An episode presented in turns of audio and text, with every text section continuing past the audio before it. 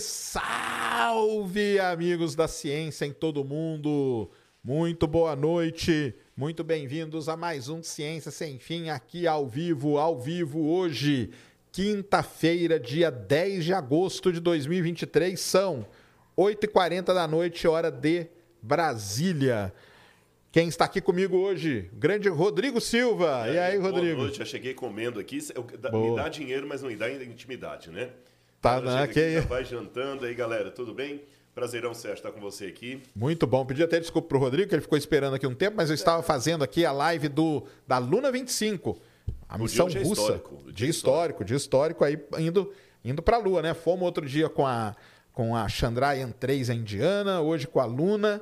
E aí vamos, vamos indo. Quem sabe um dia aí nós voltaremos, né? O ser humano. Vamos lá. Você sabia que interessante? Tem um salmo bíblico sobre a Lua. Ah, é? o Salmo 8, que até na contramão do que muita gente pensa, que a Bíblia coloca o homem como centro do universo, não, é justamente o contrário, que o Salmo 8 fala o seguinte, quando contemplo os teus céus e a lua e as estrelas que estabeleceste, que é o homem para que dele te lembres e o filho do homem para que o visites? Ou seja, o salmista, esse salmo foi escrito por volta de mil anos antes de Cristo, três mil anos, esse poema, o camarada naquela época já olhava para a lua e pensava na pequenez humana. Ah, Quando eu sim. contemplo os teus céus e a lua e as estrelas, que é o homem? Né? É o que, que é o homem? Quer dizer, então, é, o universo mostra, é aquilo que o Carl Sagan vai de, de, de, dizer depois, né? Um pontinho. Pontinho, pálido né? ponto azul. É. Isso mesmo.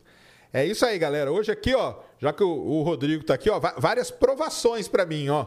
Ele tá comendo aqui na minha frente a batatinha e tal, mas eu não, eu tô no focado. Estou focado, hein? Coca, Olha, Coca zero, Coca eu aboli da minha vida, batata frita, aboli tudo isso, hein? E eu brinquei é quando foco. cheguei aqui e falei, depois fala que milagre não existe. É, Olha, tá Sérgio deixando de tomar Coca-Cola, fazendo academia, ó. Isso aí é, isso é um baita do milagre. E vencendo as tentações. e vencendo as tentações. Isso é verdade. Antes da gente começar o papo aqui, recadinhos da paróquia para todos vocês aí. Temos emblema, Christian? Temos, Então joga na tela aí pra galera. Olha aí, ó. Tá Legal. lá com o chapéu do Indiana Jones, ó. Legal. Vou Boa. depois, manda isso aí. Legal. Qual que é o, qual que é o código para baixar? É Rodrigo no Ciência. Rodrigo no Ciência. Então baixa aí o seu emblema, complete a sua, a sua coleção. Quem está aqui hoje com a gente também, a nossa queridíssima Insider, tá sempre aqui, parceirona do Ciência Enfim, parceira do Space Today também, parceira do Rodrigo também, Sim, né? Sim, não, aqui eu tô de uniforme. Tá, tá de Insider já também. Já cheguei aqui, já coloquei, até, até criei um slogan para Insider, viu? Insider, tô dentro. Ah, boa. Tô dentro. E, gente, é muito boa mesmo a, a camiseta. Eu viciei agora. Você já usou ela em, em, em trabalho de campo? Sim, é? em trabalho de campo. Ai, agora a gente escavou em Laquis. Ah. E eu usei vários dias lá e provei, no, no, já que vai falar de ciência, né? No sol no ali. No sol, ela realmente ela não deixa odor. Isso eu vi mesmo, agora eu estou falando sinceramente. Não deixa odor. Usei de propósito a camiseta dois dias para ver naquela situação ali. Legal. Não teve odor. Ela chegou na mala amassada, mas desamassou com muita facilidade. E é, e é confortável, ela não esquenta o corpo assim. Exatamente. É mesmo, é mesmo a camiseta escura. Sendo preta, né? Preta não tem problema. É isso aí, é a tecnologia embarcada aí na Insider que faz essa regulação igualzinho os satélites, né? O pessoal tá perguntando o que é aquele papel alumínio em volta da, da sonda. É a mesma coisa da Insider, cara. É para manter a temperatura regulada tá? Então, clica aí, é, QR Code tem na tela, link na descrição, Ciência 12, você vai ter 12% de desconto na Insider. E hoje queremos falar também da ACD, né? Quando o Nicolério esteve aqui, falei da ACD também. A ACD aí que agora tem aquele novo novo departamento deles de neuroortopedia, né? O Nicolério estava aqui aquele dia, até falou, né, que o pessoal da, da ACD foi parceira dele no Toca, né? O Toca, que foi o projeto lá da Copa do Mundo, que deu, que fez o, o, o atleta lá, o Juliano, fazer o chute lá.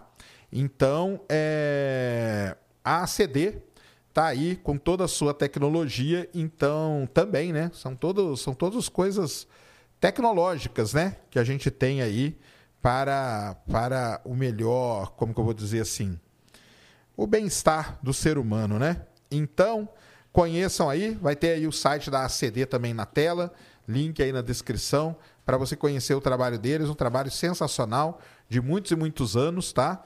E, e agora com esse novo centro deles aí de or neuroortopedia que chama. E o Nicolera esteve aqui e explicou tudo bonitinho pra gente. O que, que é a neuroortopedia, o que, que ela faz, o que, que ela não faz e tudo mais. Então, conheçam aí, tá, galera? Que é um, um belíssimo de um, de um trabalho que eles estão fazendo. 73 anos de história aí da ACD. Então, vão lá. Beleza? É, você sabe que você ajuda a fazer o Ciência Sem Fim. Então, o que acontece? Traga sua pergunta. Onde você faz sua pergunta? nv99.com.br barra Ciência Sem Fim ou aqui no YouTube também. Então, vocês vão falando aqui, eu estou vendo aqui. E se mandarem pergunta, a gente coloca aqui na tela.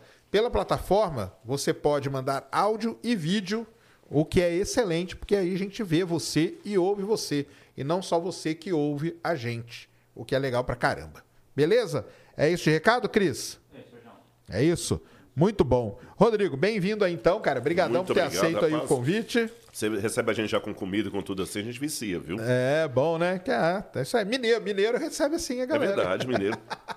Ah, faltou o pãozinho de queijo. Pãozinho então, de viu? queijo. Pãozinho de queijo, docinho. É, eu não posso mais. Docinho de leite viçosa. Uhum. Já que você falou em Minas, eu não sei se ele estará acompanhando hoje, mas eu queria mandar um abraço pro Bernardo Riedel. Bernardo Riedel. Professor Bernardo Riedel. A primeira vez, gente, que eu vim aqui ao Flow bater um papo com o Sérgio foi no Flow. Foi no Flow, isso aí. E quando eu encontrei com ele lá, eu falei, pois é, você sabe que eu tive com um pezinho na astronomia, aquelas quimeras infantis que você quer ser astronauta, ninguém quer ser coisa normal, né?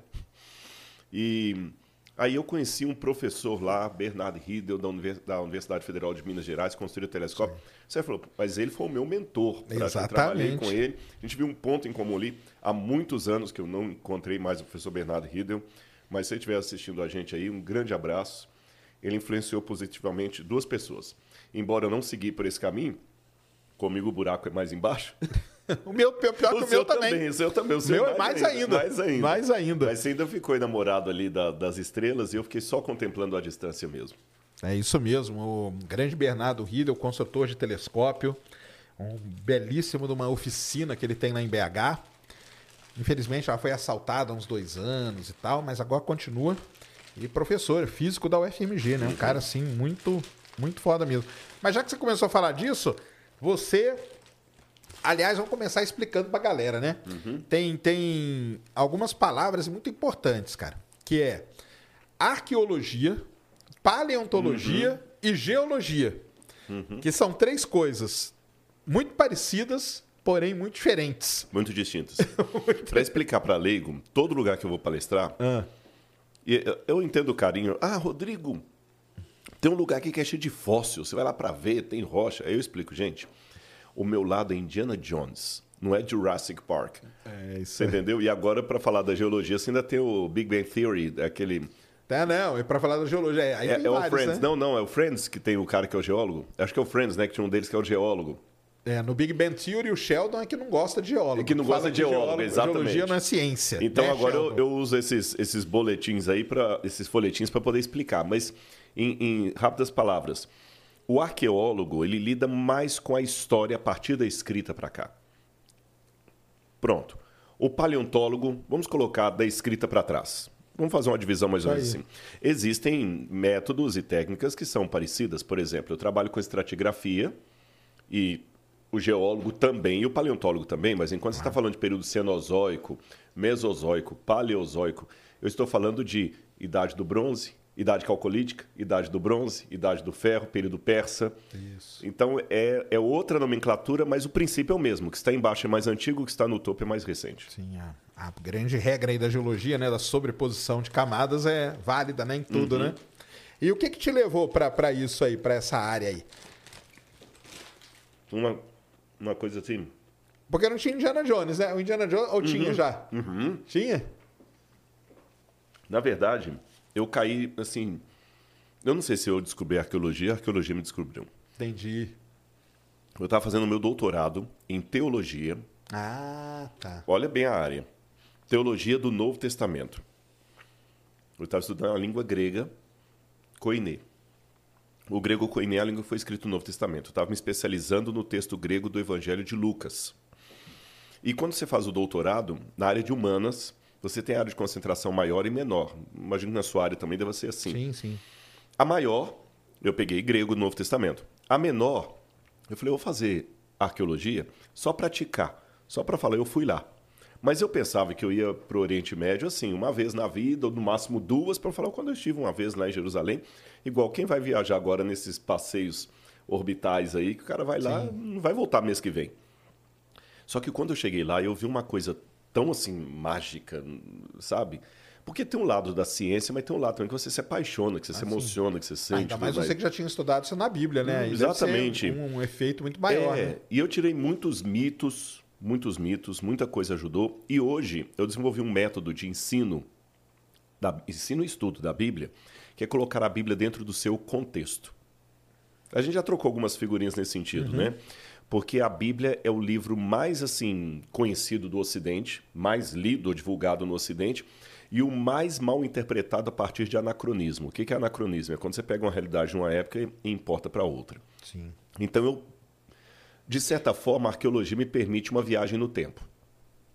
É como se eu pudesse entrar numa nave, numa nave do tempo e voltar lá e ver objetos, inscrições que eles deixaram e aquilo dar arcabouço para a época de Cristo, para as outras épocas. A gente vai descobrindo coisas interessantes. Não é, até aproveito a oportunidade para esclarecer isso aqui, não é como muitos pensam, que eu vou com a Bíblia na mão direita e a pazinha na mão esquerda, ou o contrário. Olha, peraí, aqui, peraí, deixa eu achar aqui. Não é bem isso. A gente estuda a evidência, é, cultura material que a gente chama, e cruza com a evidência histórica, que é a, a escrita. Sim. O que, que bate, o que, que não bate, o que, que valida, o que, que não valida e tudo mais. E vai dando um contexto, e, nossa, e é muito legal estudar isso aí. Você pega a Bíblia e põe num contexto. É como se você antes conhecesse é, um laboratório espacial apenas por uma fotografia e você ter a oportunidade tá de é. estar lá e olhar com os olhos é. um, um, telescópio, é muito diferente da foto do livro. Com certeza. Não, isso aí você deve ser a mesma sensação para você, que eu falo pro pessoal que tem algumas coisas que, que não adianta a gente transmitir. Por exemplo, lançamento de foguete. Uhum. Lançamento de foguete pode ser legal, você vê e tal, mas você tá vendo aquilo lá ao vivo, não, eu não tenho como eu explicar, entendeu? Porque o som é diferente, as cores são diferentes, a, a onda de choque que vem e te atinge quando o foguete já está no alto, entendeu? Tudo isso não tem como passar por aqui. E só eclipse total, aqui a fotinha está ali na porta do banheiro agora. Eclipse total do Sol. A foto é bonita, o vídeo é bonito, mas você está presente num eclipse total, você vê o ambiente todo mudar, esfriar, ficar tudo escuro e tal. E outro que é a Aurora. A Aurora eu ainda não vi, mas também dizem que não, não tem a mesma coisa. Que deve ser a mesma coisa para você, sim, né? Sim, e Uma coisa, da... você, tá, você tá ali, você lê na Bíblia e fala, pô, deve ter sido interessante isso aqui. Agora, outra coisa é quando você tá lá, não, né? Não, e, e, a emoção de você pegar uma, uma peça, porque o pessoal pensa que o acadêmico é frio, que não tem sentimento. Tem. Você pega uma peça, sabe? Eu sou a primeira pessoa que estou tocando isso aqui depois de anos que ficou. A gente começa a pensar. É lógico que esse pensamento que não pode ir para o artigo científico, é mais o sentimento. Como é que deve ter sido o rosto da pessoa que. Ah, sim. E você filosofa sobre a vida claro. também. Tem um filme, eu estou esquecendo agora o nome dele, é baseado em fatos reais, de um barco que o arqueólogo encontrou no, no, no numa. É, no, no, na, no quintal de uma fazenda. E tinha toda uma demanda do governo se o barco seria retirado, se não seria, se era da mulher da dona fazenda, não era e tudo. E tem uma parte daquele filme que é, é o lema do arqueólogo. Nós, hoje, estamos escavando o passado. No futuro, arqueólogos virão Sim. escavar o nosso presente. Então, as coisas mais caras, mais preciosas para nós, amanhã. Vai ser nada, né? Vai ser nada. Então, isso te dá uma, uma, uma sensação assim: é a vida. Realmente, eu não pode ser orgulhoso e vaidoso, não, porque eu estou acostumado a ver restos de gente grande do passado que hoje são apenas isso retos, restos. É, com certeza. Então, na sua vida, a teologia veio primeiro. Veio primeiro a teologia, depois veio a arqueologia, e, e entre as duas eu fiz filosofia. Entendi, que é importante também. Que é importante, né? porque a filosofia ela, ela acaba sendo uma, uma área não sei se você aceita chamar de ciência, porque tem uma briga aí na, na ah, questão, sim, né? Eu acho que chama. É, é, muita gente acha, por exemplo, que as ciências é, humanas, né? Não seriam ciências. Não seriam né? ciências, ciências sociais e tal. Pô, história. História não é uma ciência, cara. Claro que é, é. entendeu? Mas tem muita gente que, que fala que é não. É porque o método é diferente, não tem como eu quali... É, mas acaba sendo um método também. Claro. Né? E a gente trabalha muito com o método laboratorial. Por exemplo. Não, eu... a metodologia científica, né? Você faz uma pergunta, né? Você vê e fala assim, pô, será sei lá, pega ali uma passagem da Bíblia, será que realmente aconteceu aquilo? Aí você vai lá, uhum. testa, e é, lá no Pânico até a gente, eu perguntei para você, né? Às vezes você tem coisa que não bate, né? Tem aí, coisa que não bate, faz, né? exatamente. Então, assim, você vai e, e, e, pelo contrário, até mostra como é que a Bíblia foi um livro realmente escrito. Isso foi interessante para mim. Sem aquela ideia de propaganda que muitos têm. Entendi. Porque ela conta podres que não eram para ser contados numa propaganda. Ela mantém aqueles podres. E você vai nos mínimos detalhes, você encontra, vai fazendo o registro daquela época. Um, alguns mitos que vão tirando, por exemplo, é, muitas pessoas. Ó, um aqui, ó, só aproveitar já que você ah, vai falar mito. Tem pergunta aí já? O, o, ateu, ateu vegano. Ateu vegano? Ó, ateu eu sou, vegano ainda não. Ainda... Mas em breve, mas em breve. ele mandou cincão aqui, ele falou aqui, ó. Historiadores da religião deve ser alguns deles, né? Uhum. Afirmam que a Bíblia foi adulterada. Uhum. Qual a sua opinião sobre isso? Acho que cai nesses mitos aí que você ia falar, um, alguns deles, né? Mas ele não está falando bobagem, não, porque tem muita gente que diz isso mesmo. Eu tenho que ser honesto que na academia, a academia não é uma linha uniforme. Sim, claro. Tem áreas e áreas. No nosso primeiro encontro, a gente estava falando sobre a questão lá do Big Bang. Você falou, ó, tem vários modelos. Tem vários modelos, exatamente. Então, o, o ateu vegano, você falou certo, tem uma linha que é mais cética, e são teólogos e são arqueólogos. Então, também não vou falar assim, todo mundo concorda comigo, mas também não estou sozinho na área, não sou um, um livre. Tem questões divididas aí, né? Exatamente, mas nas questões divididas há grupos, né? Há grupos sérios. Deixa eu colocar uma diferença aqui, já que eu estou nesse programa. O terraplanismo, por mais que tenha um grupo defendendo, não é uma linha que você pode considerar acadêmica. Ah, não, de jeito nenhum. De jeito nenhum. Você está entendendo? Então é um grupo de aventureiros. Estão falando ah, que a Terra é plana. Agora, dentro das linhas acadêmicas, você falou, tem gente que vai pela linha A, tem gente que vai Sim. na linha B e tudo mais. Então, então, nesse sentido, eu digo que a linha que eu defendo da historicidade da Bíblia é uma linha acadêmica, não é um terraplanismo.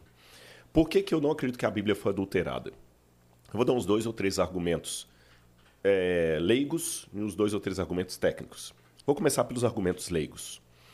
É, quem dominou o cristianismo por longas e longas datas foi a Igreja Católica. Então, se houve uma adulteração, a Igreja Católica que adulterou a Bíblia, correto? Só que quando eu vou olhar, por exemplo, o catecismo, diz assim: os dez mandamentos. Então Deus falou para Moisés essas palavras: é, amar a Deus sobre todas as coisas, não tomar seu santo nome em vão, guardar domingos e festas. Isso está no Catecismo da Igreja Católica.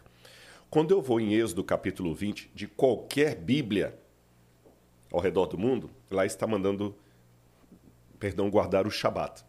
Não é o domingo. Não fala guardar domingos e festas. Os dez mandamentos, como estão no catecismo da igreja, estão diferentes da Bíblia. Ora, se a igreja que tinha o domínio da Bíblia quisesse mudar, por que, que ela já não colocou os dez mandamentos ali tava, né? do jeito que está no catecismo? Outra prova que a Bíblia não foi adulterada ao longo do tempo. É, há muitas coisas caras, preciosas ao dogma católico que não estão na Bíblia. Por exemplo, a Bíblia não fala nada é, sobre a assunção de Maria ao céu. A Ave Maria, embora você tenha uns dois trechinhos ali apanhados da, da declaração de Gabriel, a Ave Maria não está lá.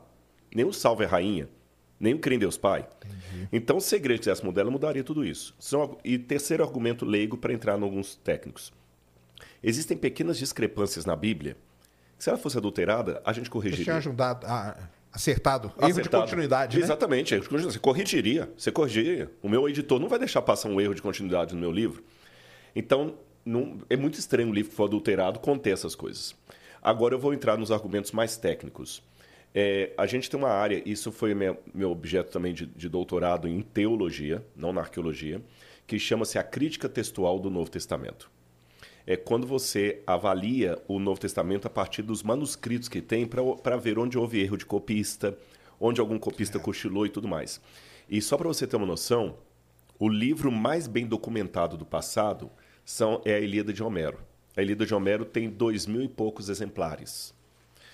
Quando você vai pegar as guerras gaulesas de Júlio César, você tem 13 exemplares. Se você pegar a Ética Nicômaco de Aristóteles, tem uns oito exemplares. Se você pegar todos os livros filosóficos que tem, Platão, Aristóteles, todos eles, Pirro, Carneades, tudo, ou você tem fragmentos, Ou tem dois ou três, quatro exemplares, dez, doze, com exceção da Ilíada, que tem dois mil e pouco. Só o Novo Testamento tem mais de 5.800 manuscritos. Entendi. Isso é uma riqueza. É como se você pudesse agora é, é, é, explorar fósseis e você tivesse aí 5.800 fósseis para explorar e eu tenho apenas 13. Você pode defender muito mais a continuidade fóssil daquele claro. peixe seu ali do que eu do meu. É, então, tem esses elementos técnicos que a gente aponta e a gente consegue reconstruir o texto. Agora, dizem por aí, ah, mas tem uma Bíblia que é católica, tem livros que foram colocados, livros que foram tirados. Esses dias mesmo eu vi um vídeo na internet aí, a pessoa falando assim, ah, existem seis ou oito Bíblias diferentes. E ele começa a enumerar. Bíblia judaica, Bíblia hebraica. Não existe Bíblia judaica e Bíblia hebraica, é a mesma coisa, ele contou como duas. Entendi. Ah, a Igreja Católica escolheu, tinha mais de 60 é, evangelhos, a igreja no concílio de Nicéia escolheu apenas quatro. Eu li os fragmentos dos autos do concílio de Nicéia. Não foi tratado nada de Bíblia ali. Entendi. Não foi um assunto, nem veio a pauta. Nós temos o cano moratoriano muito anterior ao, ao concílio de Nicéia, que já mostrava os evangelhos como sendo canônicos e tudo mais. Então cria-se um argumento do espantalho, parece que o Constantino chegou lá e falou assim, vamos escolher aqui, Sérgio, que evangelho a gente colocar? Vamos colocar esse evangelho aqui Ó, Pirula é gente boa. Nós vamos colocar o Evangelho do Pirula, um do Serjão, um do Rodrigo e um da Laura aqui para ter uma apresentação bonita. Os outros caem fora. Não houve isso. Simplesmente não houve. Quando você trabalha com fontes primárias, não com internet, fontes primárias, os dados, os manuscritos, muita coisa que dizem simplesmente não aconteceu. Entendi. Entendi. É, vai ser bom para mim, porque eu, eu, entendo bem pouco de Bíblia, na verdade. Eu espero né? estar sendo didático aqui na. Não, está sendo super didático, super didático mesmo. E, e nessa história toda, porque o pessoal, fala, você falou um pouco de terraplanismo, né? Até para falar, né? O pessoal até pergunta assim. Você sabe que a explicação que os terraplanistas, a explicação clássica uhum. da Terra plana, você sabe qual que é, né? Que ela vem da, da Bíblia, né? Uhum. Que eles falam que lá tem, tem várias passagens e tudo, e é uma explicação religiosa, né? Que eu não sei se já viu eles explicando, já, já, já né? Já. Eles falam que, ah, por que, que, por exemplo, a Terra é plana e os outros planetas são redondos? Porque a Terra não é um planeta, ela é um reino do Criador. Reino do Criador, não, é. Que o Criador colocou ali, fez e tal. Então você pegar aí toda a, a, vertente principal da Terra plana, eles são baseados nisso. Que, o que, que o pessoal acha disso? Quem Olha, estuda? Os, o... Porque tem, tem religiosos que defendem. Tem, tem mas tem, não né? são acadêmicos. Entendi. Você entendeu? Assim, eu não quero também arvorar, porque isso é uma coisa interessante para dizer para você. Diferente da sua área, a teologia é a única área que eu não posso dizer que eu sou especialista em Deus. Entendi. Não existe isso. Você entendeu? O teólogo é alguém refletindo sobre Deus com algumas ferramentas que o leigo não tem. Mas ele não pode falar assim, eu sou doutor em Deus, não discute comigo isso. Eu não posso falar isso nem para um ateu, quanto mais para um religioso. Porém, existem critérios de estudo, de pesquisa, etc, etc. Você já viu que eu, eu tenho minha paixãozinha pela, pelas estrelas, pelas constelações. Mas eu sou só um observador leigo. Eu não entendo bulufas disso. Então, o que acontece? Para você examinar a Bíblia, tem uma ferramenta chamada exegese. Você tem que fazer uma exegese do texto. Você tem que olhar o contexto. Tem, tem, inclusive, existem critérios. Assim como tem os critérios de Stuart Mill para o método científico, Entendi. nós temos critérios hermenêuticos. Você tem que olhar a passagem no seu original. Você tem que verificar se houve variação textual ali ou não. Entendi. Você tem que ver o contexto. Você tem que estudar aquilo à luz da época, expressões idiomáticas, uma série de coisas. Por exemplo, na Bíblia, lá, se eu pegar só o pé da letra, tem um monte de problema lá. Deus endureceu o coração de Faraó. Tá, isso que eu ia perguntar, porque tem isso, né? Ele. Então, porque eu já vi várias explicações dos, uhum. dos terraplanistas falando que, que não, cara, a Bíblia tem que ser levada do jeito que ela está escrita ali. Não, não é interpretação. É, isso não, é, mas isso não, não, não faz o menor sentido, é, porque a faz, própria é. é, é, é Bíblia fala examinai e vede, a palavra examinai ali, você está entendendo? coloca a prova, verifique. A Bíblia me ensina a fazer perguntas. Então, quando você olha assim no original, você não tem nada a ver com o que eles estão falando. Ah, tá, mas a Bíblia realmente, Jesus fala os quatro cantos do céu, os quatro cantos da terra. Mas é, essa... colocou um domo para separar as águas superiores é, das inferiores. Olha, isso é uma coisa interessante. Por exemplo, a questão do domo. É, existem estudos recentes agora de hebraístas, porque a gente também tem que comparar o hebraico bíblico. É isso que eu ia falar, as traduções. As né? traduções e, além das traduções, eu estou falando de um hebraico que não é hebraico de rua de Jerusalém hoje. Hum. Um hebraico de dois mil anos, com o aramaico. Então tem que estudar essa língua antiga à luz das línguas Entendi. da época. Teve um filme chamado Desmundo. Não sei se você já viu esse filme. Se não assista, é engraçado. Não, é? é um filme brasileiro em português e eu vou te desafiar. Você não vai conseguir entender sem legenda. Ah, eu, quando assisti o Desmundo, eu falei, ah, eu não consegui entender, porque eles fizeram de propósito o filme Desmundo com o português da época de Cabral. Saquei. A gente não entende. É português. Moiça, ah, é? loiça. Você entende palavras soltas, assim, sabe? É igual pegar um livro, tipo, o pessoal fala, você pega o Shakespeare originalzão, você não entende não nada entende do inglês, nada. porque é outro inglês, né? Arcaico e tal. Eu estou né? falando de coisa de séculos. Agora imagina a Bíblia, milênios. Sim. Então eu analiso com o contexto. A palavra hakia, que aparece no hebraico, ali, é, cogna, é, co, correlata a outras palavras das línguas do Oriente Próximo, não significa domo. Até o contrário, a Bíblia ela vai na contramão de alguns mitos sumerianos. Vários deles, vários. A expressão mais correta para traduzir raquia é expansão ah, dos céus. Raquia em grego, sabe? É, então, e tem um lado poético também. Olha, veja bem, você é um camarada que estuda ciência, mesmo que você já me esclareceu que a sua área é, é, petróleo fóssil, mas você já tem um conhecimento muito grande também de astronomia. Tá, um, é um pouco, né? Não, a gente lê e vai, vai tendo. Né? Você, você vai tendo. Mas eu tenho certeza que você fala o seguinte, Rodrigo, lá estava um pôr do sol lindo. Uhum. Você deve usar essa expressão. Ah, sim, claro. Agora, imagina eu pegar a palavra do Sérgio daqui a dois mil anos e falar assim, não, o Sérgio acreditava que o sol gira em torno da Terra. Por quê? Está escrito aqui, olha. Um dia o profeta Sérgio encontrou com Rodrigo e falou: Veja que pôr do sol lindo. Não vou interpretar. Se ele falou pôr do sol, é porque o sol que está baixando. Exato. Ou seja, até quem trabalha com ciência usa linguagem ah, sim, com certeza. observacional. Até um livro técnico de ciência chama átomo, o que eu sei que não é átomo, porque o átomo é divisível. É. Ainda está chamando de átomo até hoje. O, o, o, historiador está chamando o nativo do Brasil de índio, Sim. sendo que é um erro penitenciário, pensando que eram as Índias. É, não, é, é isso, isso eu falo pro pessoal aqui, a gente tem muitos problemas semânticos, né? Exatamente. É, é um e a Bíblia é um problema semântico. É. A Bíblia não foi escrita para ter esse rigor científico que muitos querem, tá certo? Ela fala de um ponto de vista observacional. Você vai encontrar lá, por exemplo, no milagre de Josué, falando assim: sol, detente no vale, o sol, lua para também. É a linguagem observacional. Sim. Agora, daí falar, não, é porque ela é plana e tudo mais. Jesus também falou que o grão de mostarda é a menor de todas as sementes. Mas se você trouxer um botânico aqui, ele vai mostrar semente menor do que o grão de mostarda. Então Jesus mentiu. Na Bíblia, o morcego é apresentado como ave. Mas aquilo foi antes da taxonomia claro. biológica. Lógico. Então, com todo o respeito que eu sempre tenho para os que pensam diferentes, desculpe-me, quem defende terraplanismo baseado na Bíblia não faz exegese, faz um desserviço à Bíblia. Entendi. Porque lê a Bíblia a pontapé. Aí cria um problema, que até eu vou achar a Bíblia um livro ridículo. É. E, e, a, e a ufologia? Porque a ufologia também, né? É. Você sabe que tem várias passagens, até dizem, né? Aquele Eric von muitas, E muitas pessoas, eu já vi assim, já vi palestra e tal, explicando lá do, do milagre de Fátima, né? Que na verdade é uma aparição de, de naves alienígenas. Você deve ter visto isso, né? E, e, e o, o, o, interessante é isso, né? Porque o cara ele quer, ele, ele fala assim, cara, a Bíblia, beleza, é um livro. Eu já tive discussão séria com o terraplanista, porque o cara chegou e falou assim, tá escrito na Bíblia. Eu falei, cara, então aí acabou, né, cara? Porque o que eu vou falar? Se tá escrito na Bíblia, não pode falar nada, né? E muitos ufólogos, né? Muitos ufólogos, várias pessoas. Está mais ou menos parecido, né? Isso.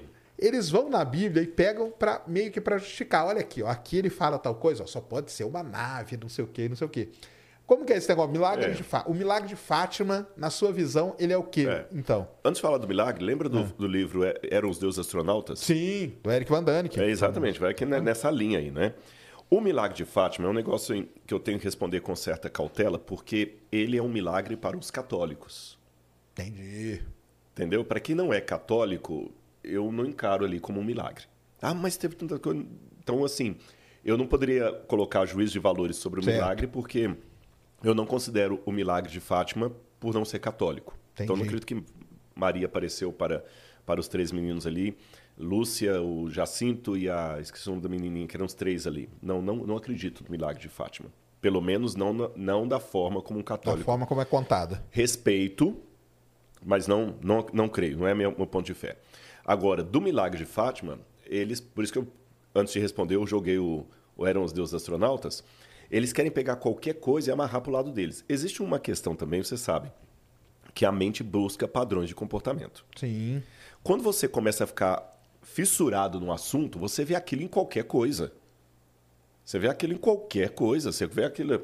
Se eu começar a acreditar em alma penada, qualquer evento eu vou falar assim: você sentiu? Você sentiu aqui? Você quando eu entrei aqui? É. Às vezes é o ar condicionado que tá ligado, mas eu vou dar um sentido. É, Aí tem pessoa que se impressiona com isso. Se né? impressiona né? com isso. Então, olha, por exemplo, ah, mas aqueles seres que o livro de Ezequiel fala de bolas e Isso. tal, tal, tal. Gente, ele está fazendo. Uma... Comparar aquilo com disco voador não tem nada, nada a ver.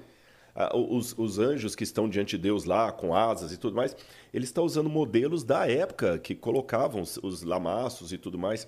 Deus parte do conhecido para o desconhecido. E alguém me ouvindo falar isso falou assim: Rodrigo, você é um ateu, você é um cético. Não. Eu acredito na Bíblia, eu acredito em milagre. Só que eu tenho um critério um pouquinho mais rigoroso para chamar algo de milagre do que simplesmente acreditar que o ar-condicionado aqui é, é, é, um vento é, sobrenatural passando. Sabe, é, é, eu sou um pouquinho mais criterioso. Creio na Bíblia, e o Sérgio sabe disso, e eu agradeço mais uma vez. Você sempre foi muito respeitoso comigo da primeira ah, vez, não, Sérgio. Então, está me dando espaço aqui. Eu creio na Bíblia, mas eu não sou crédulo, eu sou crente. Qual que é a diferença? O crente, se eu pegar na etimologia da palavra, é aquele que crê a partir de uma evidência. Porque a palavra fé na Bíblia, pistes, em grego, ou emuná, em hebraico, significa certeza que advém de uma possibilidade. É, não, perdão. Convicção que advém de uma possibilidade de certeza. Esse é o sentido etimológico da palavra fé na Bíblia, nas línguas originais. Então a fé não é gratuita. O crédulo é aquele sujeito que ele acredita por amor do, da crença, é o, é, o, é o ingênuo. Ele acredita em qualquer coisa. Certo. O crente é uma etapa mais, mais sólida. A fé, por incrível que pareça, ela é um processo mental sofisticado. É diferente da credulidade. Tem uma passagem na Bíblia, em Hebreus capítulo 11, que fala assim: fé é a certeza das coisas que se esperam, a convicção de fatos que não se veem. Ah lá, tá vendo? Olha, mas calma. Quando coloca lá certeza, o, o autor está comparando a fé a um documento de propriedade, a palavra hipóstasis que aparece sim. lá. Uhum. É um documento de propriedade que o imperador dava para um soldado, garantindo: olha, quando você se aposentar, se você não for cidadão romano, você e sua família serão cidadãos romanos, você terá uma propriedade e uma aposentadoria. E o soldado passava a vida toda brigando e confiando o quê? Na terra que ele ainda não tinha visto. Mas ele, mas ele por que, que ele acreditava naquela terra?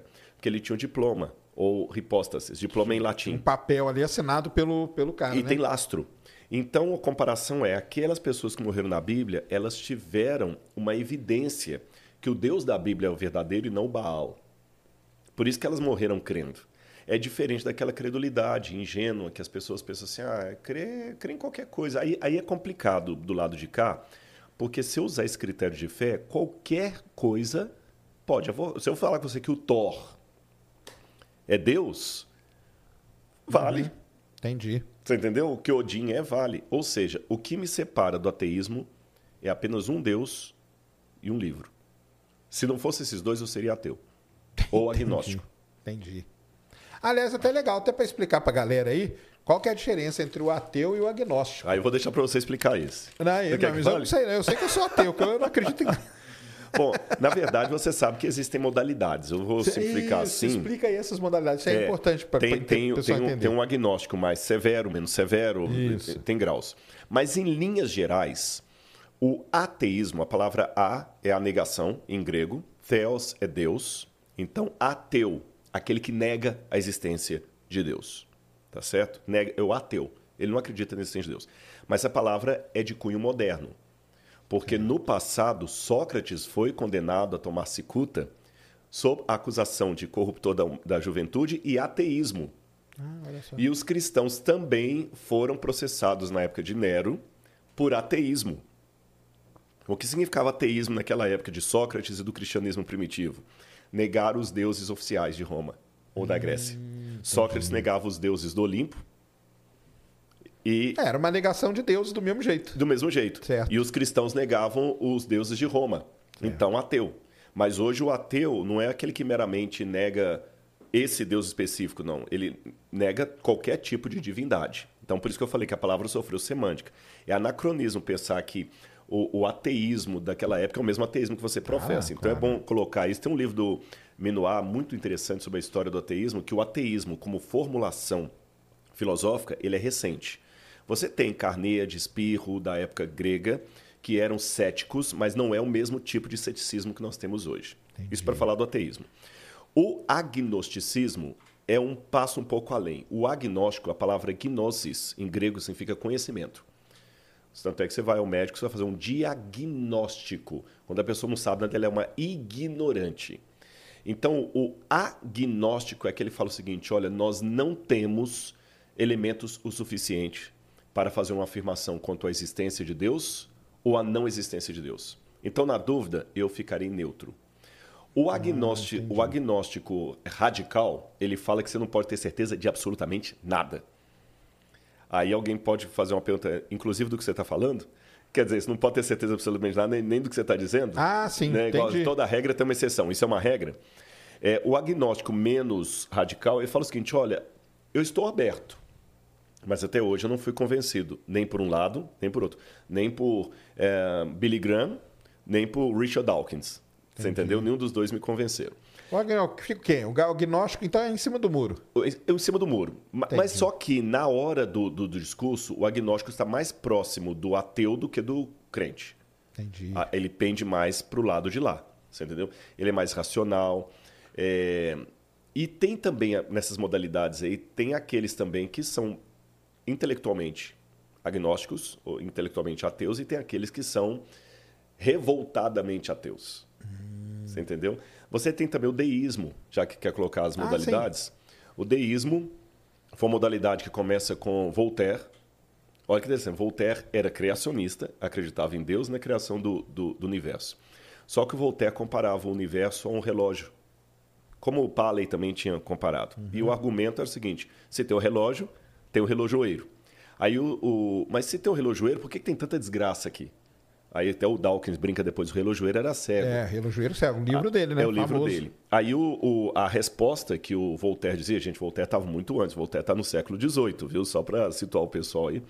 A resposta que o Voltaire dava à presença do mal com a existência de Deus era o seguinte: Deus deu corda no relógio e o abandonou.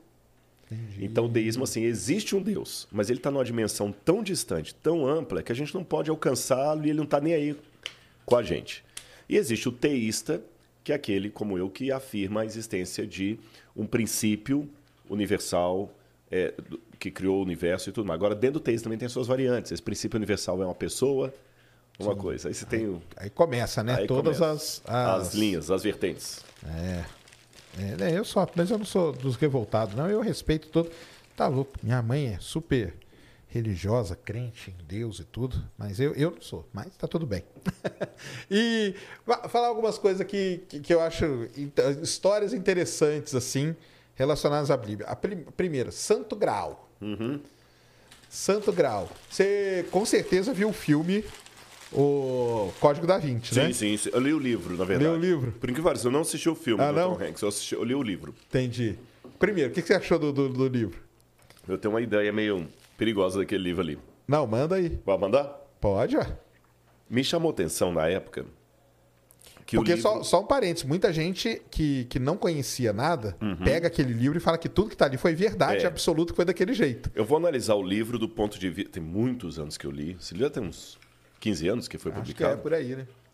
Vou tentar recapitular aqui no Google, da memória, a época. Eu vi tanto erro de conceito histórico no livro que a impressão que passa. Esquece a questão religiosa, eu estou falando assim, uma análise fria. Que foi feito de última hora. Você entendeu? Como se olhar um, um telescópio e falar assim, gente, tá cheio de erro, que tá bambo. Isso, Quem fez, montou esse negócio aqui, montou correndo. Porque o livro ele tem erros muito primários. Por exemplo, ele fala dos, é, da fundação de Paris, ele dá uma data tão errada, tão estúpida. É como se eu colocasse Galileu Galilei no século X. Então, assim, peraí, ou o Rodrigo fez uma pesquisa muito porca, ou o revisor não percebeu. Galileu Galilei no século X, erros dessa natureza. Ele coloca que a palavra, por exemplo, Mona Lisa, eu lembro que ele explicava lá que Mona Lisa significa minha Isis. É. Né, que Lisa, Isis, não tem em, em egípcio, e na época eu estava estudando egípcio, eu estava estudando hieróglifos, é, é, ao certo, não tem nada a ver com, com, com Lisa, nenhum dicionário de egípcio antigo, nenhum léxico, nenhuma gramática pronunciava Isis como sendo Lisa. De onde que tirou aquilo ali? É, ele, fala, ele tinha erros sobre os merovíndios, sobre. Uh, o, o, mas muitos erros assim crassos, que com um pouquinho de estudo em história, assim: peraí, peraí, não, esse cara não pesquisou. Pareceu que foi um livro encomendado e escrito meio às pressas para alguém que sabia preparar uma história bonitinha. Sabe? Ele só tinha aquela ideia de romancista e preparou o negócio ali. Aí eu falei, por que isso? E muitos erros. Aí eu comecei a bater em cima dos erros da época as forçações de barra, né? Que o, o, o, o As interpretações, aqui, aquela, aquela, isso aí. Que... Porque muita gente, a partir dali, começou a falar que aquilo lá era... É... Só para o pessoal entender, galera, aquilo lá é, um negócio, é uma ficção, uhum. tá? É uma ficção... E o cara, ele, na verdade, o que ele fez foi isso aí. Ele foi pegando coisas e. É, e uma ficção mal escrita. O problema é que. Foi... Porque, por exemplo, o, o Nome da Rosa, do Humberto Eco, também é uma ficção. Mas você vê que foi pesquisado. Ah, sim. O cara ambientou bem a história na Europa medieval, colocou um Sherlock Holmes lá na época do. do... Então, quer dizer, foi pesquisado. O, o Xangô de Baker Street, do falecido Jô Soares. Humberto Eco também faleceu. Também foi também. muito bem escrito. Você vê que o Jô Soares era um intelectual, preparou. O Código da Vinci não tem essa qualidade literária. Esse é o ponto. Foi muito mal feito. Aí, é curioso que nos Estados Unidos, quem publicou o livro foi a, é, a, a nossa, só que eu falei agora fugiu o nome da editora. É, que era a principal editora para publicar livros católicos. Caramba! Tá na Doubleday, de Nova York. Doubleday. Aí eu fiquei assim, peraí. Por que, que uma editora que tem como principal cliente a Igreja Católica vai publicar um livro contra? Contra, isso aí.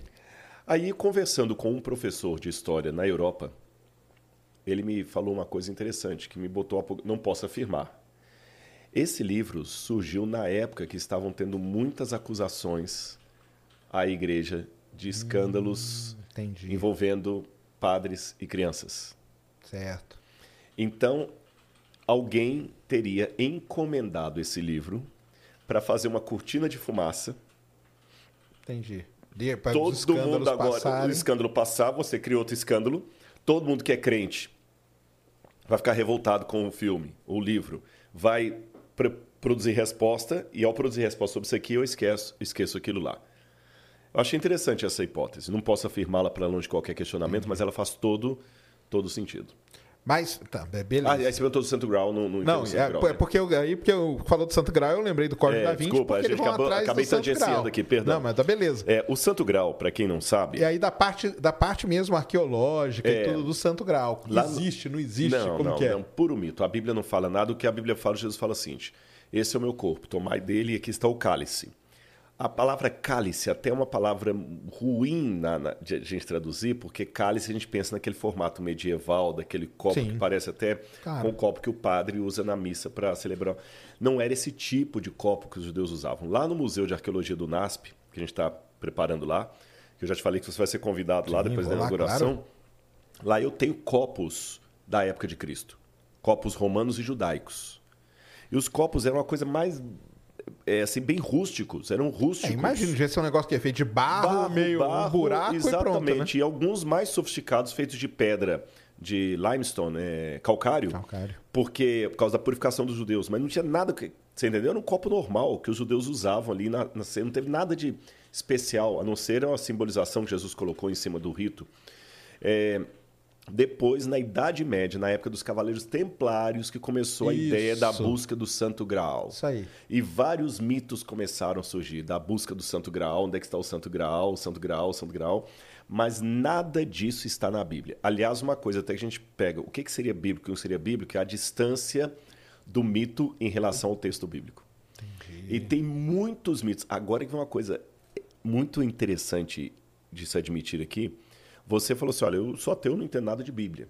Mas você sabia que alguns. Eu tenho essas pesquisas até no, naquele livro que eu te dei, O Ceticismo da Sim. Fé, que ateus têm tirado maiores notas em conhecimento bíblico do que cristãos nos Estados Unidos e algumas partes da Europa. É mesmo? Ah.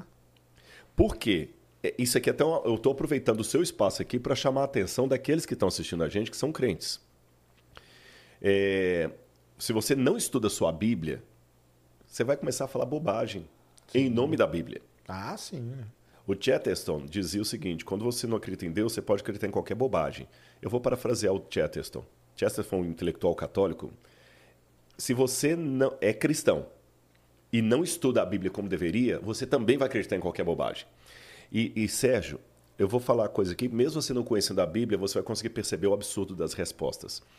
É, eu tenho tudo isso em pesquisa do Paul Forum e também do, do outro instituto lá, que agora me fugiu o nome, mas o Paul é um dos principais dele, faz pesquisa sobre conhecimento religioso. Pena que isso é mais nos Estados Unidos do que aqui. Mas a realidade do Brasil não deve ser muito diferente, não, porque a gente tem pouca pesquisa de campo. É, mais de 50% dos entrevistados acreditavam que a expressão Deus ajuda quem cedo madruga está na Bíblia. E não está. Hum. Há pessoas que pensam que Sodoma e Gomorra era um casal. Ah, mas aí não. Aí até eu sei mas que não. 13%, 13% de pessoas religiosas, e, e as pesquisas tabuladas, tá? Nível superior, crianças, tudo, acreditando que, que, que é, Sodoma e Gomorra eram, eram é, duas mulheres.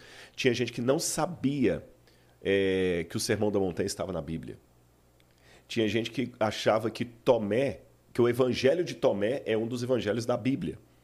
Isso é uma coisa assim tão absurda. Então nós estamos vivendo hoje é com muita tristeza no coração que eu tenho que admitir isso para você. E antes que alguém fique revoltadinho aí e manda mensagem mal criada, vamos corrigir a, a estatística mudando os nossos hábitos, nós que somos crentes. Ah, sim, claro. É, nós não podemos hoje dizer que o mundo cristão conhece a Bíblia. Eles conhecem os mitos. É, é, esse, na verdade, é um fenômeno que não é só do cristianismo. É isso que eu ia até te perguntar, porque talvez aí do seu lado, né? Porque no meu eu sei que sim, mas no seu os mitos são mais interessantes do que o texto mesmo que está ali. Tipo, eu falar assim, pô, tem lá o Santo Graal, cara. O pessoal atravessou a Europa para ir atrás uhum. do cálice, que é onde estava a. Porque isso aí fala, caramba, claro, é. que história maneira, né, cara? Uhum. Não, cara, você vai ler, não tem nada disso. Os caras estavam ali sentados, comiam, bebiam, igual a gente faz, igual hoje, tá tudo bem. Como que é os é, mitos eu vou, aí? Eu vou responder isso em dois níveis para você. Primeiro nível, a questão dos mitos. Eu hoje acho que o problema é, é mais profundo. Por quê? Falando de mito, é muito interessante ler a, a Ilíada de Homero, mas o pessoal prefere assistir o filme Troia. Não quer ler a Ilíada. Sim. Pô, mesmo falando sei de, lá, duas mil páginas? Mesmo falando do mito, o pessoal não quer ler. E está piorando, que agora o filme, o filme traz um monte de coisa que não está no livro, que não está no original, muita coisa romanceada, licença poética. Mas o pessoal é mais cômodo assistir o filme na Netflix do que ler o livro. Tô falando, eu estou falando de mito. E nisso aí, quantas frases de Nietzsche que ele nunca falou, que o pessoal falando de Nietzsche, quanta coisa que não, não foi dita, porque é mais cômodo. Então. Eles criam um mito do mito, né? O mito do mito. Não é só porque o mito é mais fantástico, é porque é, é, hoje eu acrescento a isso que você falou. É uma preguiça mental. Ah, sim. Que tá, eu quero tudo então mastigar. Tá em todas as áreas, todas até as áreas. Vocês. E na Bíblia está também. Então, o primeiro ponto é esse, a preguiça mental. Segundo, a simplicidade da Bíblia, eu concordo com você. O mito chama mais a atenção da pessoa. E nesse aspecto, é, a Bíblia dá a mão com vocês, que são cientistas. Porque a tendência da Bíblia, se você olhar a Bíblia friamente como um livro histórico, um livro, uma produção de literatura, você vê que a, a Bíblia sempre tenta puxar do mito para a realidade. Entendi. Por isso que falou assim, ah, coisa tão simplesinha ali, o mito chama atenção. E é mesmo. Porque você compara, por exemplo, é, as cosmogonias. Até vou, vou dizer aqui de uma maneira bem intelectual a visão bíblica de Deus ela é intelectualmente muito sofisticada. Muito sofisticada. Se comparada à mitologia, à, à, à teogonia de Exildo, por exemplo. Quando você vê o caráter de Zeus, Zeus vindo, pega a mulher, não sei o que e tudo, e o Deus de Israel, como ele é, é muito mais sofisticado. Você sabia que de todos os mitos do passado, a Bíblia é o único livro. Estou colocando mitos, não que eu estou colocando a Bíblia como mito, mas estou dizendo assim: Vamos colocar assim, uhum. assim os grandes livros produzidos no passado, né? as, as teogonias. O único livro do passado que coloca a divindade antes do universo é Deus, é a Bíblia. É a Bíblia. Todos os outros, Enuma Elish, o épico do Gilgamesh, o, é, todos esses grandes mitos, o Atrahasis, que, quando falam da criação, os, os mitos sumerianos, egípcios, quando fala de Atom, o universo estava lá, ou se autoexistiu, se autofecundou, e depois vieram os deuses. A Bíblia coloca o Deus antes e fala o seguinte: ele não pode ser reduzido a um boneco de barro que você hum. vai ficar. Hum. Isso é muito sofisticado. Entendi. Claro. Muito é muito bem. sofisticado. A Bíblia quebra a ideia do totem. A Bíblia quebra a ideia do. Quando constrói, o Salomão vai fazer o templo em Jerusalém, falou: Senhor, eu sei que nem o céu dos céus se podem conter. Quanto mais essa casa que eu fiz. Diferente da, da liturgia babilônica, onde o Deus vinha e morava mesmo ali naquele santuário. Estava ali, a casinha dele. Então era muito sofisticada a Bíblia. E eu concordo com você. O mito, ele é mais fascinante, por isso que muitos correm para o mito e deixam de lado a história real que a Bíblia apresenta. Pena, porque apresenta uma propaganda negativa da Bíblia. Segundo, existe uma preguiça mental hoje que me faz correr para os resumos e não mais para o enredo lido. E em terceiro lugar, o milagre da Bíblia está em mostrar Deus agindo nas coisas simples do dia a dia. Aí, quando acontece uma, uma aparição, uma epifania de Deus gloriosa, ela faz sentido porque Deus se revela na simplicidade. Entendi. Beleza. E então o Santo Graal não tem nenhuma prova, não nada, tem nada, nada, nem zero. arqueologicamente falando. Não, não, zero, zero. É, é, qualquer arqueólogo que vai buscar Santo Graal é como um, um, físico que vai comprovar a Terra plana. Entendi. É um negócio assim que Caramba, é, chegar a esse grau de absurdo. Se eu falar que estou querendo. É lógico. Houve no passado algumas surpresas, houve. Quando o Harry Schillman falou que ele queria encontrar Troia, a academia toda riu dele. Porque Troia é um mito. E ele uhum. encontrou Troia. Uhum. Mas o Santo Grau, eu acho que tá, é um absurdo muito grande. Não fazia parte da cultura. Entendi. Judaica antiga. E se, estou trabalhando com a conjunção aqui, se houver um Santo Graal que foi preservado e amanhã encontrem e você lê, oh, o Rodrigo falou que não. Se, pode ter certeza, não vai ser nada de um cálice de ouro que tem poderes mágicos, vai ser um copinho Entendi. Besta. É, e aí juntando ali que a gente tava falando do filme, né? Porque no filme, para quê? Ah, vamos dar spoiler aqui, porque já, pelo amor de Deus, né? Muitos anos, uhum. o Santo Graal lá, na verdade, era o ventre da Maria Madalena, né? Uhum. E como que é Maria Madalena? Existiu mesmo? Existiu, existiu, existiu, inclusive. Porque uma coisa assim, vou falar, cara, do meu uhum. total desconhecimento de tudo o que eu ouço o pessoal falando, né? Que fala assim: Jesus Cristo teve um, um problema porque a gente sabe quando ele nasceu e sabe quando ele morreu. Uhum. Mas tem um período da vida Dos dele. 12 aos, aos, aos 30 anos. Que a gente não sabe nada do que aconteceu. O que aconteceu, então, com Jesus, que arqueologicamente tem alguma, alguma coisa e tal, nesse período de vida dele? Eu vou te dar a resposta mais simplória que você pode imaginar, mas é essa.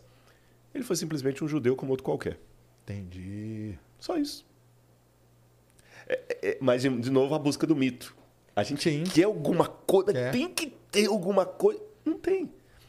Gente, quem é sofisticado é o ídolo. É aí que eu vou falar agora em teologia para você. Quem é sofisticado e que é o glamour é o mito, é o ídolo. O Deus de Israel não. Vou, vou dar um exemplo de estudo de casa e eu volto para Jesus da Maria Madalena lá, que você perguntou. Deus, quando apareceu para Moisés no Sinai e deu os Dez Mandamentos, que os judeus até contam a piadinha, que originalmente era para ser uma tábua só, né? Aí pôs em, em, em quantas? Em dois, né? Duas, né? Pode ser até três, que é aquele filme antigo lá do. do que eu esqueci o nome. É, daquele judeu lá que. Eram, aí falou assim: aqui estão as três tábuas, aí cai umas. Uma quebra, né? As duas tábuas. E o pessoal brinca também que assim, que era uma tábua só, e Deus falou: Moisés, aqui estão os meus mandamentos. Aí falou assim: o que, que, é isso? Os meus mandamentos, Moisés. Quanto custa? É de graça. Então vou levar duas. Né? então, nesse momento da aparição, você tem a epifania. Deus aparece no Monte Sinai com raios, trovões e tudo mais, e o povo fica assustado. Aí Deus vira para Moisés e fala assim: Moisés, faz uma barraca para mim lá no meio do acampamento, que eu vou, vou, vou ficar no meio do povo ali. E o santuário, que o primeiro templo judeu, era um negócio besta pequeno, besta no sentido de simplicidade. Uhum. Não tinha nada parecido com o templo de Karnak, com o, o, o, os templos babilônicos, os sumerianos, coisa uhum. simples. Então Deus foi bem simples. Quando o Verbo se fez carne e habitou entre nós, que é Jesus, ele se encarnou num bebezinho. E Jesus se tornou homem mesmo. O menino Jesus fez cocô na fralda, arrotou, vomitou. Era um ser humano, né? Ser humano. E ele, nesse período aí, com exceção dos 12 anos, que eu posso colocar desde a infância até a fase adulta, que o único episódio que a Bíblia conta é a ida de Cristo aos 12 anos no templo, que alguns pensam que foi o bar mitzvah de Jesus. Embora bem da verdade, o bar mitzvah hoje é com 13 anos completos, mas nós não sabemos até que ponto isso é uma tradição rabínica posterior e na época de Jesus era com 12 anos. Certo. Só. E não tem nada, é porque não tem nada. Você entendeu? Entendi. É, mas tem que ter. Não, não tem. Ele simplesmente trabalhou lá na carpintaria, andou em, em- em Nazaré. Talvez era uma pessoa de um, de um caráter mais elevado, que agora eu já estou especulando, mas com base em alguma possibilidade. Foi vítima de inveja, de bullying dos outros que queriam fazer coisa errada, ele não. Até que o dia ele vai ser batizado por João Batista e aí a história continua. Mas você perguntou da Maria Madalena, você ia fazer uma questão sobre ela. Não, não, é que o pessoal fala da Maria Madalena É. lá, né? Que, Que, ela- tem que ter também um romance de Jesus com Maria Isso, Madalena. Que foi, e aí dali saiu uma, uma linhagem e, É, que foi para a França, que para aí a os, Gália. os templários que protegiam, É, né? Exatamente, Tem toda essa os história, né? merovingios que a protegiam. isso aí. Na França até hoje existe. Eu escrevi um livro agora sobre Maria Madalena. Vai ser lançado ano que vem Ah, que pela, legal. é, pela editora Planeta. Eu Vou te mandar um na época. Mas aí A verdadeira história. Eu falo assim, porque tem a parte, o que está escrito na Bíblia. Na Bíblia, primeiro, tem alguma coisa escrita sobre ela. Uhum. E arqueologicamente, você consegue comprovar alguma coisa disso ou não? É, até agora, arqueologicamente falando, eu consigo comprovar o contexto de Maria Madalena, Certo. cultural e histórico. Ah, que Mas legal. fora da Bíblia, nós não encontramos nenhuma prova arqueológica dela. Fora da Bíblia. Você entendeu? Cons consigo achar o contexto. Esse é um problema da arqueologia, Sérgio. Seja ela arqueologia bíblica, eh, grega, até a do Brasil. Nós trabalhamos com fragmentos de história. Ah, sim. É falar- pedacinhos do quebra-cabeça, É, né? vamos cara? falar, os evolucionistas mesmo, com relação aos fósseis humanos. Sim, é uns hominídeos. pedaços, É né? uns pedacinhos, é um aqui e outro lá. Agora acharam mais um, né? Eu vi hoje na reportagem lá. Estão datando 300 mi- milhões de anos, se eu não me engano, e tal. Um pequenininho, às vezes um pedaço num hospital, alguma coisa assim. A arqueologia é a mesma coisa, a gente não encontra o quadro completo. A gente encontra fragmentos e tenta reconstruir a história. A Maria Madalena é, foi uma mulher judia, é, pelo, pelo que eu cruzo da Bíblia com o conhecimento da época, foi uma mulher de significância é, assim cultural e até social muito elevada. Por quê? Naquele tempo, o sobrenome da mulher vinha das seguintes maneiras: o nome do pai dela, fulana filha de Beltrano, o nome do marido dela para que elas casassem, tem isso nos evangelhos. A, a mulher, as mulheres que seguiam Jesus, lá estava Maria, mulher de Clopas. Ah, é Marília, escrito mulher de? Zebedeu. Exatamente, Ah, era o sobrenome. entendi. Você entendeu? É, Até hoje, assim, por exemplo, é um pouco machista essa cultura ainda, né? A mulher ainda pega o sobrenome do marido, É. não o marido da mulher. Mas é que vem dessa, dessa, Dessa coisa linha. histórica. Em espanhol, como, né? quando fala, por exemplo, o sobrenome, a mulher passa a ter o D. Por exemplo, a Ellen White, que é uma escritora americana ad- adventista. Os americanos chamam Ellen White. No mundo hispano é Helena de White. De White, por causa Que é o do D, marido. né? Aham. Então tinha isso. Era o pai, ou o marido, ou o nome do filho. A mãe de fulano. Não tinha a ideia de dar sobrenome da mulher a origem dela. Então tem Paulo de Tarso. Mas não existe Paula. Ah, mas e Maria de Nazaré? Não tem na Bíblia a expressão Maria de Nazaré. Isso aí foi uma É coisa que a Maria, gente colocou. mãe de Jesus. Foi, a gente colocou. Sabemos que ela era de Nazaré. Mas na Bíblia não tem expressão Maria de Nazaré, porque eles não falariam assim naquele tempo. Só que ela é Maria Magdalena. Provavelmente Maria da cidade de Magdala. Ah, olha que legal. Então ela quebrava o estereótipo da época. Entendi. Ela quebrava o estereótipo da época. Aí eu fiz toda uma Então ela era, assim... Tinha sei- posses. Ela era uma pessoa importante, ali Importante. tudo. Agora, mito. Ela não foi prostituta. Sim, que é isso que eu falo, É, né? Foi o Papa que, que colocou isso mais tarde Mas no por que homilia. quiseram meio que... De, de- o quê? Quiseram acabar com a imagem dela e tal? Por quê? Aí tem várias histórias. A- Mas Jesus verdade- chegou a conhecer ela, será? Sim, sim, sim. Ela Conheceu? esteve com Jesus. Ela esteve com Jesus e ela Ah, foi uma das sim? seguidoras de Jesus. Ah, olha só. Ela cara. foi uma das seguidoras de Jesus. Mas aí, se ela tinha posse... Jesus era, era uma pessoa humilde, lá, Humilde, né? sim, exatamente. Por que, que será que ela foi seguir? Ela era uma pessoa muito mais posse, você acha? Aham, sim, mas, mas com mais posse, você fala? É. Sim, sim. E acabou seguindo. Acabou seguindo. Muitos deixavam cara. tudo para seguir um rabino, era típico da época. Você deixa para seguir o rabino e você até ajuda ao movimento com suas posses. Como os apóstolos também. Pedro era pescador, largou para seguir Jesus.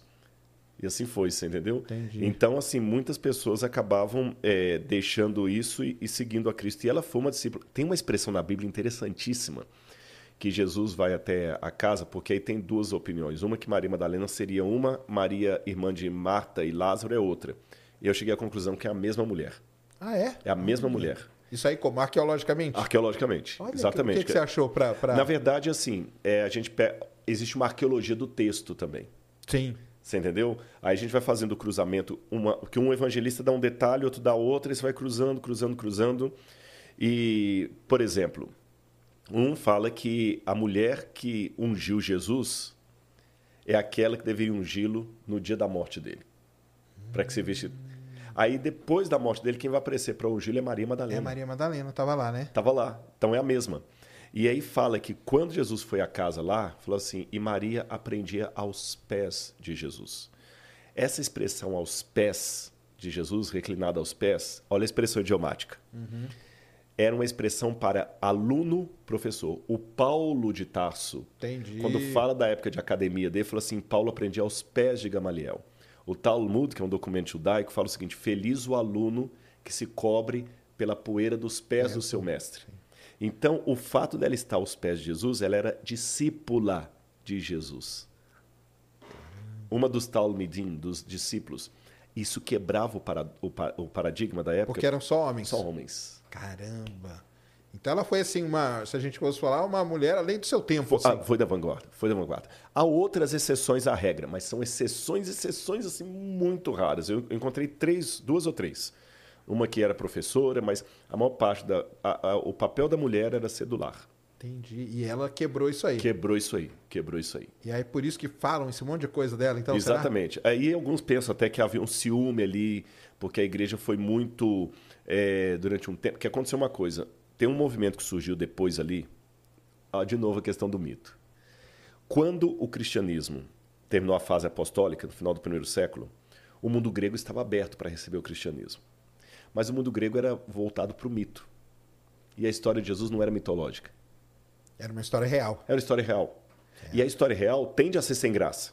Isso. Deixa eu colocar uma notinha de rodapé. Um sem graça entre aspas. Porque, por exemplo, se eu olhar num, micro, num telescópio hoje, não é aquele universo mágico que eu idealizava quando criança, brincando de astronauta, onde Sim. você vê o- a, a estrela naquele que a gente desenha e as estrelas sorrindo. Não é, não é aquele universo. Ele é frio. Se eu pegar até as palavras do Carl Sagan, ele é indiferente.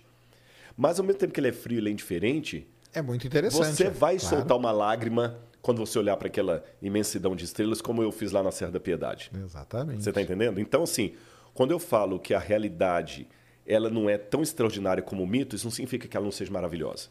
Então, os evangelhos estão dentro dessa realidade que não é mitológica, mas é maravilhosa. Mas está aquém do mundo de mentalidade mítica. Então, um grupo de cristãos de Alexandria queriam adaptar a pregação cristã ao mundo helenístico. Porque tudo na época era, era, era helenístico. Mesmo com Roma dominando, era cultura grega. E como é que eu vou adaptar? Bom, eu tenho que tornar Criar o evangelho coisa mais aí. coisa. Aí começaram a criar. Qual a lacuna da vida de Jesus? Os 12 aos 30. E qual que era a gama de um herói grego? É justamente a infância e juventude dele, os trabalhos de, de Hércules.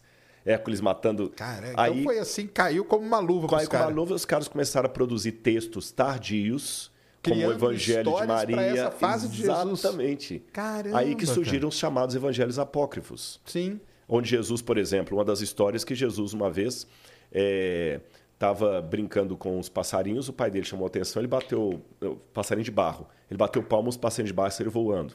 Aí tinha uns meninos que queriam bater em Jesus e falaram com ele assim, olha, adivinha o que tem dentro daquela, daquele lugar lá. Se você Entendi. adivinhar, a gente te libera. Se você não adivinhar, a gente vai te bater. Lá dentro tinha um monte de menino pronto para bater em Jesus. Jesus foi lá dentro, um monte de porco. Quando eles abriram a porta, saíram um monte de porco. Jesus transformou os coleguinhas em porcos. Quando os pais do menino foram reclamar com José Maria, Jesus levantou a mão e matou os dois. Então essas coisas todas estão nos evangelhos apócrifos, que o pessoal fala que Constantino censurou, tá vendo agora? Aí nisso surgiu um movimento que não deve ser confundido com o agnosticismo que eu falei. chamado gnosticismo, sem A. O gnosticismo diz o seguinte: tem um conhecimento secreto uhum. que te liberta. E nesse conhecimento secreto, eles começaram a falar que entre nós e Deus tem vários eons de, de elevação espiritual. E, e nesse mundo mítico ainda faltava uma figura da mulher. Aí eles ah, falavam que tinha o Deus tá. Pai, Deusa Mãe e Deus Filho Jesus. E a Deusa Mãe foi encarnada em Maria Madalena. Aí começou todo aquele mito de Maria. Provavelmente por causa disso. Aí você não corrige um erro, um extremo com outro extremo. O Papa, acho que foi Inocêncio VIII, se eu não me engano, não vou lembrar qual dos papas que foi. Ele pegou e fez uma homilia, onde ele falou que Maria Madalena era prostituta. Ah, então é daí que surge essa história. Aí surgiu, século VI. Aí surgiu Maria Madalena prostituta, prostituta, prostituta, prostituta, ficou, ficou até hoje. Igual os índios do Brasil, que hoje são índios, não tem nada a ver com a Índia. Entendi. Mas assim, arqueologicamente não tem nada de, desse, desse período da vida de Jesus, de não, 12 a 30. Nada. O Porque máximo ele, ele que seria uma pessoa normal. Normal, mesmo. normal. O máximo que eu pego é o contexto histórico daquele período. Tá. Eu posso falar com você, olha, era um período de instabilidade política, Roma estava fazendo isso aqui, tal, tal, tal, não tem nada. É como assim, é como se fala assim, tá, Sérgio, não tem nada arqueológico da vida do Sérgio dos, dos 6 aos 18 anos. Não, nada, não tem nada. Mas eu posso ter uma ideia do que, que o Sérgio pode ter sofrido, porque o Sérgio foi criado. Você é da onde? Do Rio ou não? Daqui? Não, eu não. Nasci em Londrina, mas. Londrina. Fui criado em Minas. Foi criado em Minas. Minha infância foi em Minas. Pronto. Se então... for lá em Minas, tem uns restos arqueológicos. É, então eu posso falar assim: olha, eu não sei melhor nada. Melhor nem mexer nesses é, restos. melhor, não. né? Deixa eles lá. Eu não, eu, não, eu não tenho nada do Sérgio direto. Mas eu sei que nessa época que o Sérgio era adolescente, foi a época que teve uma greve na pé da cidade dele lá, muita gente ficou desempregado. É provável que a família ah, do Sérgio tenha, tenha sofrido Você começa alguma a fazer coisa. Ali então, as... As, as ligações. É, aí é uma hipótese que eu não posso repetir em laboratório, mas ela faz um sentido dentro do método de historiografia. Saquei. E uma outra história que eu vi, eu, eu vou tirar muita dúvida aqui minha. Opa, hoje, eu espero saber Muito responder bom. tudo, senão o Google ajuda. Eu, eu vi uma história uma vez, passava um documentário na, acho que na, no History, um desses canais aí, de que Jesus seria um cara muito esperto, muito inteligente, porque ele conheceria, conhecia o Velho Testamento e sabia que ali estava escrito que surgiria um Salvador uhum. e tal. E com base naquilo ali, ele se preparou. Ele era uma pessoa normal, uhum. mas muito inteligente, muito esperta, que leu aquilo e lendo aquilo ele teria se preparado para ser aquela pessoa e aparecer. Então, eu lembro de, uma, de, um, de um episódio lá clássico que é o Domingo de Ramos, né? Uhum. Que tem na, na igreja, Sim, né? Uhum. Que é o Domingo de Ramos, é quando ele entra lá e tal, e na igreja o pessoal leva os ramos uhum. e não sei o uhum. quê. Que ele saberia que iria acontecer aquilo e ele fez tudo para ele, ele dava um jeito das coisas se cumprirem se cumprirem daquele jeito. Já ouviu essa história? Já, como que é? Já. Isso aí, como que é? Olha, agora você vai ver que interessante. É uma loucura é muito grande isso aí. O cético sou eu. É, Vou contar uma historinha para começar a responder. Diz que uma vez um religioso estava reverenciando as águas do rio Ganges. Estava mergulhando lá tal. Coitado, caramba, Rio Ganges Exatamente. Aí um amigo como você chegou para ele e falou: Paz, não faz isso. Você vai pegar uma doença aí. Isso aqui está contaminado. Não, não pode. Esse rio é sagrado. Vou te mostrar que não é sagrado. Trouxe um microscópio, colocou umas gotas do rio no microscópio, quando o cara olhou o microscópio completamente poluído, desgostoso com a realidade, ele quebrou o microscópio e continuou mergulhando. Embora essa parábola que eu contei coloque o religioso como, eu posso dizer que em todos os segmentos existem pessoas que agem como esse religioso. Entendi. Mesmo segmentos não religiosos. Uma coisa é querer descobrir a verdade, outra coisa é querer que a verdade esteja ao meu lado, custe o que custar. Então o pessoal começa a inventar uns negócios que eu, eu vou responder não como crente, como um estudioso. Isso. Quando eu te falei que a Maria Madalena foi discípula de Jesus e tal, tal, é, quando meu livro sair, você vai poder ver, tá cheio de notas de rodapé, com, e, e notas de rodapé não é de artigo da UOL, artigo, do, artigo indexado, journal, livro técnico, acadêmico, é recurso ao grego, ao hebraico, papapá, papapá, que você vê, poxa, o livro foi bem pesquisado ainda que você chegue a uma conclusão diferente do autor, você vê que o livro foi bem pesquisado, como na sua área. Ainda que você, na física, aí, você fale assim, olha, eu discordo do fulano quanto a esse detalhe dos buracos negros. Mas o, a pesquisa dele foi bem fundamentada. Uhum. Ainda que eu chegue a uma conclusão diferente, mas o cara, ele, ele, ele botou ali, a, a, né? A mesma coisa, você, o Código da Vinci, eu consigo ver que é uma pesquisa mal feita. Sim. Então, quando eu vejo, e, e, até desculpa, eu não sei se vou quebrar agora o que eu falo aqui, mas a History só está caindo de qualidade dia após dia. Ah, sim, isso é verdade. A History, por favor, não sei se é em nome de vender mais ou se a população está ficando mais é, mas emborrecida, mais estúpida, estúpida, sabe? Não tem mais uma coisa fundamentada. Ainda tem alguns especialistas que se prestam a dar depoimento, aquela coisa toda. Então, o que, que acontece? Cadê a fundamentação disso? Não é que eu estou querendo defender a Bíblia custe que custar. Não, mas assim, dê-me as provas. Ah, Constantino adulterou a Bíblia no concílio de Nicéia. Esquece se crê ou se não crê. Vamos falar de, de, de pesquisa acadêmica. Isso é uma afirmação tão gratuita quanto eu dizer que você é pai de uma garota que está lá agora. Entendi. Tá, Rodrigo, peraí, você tá, você, vou até te processar aqui por calúnia de difamação, porque para você falar que eu sou pai de uma garota lá, você tem algum exame de DNA, tem alguma escola. Não, porque o Sérgio, sabe por que, que o Sérgio está aqui agora? Não é porque essa menina está lá, por isso que o Sérgio não vai à Bahia. Não, eu não fui à Bahia porque eu não estava com a agenda. Não, é quer dizer, para você falar qualquer coisa, você tem que ter uma fundamentação mínima para elencar aquela possibilidade. Senão, você está fazendo uma, um, um, um, perjúrio ou você está levantando um falso depoimento, Sim. só que a Bíblia não pode se defender num tribunal. Então, é muita sandice. Aí também tem outros que querem falar que Jesus foi para a Índia, que ele ficou lá na Caxemira, que ele aprendeu Entendi. que Jesus era o yogi também do pessoal ufólogo, tem gente que fala que Jesus era um ET. Sim. Ah, não, isso aí tem vários. Jesus era um ET. Pô. Então, assim, rapaz, olha, o mundo hoje. Isso tá... aí não fala, não. Isso aí já um cara já veio brigar comigo. Mas, cara, é certeza absoluta. O cara falou assim: é certeza absoluta é... que Jesus Cristo era ET, porque ele desceu e não sei o quê. Eu falei, tá, é, eu você tenho tá falando medo... que é certeza, eu vou falar o quê? É, eu tenho muito medo, e sem nenhuma arrogância que eu falo isso aqui, porque eu também sou uma pessoa com minhas limitações, mas eu tenho medo da histeria mental, seja do lado dos religiosos ou dos não religiosos. Você entendeu? E, e o fundamentalista, tem um fundamentalista ateu também, você sabe disso. Tem um fundamentalista agnóstico, tem um fundamentalista religioso, tem um ativista. É, então, sabe, eu acho assim, o Deus que eu acredito não é o Deus dos escândalos. Entendi. Embora Paulo falou. Mas da onde que esses caras tiram essa. É porque também, é porque também, Jesus, vou te contar, né, cara? Esse, esse período de 12 a 30 aí é foda, né? É... Fica esse buraco. Fica esse buraco ah, cara, abre, abre muita possibilidade pra loucura, né? Mas olha que interessante ninguém preocupa muito com a adolescência de Charles Darwin. É. é e também tem um buraco. A gente só sabe que ele. Tem. Que ele e dele nem quando criança, você só sabe dele ali dele, quando estava no barco lá. O Nietzsche também só pega ele depois, já, já quase, quase ficando insano lá no, no sanatório. Ninguém preocupa com a, a adolescência de, de, de Mahatma Gandhi. Agora, é lógico, é lógico. Aí isso aqui é uma coisa que a gente tem que admitir. O nome Jesus ele tem uma coisa que atrai. Para você aderir ou odiar. Como dizia C.S. Lewis, você pode até cuspir nele, você pode até não acreditar nele, mas ele mexe com você. Porque é curioso que nenhum livro do mundo foi tão perseguido e hostilizado como a Bíblia. Nenhum, nenhum, nenhum, nenhum, nenhum. E olha o paradoxo. A Bíblia que foi o livro mais queimado, mais proibido, mais hostilizado, hoje é o livro mais vendido e ah, com o maior número de manuscritos preservados. Então, esse livro tem uma coisa que atrai o ódio ou a, a, a adesão completa. Claro. É. Só explicando, é um amor ou ódio, né? É, só explicando uma coisinha que eu falei aqui que pode gerar uma dúvida em alguém, quando eu falei assim, o Deus que eu creio não é o Deus dos escândalos, porque Paulo falou, nós pregamos a Cristo crucificado, loucura para os gregos, escândalo para os judeus. Mas quando ele falou escândalo para os judeus, no sentido que os judeus se escandalizavam Entendi. com aquilo, com aquilo que quebrava, que não uhum. que Deus seja escandaloso. Entendi. Pessoal aqui tá falando que eu tô. Cara, eu tô falando, eu vi isso aí num documentário, cara. É um documentário que tem.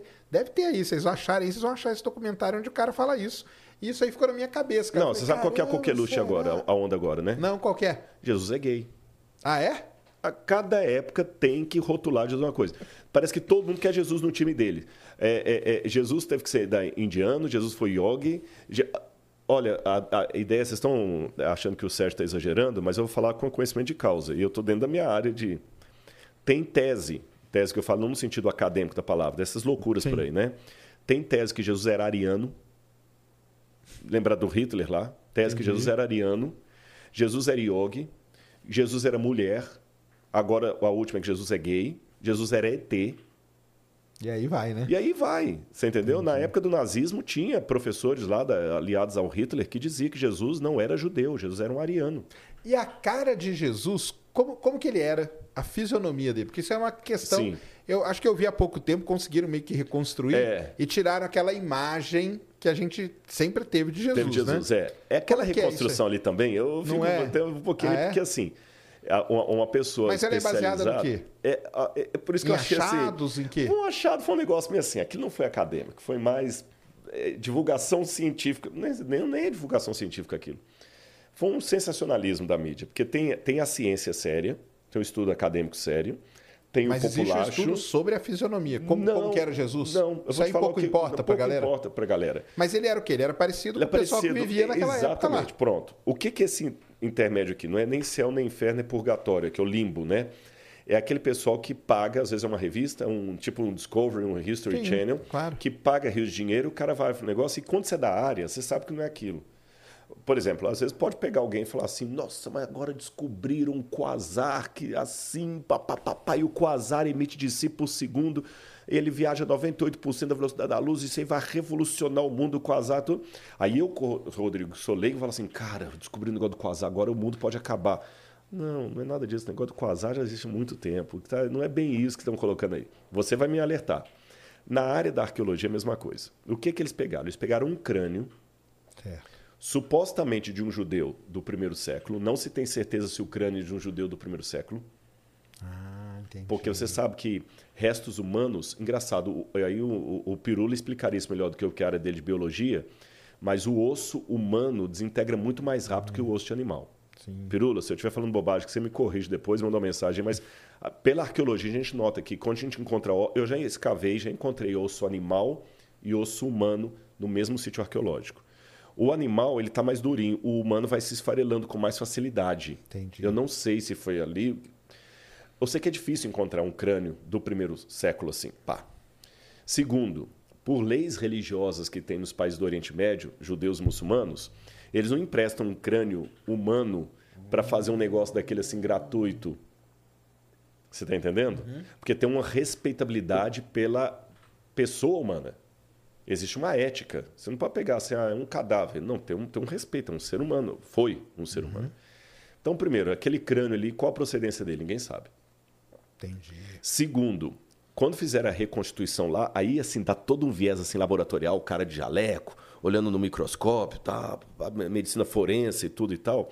Você sabe que tem coisas que você não tem como reconstituir. A cartilagem. Eu posso ter uma ideia que o camarada tinha um nariz negroide porque ele era daquela parte da África subsaariana e tudo mais. Eu posso sugerir que o sujeito fosse loiro porque ele foi encontrado lá na, lá no, no, na, na Sibéria e era o pessoal mais branco, mais caucasiano. Eu posso sugerir isso. Mas orelha, é, cartilagem, nariz, pelo, cabelo, não tem uhum. como você saber. Pode saber se era homem, se era mulher, se era velho, se era criança, se era adulto. Aí pegaram e começaram. Isso aqui tudo, então, é licença poética quando desenharam o nariz do cara e tudo e tal, aí puseram aquela barba e tudo mais. Assim era Jesus. Uhum. A, ciência, a ciência agora dá um novo mapa de Cristo. O que, que eu posso falar do rosto de Jesus? Eu posso falar para você o seguinte. É, ele deveria ser uma pessoa como um judeu de sua época. O biotipo do judeu da época, que é diferente do biotipo do judeu de agora. Porque agora você tem um judeu askenazi, você tem um judeu é, da, da da, da Espanha, o sefaradita, tem o judeu da Polônia. Então, quer dizer, tem vários tipos de judeus. Aí foi misturando, né? É, tem o judeu coisa. etíope. Você vê em Israel, judeu da minha cor. Tá lá no exército, lá, falando hebraico, tudo judeu, de origem etíope. Você tem judeu loiro. Você tem judeu com aquele nariz mais afinado, assim. Então, tem que pegar qual que era a característica do judeu da época. Da época. Então, Jesus deveria ser um sujeito de estatura mediana, porque, pelo que a gente vê dos ossários que encontraram os fêmurs, da época, a gente nota que a população era baixa, de, é, em torno de 1,60m e poucos. Caramba. Eram baixinhos, eram Mas pequenos. Era baixinho. Baixinhos. Os judeus tinham uma estatura baixa. baixa. É, Jesus deveria ser uma pessoa é, troncundinha, porque ele trabalhava com construção, a profissão dele era tecton. Tecton que o pessoal traduz como, como marceneiro ou carpinteiro, mas não tecton. Você não fala da tectônica de placas? Uhum. Olha o mundo grego aí ajudando é, a gente. Claro. tecton, tecton é construtor. O chefe dos arquitetos, do, dos construtores é o arquitecton. Ah, então eles eram um tecton. Né? A tectônica de placas, como é que as placas vão se construindo, construindo. se avolumando. E é pedra. É. Então, ali na, na região da Galileia, trabalhava com pedra pesada e tudo então, andava então, a pé. Forte. Jesus era forte, tanto é, é que ele maromba, aguentou, maromba. carregou a, cru, a cruz, carregou a cruz. Carregou a cruz, né? Depois de ter apanhado a noite toda, foi forte ali e tudo mais. Então, ele veio ser forte. O nariz, o perfil do judeu é aquele nariz afina, é, assim, tipo. Arqueado. Arqueado, sabe? Bem arqueado assim. Barba volumosa. Barba volumosa. A pele devia ser uma pele mais azeitonada, porque eles pegavam, estavam muito expostos o ao sol. sol né? direto. O sol direto. Cabelo mais crespo e, e farto. Entendi. Cabelo mais crespo e farto. Isto é o que eu posso concluir da aparência. Algumas coisas que eu falei estão em consonância com esse estudo que você mencionou aí né? Que também coloca um cara meio ali uhum. e tal. É que também eles não podiam fugir muito, que senão ia ficar muito esquisito. Muito esquisito. Né? Agora, o que Jesus não era definitivamente é aquele ser é, quase é, é, é com carinha efeminado, olhinhos azuis, aquela barba assim, com, com a carinha assim. Aquilo ali é uma construção. A, sabe que aquele Jesus foi baseado em Luís XVI, né? Hum. Porque tinha a época todo Luís XVI, toda da, ah, da sim, França. que ele era o então, padrão, né? É o padrão de beleza. Então, Entendi. Então Jesus foi o padrão de beleza. Então, não, caramba, ele era baixo. É, porque não pode colocar ele baixo, né? Porque senão, é. como queria chegar nos lugares, né? Exatamente. chegar em ponto chegar ali, impondo, né? Impondo, é, impondo. E não, né? Que coisa, né? É muito complicado, né? E, a... e aí, essa parte aí que você falou, né? Que, cara, assim, eu sou ateu e tudo, mas eu acho sensacional essas histórias, viu? Acho sensacional. Não, elas fascinam, elas são legais. Fascinam a, a fase final ali, que você falou que ele carregou a cruz. Então o negócio, a cruz existiu, ele foi crucificado. Foi crucificado. Tudo, tudo isso aí já é comprovado. Comprovado. Arqueologicamente. Sim, arqueologicamente. Mesmo. Inclusive, vou dar algumas evidências para você. É... Aquele caminho lá, só te cortando. A Via Dolorosa? Você vai lá, você faz o caminho. É aquele mesmo? Não. Não, não, não. não é? Cara, e aí? Quem já foi comigo fez... para Israel sabe que eu sempre assim. Você eu, faz... eu falo esse contato porque eu também não quero ferir a sensibilidade Entendi. religiosa de quem está comigo. Tá. E ali você está falando, tem uma procissão católica passando, você vai desfazer da religião do outro, não é, não é legal, não é tá. é polite isso. Mas tipo, o Monte das Oliveiras, esse não, isso, isso, isso, isso, isso, aí está lá, tá até, lá hoje, até, hoje, e foi lá é, mesmo. Foi lá mesmo. É comprovado. Comprovado. Agora eu coloco o seguinte, eu faço com o pessoal uma, uma, eu brinco quando eu levo o grupo, mesmo com os alunos que a gente foi para escavar agora, uhum. depois da escavação eu tirei cinco dias para mostrar o país para os alunos. Certo. Num padrão bem mais baixo do que com os grupos, porque com o aluno, o aluno não tem dinheiro nem para pagar o sanduíche, né? Claro. Então o que acontece? Eu faço uma legenda com eles de cara. Eu falo o seguinte, olha, quando eu falar é tradição, é apenas uma maneira educada de falar que é mentira. Saquei. Entendeu? Entendi. É tradição. Quando eu falar possibilidade, é como se eu falasse assim: Jesus esteve por aqui. Pode ter sido 3 quilômetros para lá, 2 quilômetros para cá, em algum lugar. Quando eu falar X, é que a, a, a possibilidade arqueológica está acima de 90%. Entendi. Aí, num primeiro momento, muita gente decepciona porque eu começo a mostrar as tradições. Isso aqui é tradição, isso aqui é tradição, isso aqui é tradição. Certo. Mas quando eu vou mostrando as possibilidades do X, tem lugar que emociona. Vou te dar um X que é até interessante, que tem a ver mais ou menos com a sua área. Você sabe que o Armstrong era tremendamente religioso. Sim. Tanto é que quando o Apollo foi lá, eles fizeram, realizaram uma santa ceia na. na, na, é, na, na tem até um rebu por isso, que a NASA não queria misturar. Os caras levaram a Santa Ceia e leram lá e fizeram a Santa Ceia lá. E o Armstrong, quando voltou aqui, ele foi visitar Jerusalém. E tem um lugar em Jerusalém que muitos turistas não vão, são as escadarias de Hulda, que é lá atrás, são o resto da escadaria da época do templo. E ali é um X, X duplo, até brinco. Ali o que que ali é a, a escadaria que estava do templo na época de Jesus. E ele Entendi. foi ao templo. Ele várias passou vezes. naquelas passou escadas. Passou aí, você já matou a charada. Entendi. O Armstrong sentou nos anos 70 naquela escadaria ali. Fizeram um VIP para ele. O cara pisou na lua tal, Entendi, né? Claro. Todo clássico e tudo, ele sentou ali. E ali ele dando depois, o camarada explicando para ele, o guia, olha, que assim o templo funcionava assim, ali ficava, toda a estrutura arqueológica, o Armstrong prestando atenção. Daqui a pouco ele falou assim, eu queria fazer uma pergunta para você. Pois não, qualquer que você quiser. Qual a chance matemática de Jesus de Nazaré ter subido algumas vezes aqui? aqui? Hum. O guia falou assim, 100%. Aí o Armstrong emocionou, embargou a voz e falou assim: Eu estou mais emocionado de sentar nessa escadaria do que eu fiquei. Que ter pisado na lua. Pisado na lua. Isso não é mito, essa história aconteceu. Então existem muitos, mas a gente tira os mitos. Então, por exemplo, Via Dolorosa é mito. É mito. Agora, a crucifixão. Via Dolorosa, só pra galera aí que, que não sabe, é seria por onde ele passou carregando a cruz até ser crucificado, é isso? Só que, mas como é que eu mostro que era mito para eles? Olha o que, hum. que eu faço com o pessoal. Mesmo quando eu vou com um grupo que não é aluno, Sérgio, eu ainda sou um professor. Não tem como deixar de ser. Claro. Então o pessoal vai ter uma aula comigo ali. Não vai ter diploma, não vai ter trabalho, mas é uma aula. Eu levo a, a, galera, e gente, se alguém viajar comigo, faça cara de surpresa quando for lá, como se não soubesse disso. mas, vem cá, mas existe uma via dolorosa. Existe, existe um caminho que ele passou Mas carregando. a gente não sabe tá. Por quê? Ah, não dá pra Vamos saber. entrar na estratigrafia? Hum. Ó, sobreposição de camadas. A única diferença da estratigrafia que eu, que eu estudo para que você estuda é que a sua é fruto de ações geológicas da Sim. natureza. A minha é mais na, humana do que natureza. Sim. Não foi o homem que produziu o Cenozoico, mas foi o homem que produziu o bronze tardio. Você entendeu? E Jerusalém tem lugares que ela está 10, 12 metros acima da Jerusalém da época de Jesus. Então, quando eu levo o pessoal num lugar que fica ótimo para explicar isso, porque a vantagem de Jerusalém. É porque vai ter lugares que afloram, né? Igual afloram. na geologia. Exatamente. Beleza. Eu não preciso de PowerPoint. É igual quando você vai fazer um trabalho de campo. Claro, você mostra ali. Você né? mostra ali. Tá. O PowerPoint está aqui, ó. Tá aí. Aí eu levo no tanque de Bethesda. Aí tem uma igreja lá, então eu falo, ó, o pessoal fica aqui, vem na igreja, reza, vai embora. Mas vocês querem ver o verdadeiro tanque de Bethesda? Queremos. Aí eu mostro aqui em cima estava uma igreja do século XII. Abaixo, estão vendo aquelas ruínas ali? É um templo a Esculápio, do século II. Abaixo, olha lá embaixo. Aí lá embaixo o pessoal vê o resto de uma beirada de uma piscina Lá está o tanque de Bethesda. o pessoal, aquele ali, lá embaixo. E a gente está aqui em cima. Eu falei, agora olha para o canto. É quando o pessoal olha para o canto, você tem quase 12 metros de acúmulo de material. Sim, claro. E você vê até as diferentes cores, você vê que são épocas diferentes. Eu falei, pois é, a Árvore Dolorosa lá em cima. Olha o chão da época de Jesus. Como é que pode ser? Hum. Sem contar que essa via dolorosa, durante a Idade Média, ela foi modificada várias vezes, no período imagina, otomano mudou. Imagina. Então, a, o pessoal, quando faz uma viagem dessa, eu quero quebrar o é, um mito. E porque tem é, aquele problema né, que a gente viu, que a gente que trabalha com geologia, arqueologia e tal, é isso, né, cara? Nós estamos falando aí, no seu caso, de coisa que aconteceu há dois mil, dois mil anos atrás, uhum. né?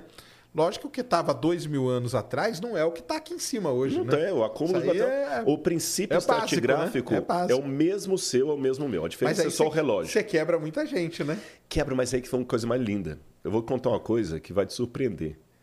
Eu, vai pessoas que são da minha igreja adventista, tem gente que é de outras igrejas, católico, ateu, agnóstico, até padre já viajou comigo. E já teve ateus interessantes. Eu te convidei para ir para Israel, mas não estou forçando, não. Tem ateu que aceitou Deus. Eu tive um caso de um médico é, que ele era ateu, do, doutor em medicina, professor, tinha um livro acadêmico publicado de neurologia. Aí, quando ele foi fazer o, o Egito e tudo, né? Eu falei, oh, gente, aqui tem um momento de reflexão, nós estamos na Terra Bíblica. Vamos separar em grupos de dois, procure seu companheiro, faz uma oração e tudo. E tinha um ateu no grupo. Eu gosto de deixar a pessoa muito à vontade. Você entendeu? Ah, não sei se você percebeu, eu orei antes de, de comer o sanduíche aqui. Fiz minha oração tranquila aqui e tudo. Para que eu vou fazer um estadalhaço aqui? Já estava entrando, já estava falando, eu estava orando aqui. Entendi. Pedindo a Deus a bênção sobre o programa e agradecendo pelo sanduíche. Aí eu, eu deixo bem à vontade. Graças a Deus. É igual você, você fica à vontade comigo, eu nunca forcei. Mas aí, na hora, eu falei, como é que eu vou fazer com o doutor fulano? Aí eu peguei e falei com ele assim, é, fulano, eu vou ficar com você. Aí ele, tudo bem e tal. Eu falei assim, eu vou fazer uma oração. Você gostaria de orar comigo? Mas você é um ateu. Aí, houve outras coisas até chegar nesse momento. Então, estou resumindo a história. Ele virou e falou assim, mas eu não sei fazer oração. Eu falei, não tem problema. Fala só assim, Deus, fulano está aqui. Se ele existir te ouvir... E esse camarada começou a chorar. Depois ele me revelou, no finalzinho da viagem, que ninguém sabia, ele estava com câncer Caramba. terminal. E ele estava numa busca. Ateu, cara acadêmico. E depois disso ele entregou sua vida a Deus, morreu. O milagre não aconteceu, mas morreu em paz.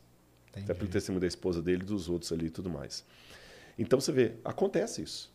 Sim. Então, eu sou de uma linha, Sérgio, que eu não preciso enfeitar o pavão para você olhar no, no zoológico. Eu não preciso mitologizar a Bíblia para torná-la maravilhosa. Mas eu acho que até mesmo assim, você vê o um negócio que tá lá, que aquele ali você sabe, você cara. Sabe, aquele ali é dois mil anos atrás. E outra, isso é muito mais emocionante do que o outro, que deve ser um negócio comercial, né? comercial. né? Eu, não, deve não. É, e tem uma coisa, já que eu sou apaixonado por Jesus, saber que ele esteve ali, é, é, eu vou colocar bem claro para não parecer uma mitologia, uma idolatria da terra.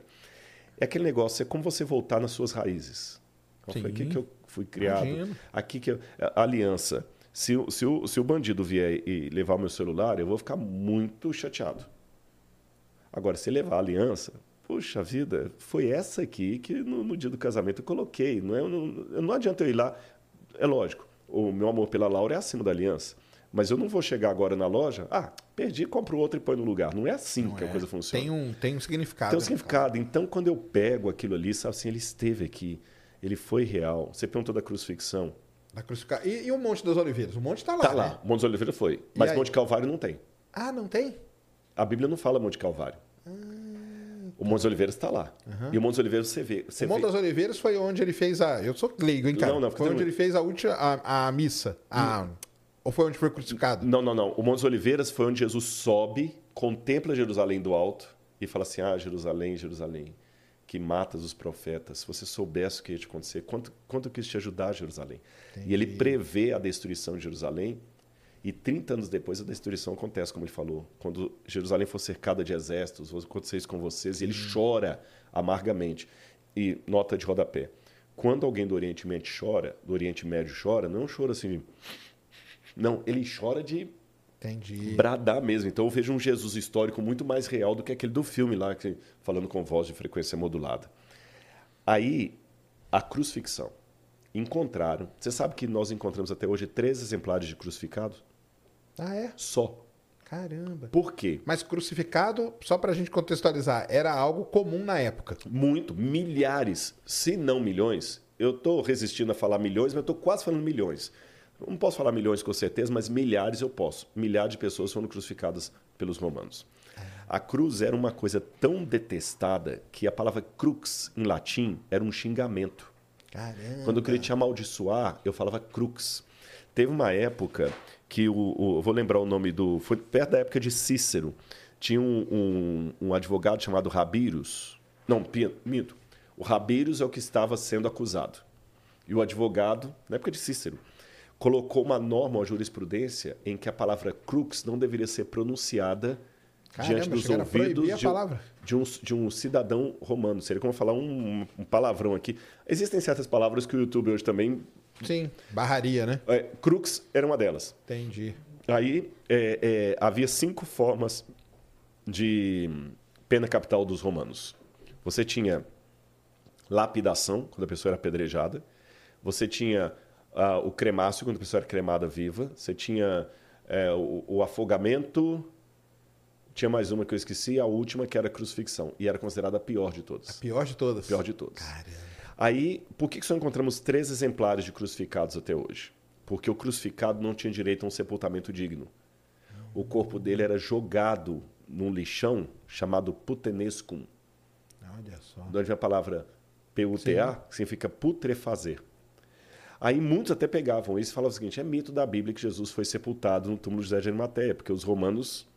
Jogavam o corpo ali. Só que encontramos já três exemplares que fugiram à regra. É, um encontrado na, na Itália, outro, acho que foi na Itália, o outro foi em Roma e o outro em Israel. O de Israel foi o primeiro a ser encontrado. Em 1969, perto da Guerra de Seis Dias, é, estavam reconstruindo Jerusalém depois da guerra e tinha um bairro lá que existe até hoje chamado Givat Hamivtar, os tratores passaram e bateram num, num túmulo antigo. Caramba. E dentro desse túmulo tinha um, um, uma caixa de pedra que nós chamamos de ossário ou ossuário. Porque a pessoa, depois que morria, é interessante, o sepultamento era um ano depois de sua morte. Caramba! Porque você morria, o seu corpo era colocado no sepulcro, que era uma caverna. Depois de um ano, o pessoal ia lá, tirava os seus ossos, colocavam nesse Nessa ossário, caixa. aí colocavam num gavetão assim e você estava com o túmulo pronto para outro membro da família. Entendi. Esse que era o Aproveitavam, né? Aí acha... aproveitavam. Acharam esse ossário. Aí estava o nome escrito do sujeito lá, Yohanan ben Hagakol. 1,63m de altura. Lembra que eu falei que todo mundo era Entendi. baixinho? E aí, quando pegaram, viram que a. Como é o nome do, do- aqui abaixo do fêmur, a, esse a tíbia, né? Não, a tíbia é do braço. Esqueci, gente, agora deu branco. Essa- Ah, esse-. Aqui da canela aqui. Estavam quebrados. É, não sei se você acha aí. Estavam quebrados os ossos. E não foi quebrado de ação do tempo, não. Foi deliberadamente quebrado com uma pancada. Fíbula. Fíbula. Fíbula. Não, acho que é a tíbia. É, a- é, o- é a tíbia mesmo. É, é a tíbia, né? Ah, isso. Então eu falei tíbia. Eu tinha falado tíbia aquela hora. É a tíbia Bem mesmo. abaixo do joelho. Isso, bem abaixo dele. Estava quebrada essa parte aí, a tíbia. E alguém quebrou aquilo ali. E eles, opa, interessante. E no calcanhar tinha um prego romano crucificado, é, enfiado. Caramba. No calcanhar, na cartilagem. Tava lá o prego. Estava lá o prego. Então, viram que foi o único exemplar de um crucificado. Aí o pessoal da Universidade Hebraica, doutor de Saferes, tinha outros médicos, doutor Zias, fizeram um levantamento técnico, como é que seria... Aí vem a medicina forense. Tá vendo como é que a arqueologia lida com várias outras claro. áreas? Até a, até a astronomia, quando a gente estuda a astronomia babilônica, Sim, a astronomia, ela já, ela, por causa do jeito que o pessoal falava, né? Eclipses, e Eclipse, coisas, né? exatamente e gente- tal.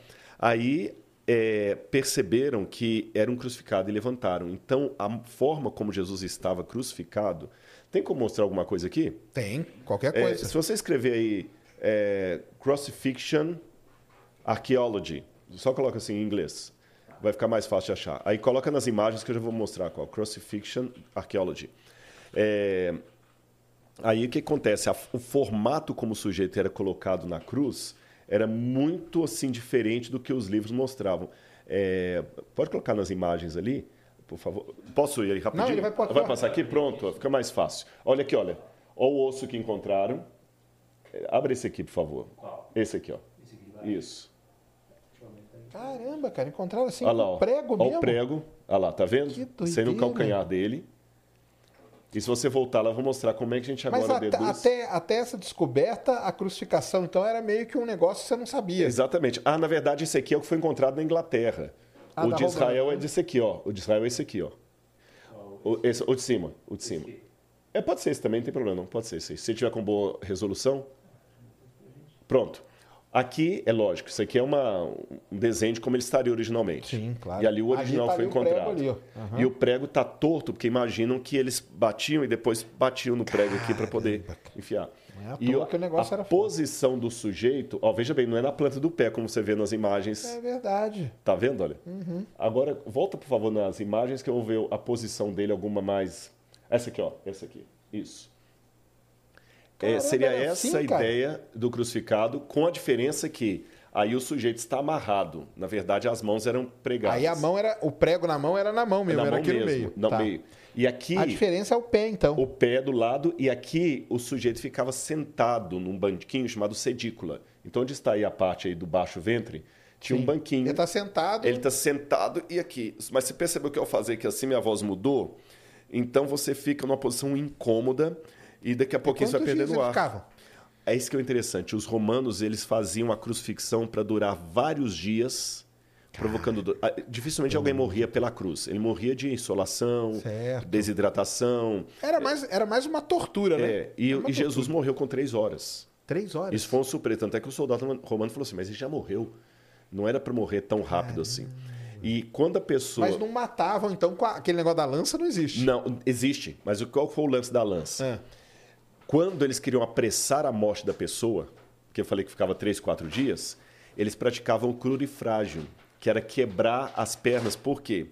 Se eu tivesse na posição desse sujeito aqui, assim, só de sentado na cadeira, vocês perceberam em casa que a minha voz mudou de tom? Porque eu estou atrofiando aqui os pulmões.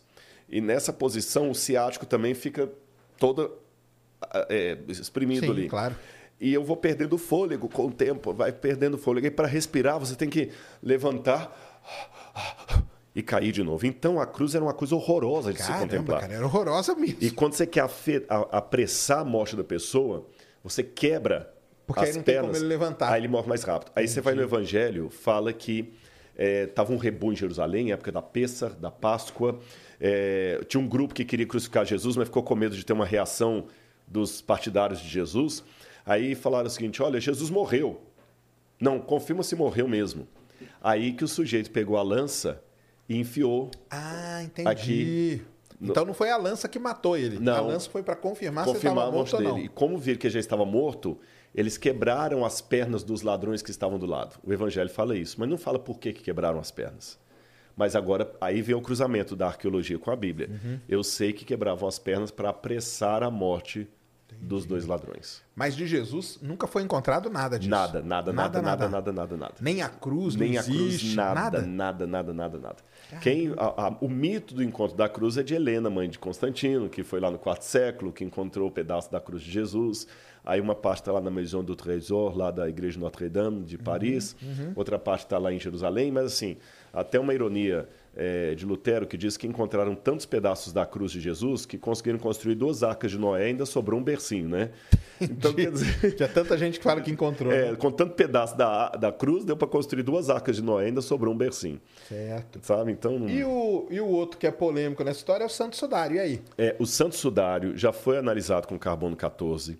Ele data do século 12. 12? 12. E É, o pessoal posta, né, cara? Aquela imagem, fala que era Jesus que era estava Jesus. Não, e olha, Nada se, disso. se aquele era Jesus, então Jesus não ressuscitou, porque aquele sujeito estava vivo. Entendi.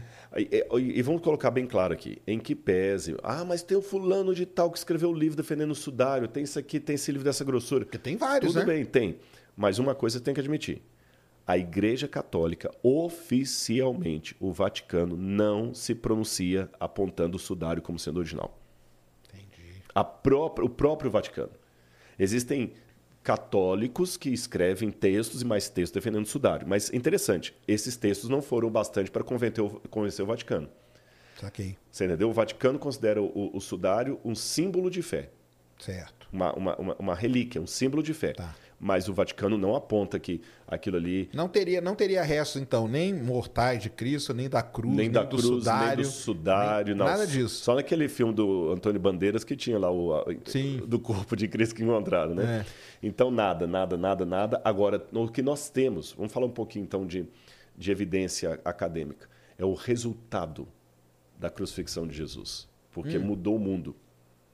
Mudou o mundo. Foi um negócio assim. Os romanos crucificaram milhares de pessoas, mas aquela cruz ali mudou o mundo, as outras não. Entendi. E mudou tanto que é interessante que no segundo século encontraram em Palatino, é uma evidência que nós temos que Jesus foi crucificado. Porque no segundo século, poucos, poucas décadas depois ali da, da morte de Jesus, encontraram uma pichação numa escola romana do Palatino. Caramba. Você entendeu? É, Nossa, eu vou te incomodar um pouquinho. Se você escrever só assim, é, Palatine, com E no final, Palatine, é Alexamenos. Isso. Palatine Alexamenos. Olha que interessante essa. É, é, Palatine. Palatine. Isso. I? Aham. Palatine, Alexam, é com X, Alexamenos, meno, me, menos, menos, Menos. menos, cross. Deixa eu ver o que, que ele vai aparecer. O Google é uma maravilha, né? Achei, já achou. Pode olhar imagens aí, ó. É esse grafite aqui, ó. Ele tá aqui. Olha o grafite original. Vou mostrar o grafite original primeiro. Ah, tá com baixa resolução esse, hein? Ah, É. Ah, Esse aí tá ótimo. Esse aí mesmo, do Ah, Red. isso aí tem Que interpretação. tem, né? interpreta... tem o desenho do lado, vai ajudar, Aham. ó. Isso, olha que Ah, maravilha, ó. Tá vendo? Olha. Aqui está o original, Uhum. aqui está o desenho. É, encontraram, é, isso está escrito em grego. Hum. E é uma pichação feita, um grafite feito de criança. Ou seja, não é só de hoje que o pessoal brinca Sim, pichando claro. porta de banheiro. É, e eles desenharam um burro numa cruz Numa cruz, direitinho. e um menino com a mão assim E em posição com, de e com o pezinho adoração. do lado, ó. Com o pezinho, Pezinho do do lado. lado, Isso cara. é interessante. Olha que O interessante. pezinho do lado. Aham. E aí tem uma, tá escrito em grego aí. Só que tá com um grego muito mal escrito. Não só da grafia, mas com a própria gramática. Está escrito Alexamenos sebete theon. Alexandre. Alexamenos sebete theon. Que tradução seria Ale- Alexamenos adora ou teme a Deus. E Tertuliano conta que havia na época uma, uma, uma não vale uma piada, um nickname, vamos falar um apelido, alguma coisa assim, uma, de, uma bullying, de chamar Jesus de o burro crucificado. Caramba. Então você vê que ali é uma evidência que eu tenho, muito antes da Igreja Católica surgir como Isso aí foi o quê? Século II, século? II. Essa pichação. Exatamente, século II. Nem Constantino tinha vindo ninguém. Então a gente nota duas coisas interessantes que isso aqui me, me diz: que o cristianismo daquela época já entendia Jesus como Deus, porque a- a- se o outro está criticando a Sim, ele, é claro. porque era o que ele via. E segundo, que o cristianismo já entendia que Jesus foi crucificado numa cruz, como a gente vê hoje, que era a cruz latina que os romanos faziam Saquei. sabe? Entendi. Então isso é mais uma prova. Tem outras provas também de, de, de pichação, de crucifixão desenhado. Agora, do ponto de vista teológico, eu vou sair um pouquinho da academia, vou falar da fé. A ideia que nós temos é que a morte de Jesus não foi um mero martírio. Foi a, a morte do Filho de Deus no lugar da humanidade.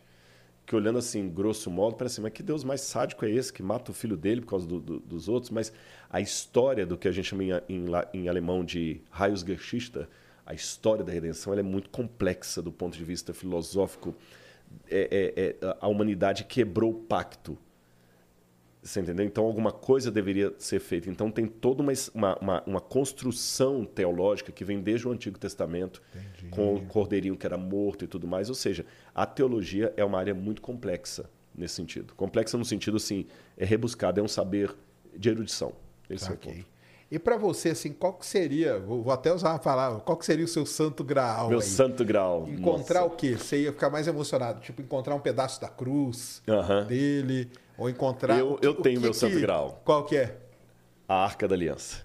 Ah, é, não falando da Arca da Aliança, vamos falar da Arca da Aliança. Embora Indiana Jones já encontrou, mas... tô brincando. Isso, a Arca da Aliança. A Arca porque da ela Aliança. desapareceu na história. Entendi. Mas aí, a Arca da Aliança é o quê? É Velho Testamento. Velho né? Testamento. É Velho a Arca da Aliança, Testamento. para quem não sabe, Isso, é um baú onde foi guardado as, As duas tábuas. tábuas dos Dez Mandamentos. E essa arca, ela desapareceu de Jerusalém no sexto século antes de Cristo. Porque quando Nabucodonosor vem, ele tem três intervenções dos babilônios em Jerusalém. 606 antes de Cristo, 597 antes de Cristo e 586 87 antes de Cristo, dependendo de como você calcula aí. É, e numa dessas intervenções, Nabucodonosor destruiu o templo, foi na, na última. Então a, a, a história é que mãos piedosas, para que Nabucodonosor não destruísse tudo, pegaram Destruiu. a arca da aliança e a esconderam. Mas aonde? Ninguém sabe. Eita. Esse é o mistério, ninguém sabe. Aí na época dos Macabeus diz que ela foi escondida numas cavernas. Jerusalém hoje é um, um, um queijo suíço cheio de túneis, só que o problema é que os túneis estão embaixo daquele domo dourado ali, que é o domo da rocha. que Se a gente escavar lá, a gente proclama a Terceira Guerra Mundial. Tem, é porque. O, o, ci- não, daqui a pouco nós vamos falar disso. É. Porque é uma ô cidade, ô lugarzinho complicado, Complicado. também, né, cara? Muito. Pelo amor de Deus, né? muito, Pelo amor de Deus. Muito, pelo amor de Deus. ó, vou fazer a propaganda. Pelo amor de Deus. Serjão já não tá tomando Coca-Cola, já tá fazendo ginástica. É, Tá vencendo a tentação, e falando, pelo amor Não, de mas- Deus, mas teve, teve um cara aqui que escreveu o seguinte: quando o avião tá caindo, não tem ateu. Pra mim não precisa nem cair, não. Nem cair. Começou a balançar já, cara, eu já me converto imediatamente, cara. Imediatamente. Desse jeito, viu? Mas, então, assim. é- E é interessante, né? Que o pessoal fala muito mais do Santo Graal do que da arca, né, Da cara? arca. E a arca, pra mim, é fascinante. É o mito. É o mito, né? O Santo Grau é mais que Pô, mas o mito da arca, Santo da Gra- é muito foda. Ah, é, mas só, mas não, o Santo, o, Santo Grau é melhor. Santo Grau, aquele copo que tocou nos lábios do Senhor, que o pessoal se tocava a ressuscitar. O cara que está com a mulher morrendo e vai lá atrás do Santo Grau, Entendi. sabe? As cruzadas. Você sabe que em grandes. é, é, houve várias cruzadas. Sim. Várias milícias das cruzadas foram em busca do Santo Graal. O negócio era tão forte na época Mas aí eu acho do que sabe o quê? feudalismo Eu acho que eles usavam isso pra convencer o cara de ir. mas com certeza, mas eu tô falando a força Ah, do mito do Santo Graal. Eu convenço você a largar para trás mulher, tudo e tal, sair do feudo e ir para um lugar que você não sabe o que vai enfrentar, que talvez não vai voltar com vida, vai voltar com. Atravessar a Europa inteira a cavalo e, E se foi aí que a. Europa ficou inundada de relíquias sagradas. Que eles traziam falsas, tudo, né? tudo. É o que eu falei, a brincadeira lá da arca, o pessoal fala que havia tantos ossos de santos na Europa que só na Espanha você tinha 15 dos 12 apóstolos.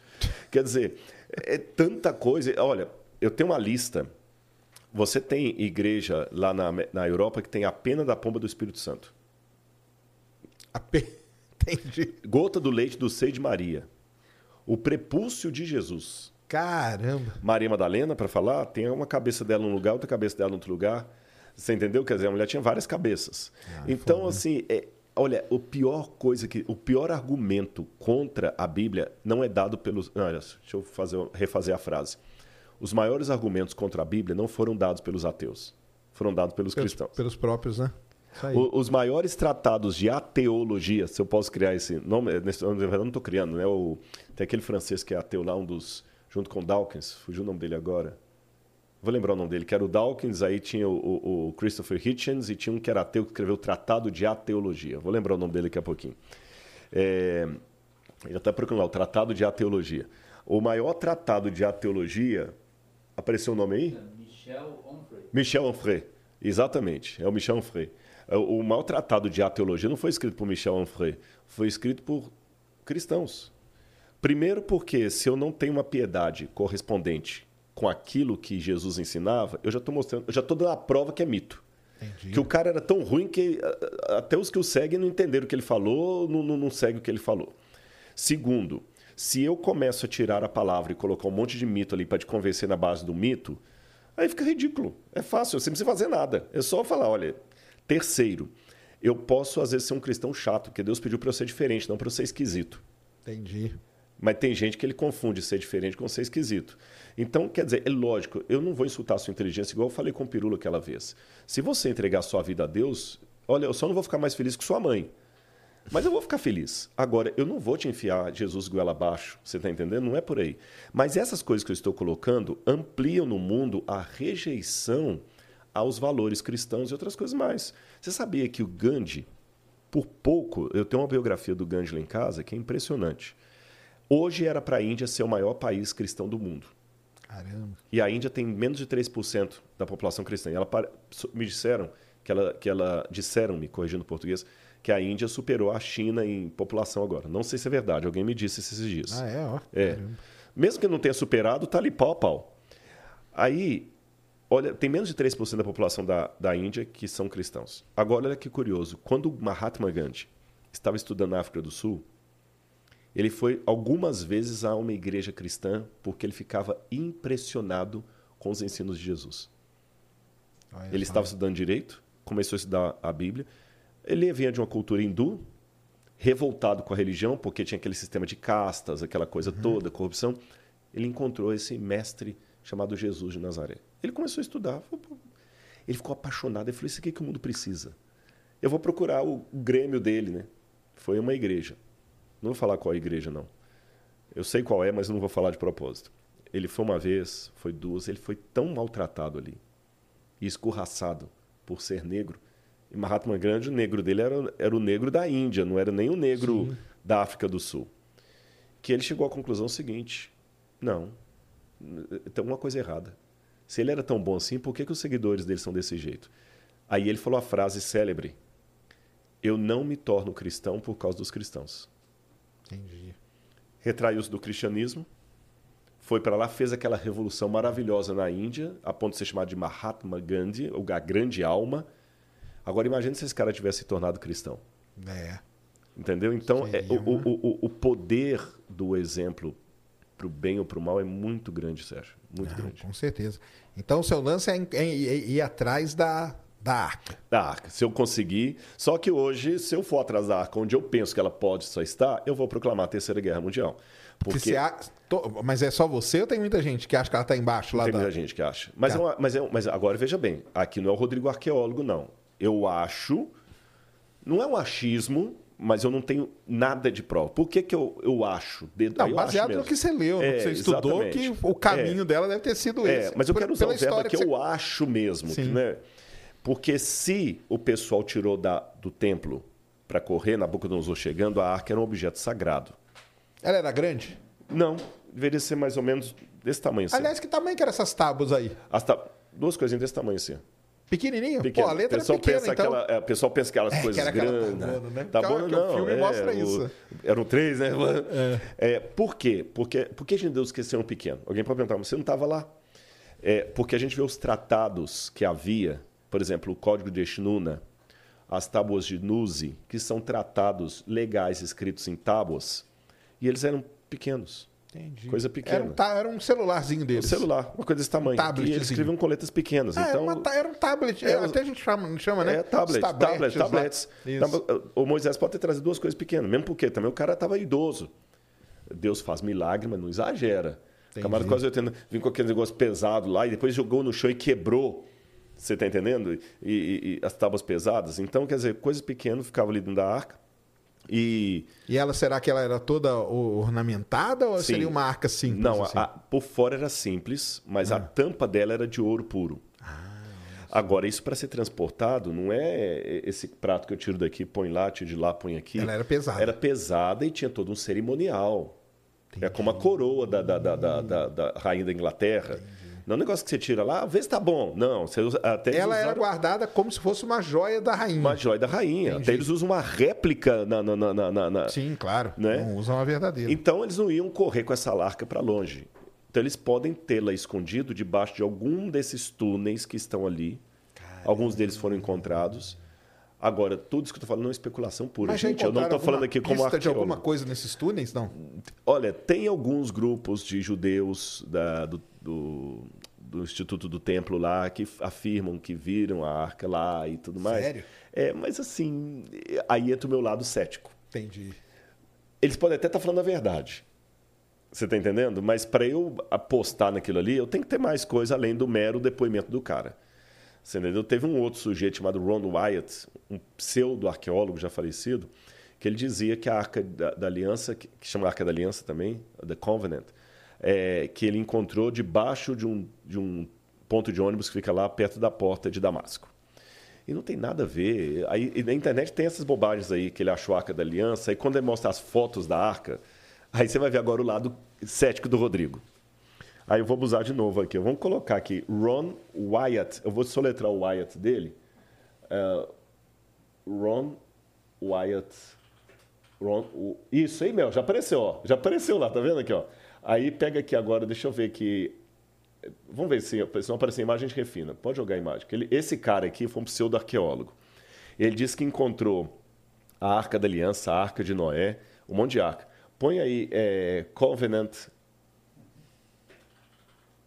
Ark of Covenant, yes. Ah, Deixa-me ver aqui. Não, aquele ali já é. Ó, esse aí já é falso, ó. Nem isso aqui não é do cara. Olha que, que legal. Aqui você tem a falsificação da, falsificação. falsificação. Essa foto não é foto que o Ron Wyatt tirou. Tá bom? E ele teria encontrado ela onde? Você falou? Em Damasco? Não, não, em Jerusalém. Ah, em Jerusalém Mas é mesmo. falso. Aí vamos baixando aqui que eu vou te mostrar a foto que ele mostrou, que ele disse que a Shekinah da arca brilhou quando ele estava lá. Aqui, ó. Tá aqui, ó. Essa foto aqui, ó. Aí, quando- mas cadê a prova? Tira uma foto e não da arca. Aí ele mostrou. Ah, será que não tem outra? Não, tem uma outra melhor. Tem uma com melhor qualidade ali, ó. Aqui, ó. Essa aqui, ó, do lado. Label, aqui, essa aí, ó. Acho que tá com melhor qualidade isso aí. Também tá baixa. Que pena. Essa é melhor. Vê, parece que tem um PDF isso aí. É, tá melhorzinho. Mas isso aí é o quê? Eu não tô nem. Um bololô de coisa? Eu também tô vendo, eu também, eu, eu sou crente. e eu também tô vendo um bololô de coisa. Para mim você fala. Mas ele falou o quê? Que isso aí é arca? Ele falou que é o brilho da glória de Deus na arca. E tem gente que acredita, Sérgio. Aí é complicado, aí me, aí me ajuda, você entendeu? Como é que eu vou falar com o Sérgio que a fé procede? Você entendeu a minha dificuldade? Como é que eu vou Entendi, falar que a fé entendi. procede, Jesus Cristo é o Senhor, é meu Salvador, que transformou minha vida? Aí vem um crente e fala, não, mas aqui arca aí, ó, ele encontrou o brilho de Deus ali e tal. Aí você falou assim, cadê a... Tira a arca de lá, então e mostra. Não, o Senhor... Aí o cara vira profeta. Entendi. Ele já morreu, ele era de Nashville, Tennessee. Aí ele falou que Deus ia mostrar para ele o tempo de descobrir a arca, de mostrar a arca ao mundo. O cara Ia ter um morreu. tempo certo, não né? morreu nada. Até hoje estão os discípulos dele aí. E, e detalhe: o pessoal lá desse lugar, que eu conheço todo mundo lá, estava tão de saco cheio, de toda hora ver gente lá querendo saber onde é que a arca estava e tudo, porque eles deixaram ele escavar, que ele enganou todo mundo. Tem um vídeo dele que ele fala o seguinte: que ele encontrou ali um pouco de sangue. Agora, se você estava. O absurdo vai mais ainda. Ele fala, falava que morreu, que a crucifixão de Jesus se deu em cima desse ponto de ônibus. Onde hoje tem um ponto de ônibus. Entendi, entendi. No passado tinha uma, uma, uma, uma pedreira, Jesus foi crucificado ali. E quando Jesus foi crucificado, que o sangue dele pingou na terra, passou Foi pelo. atravessando. E chegou na arca que estava guardada ali.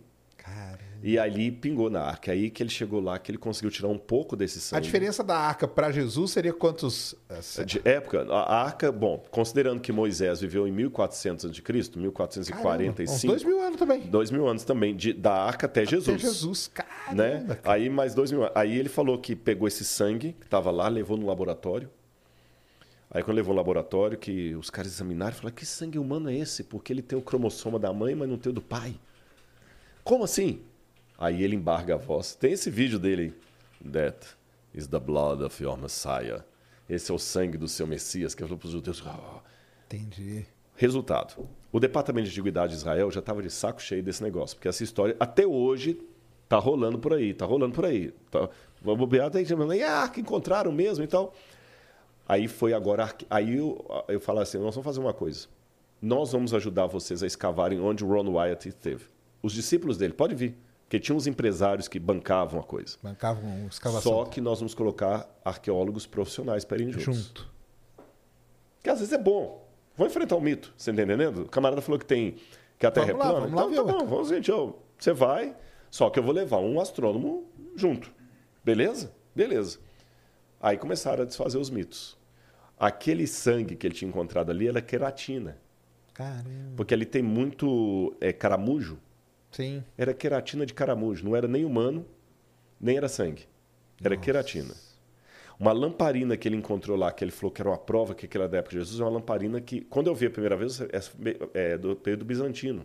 Bizantino é quarto século depois de Cristo. E não encontraram nada do que ele falou lá. E foram nos mesmos lugares, com todo o equipamento. Aí, pronto. Estão satisfeitos?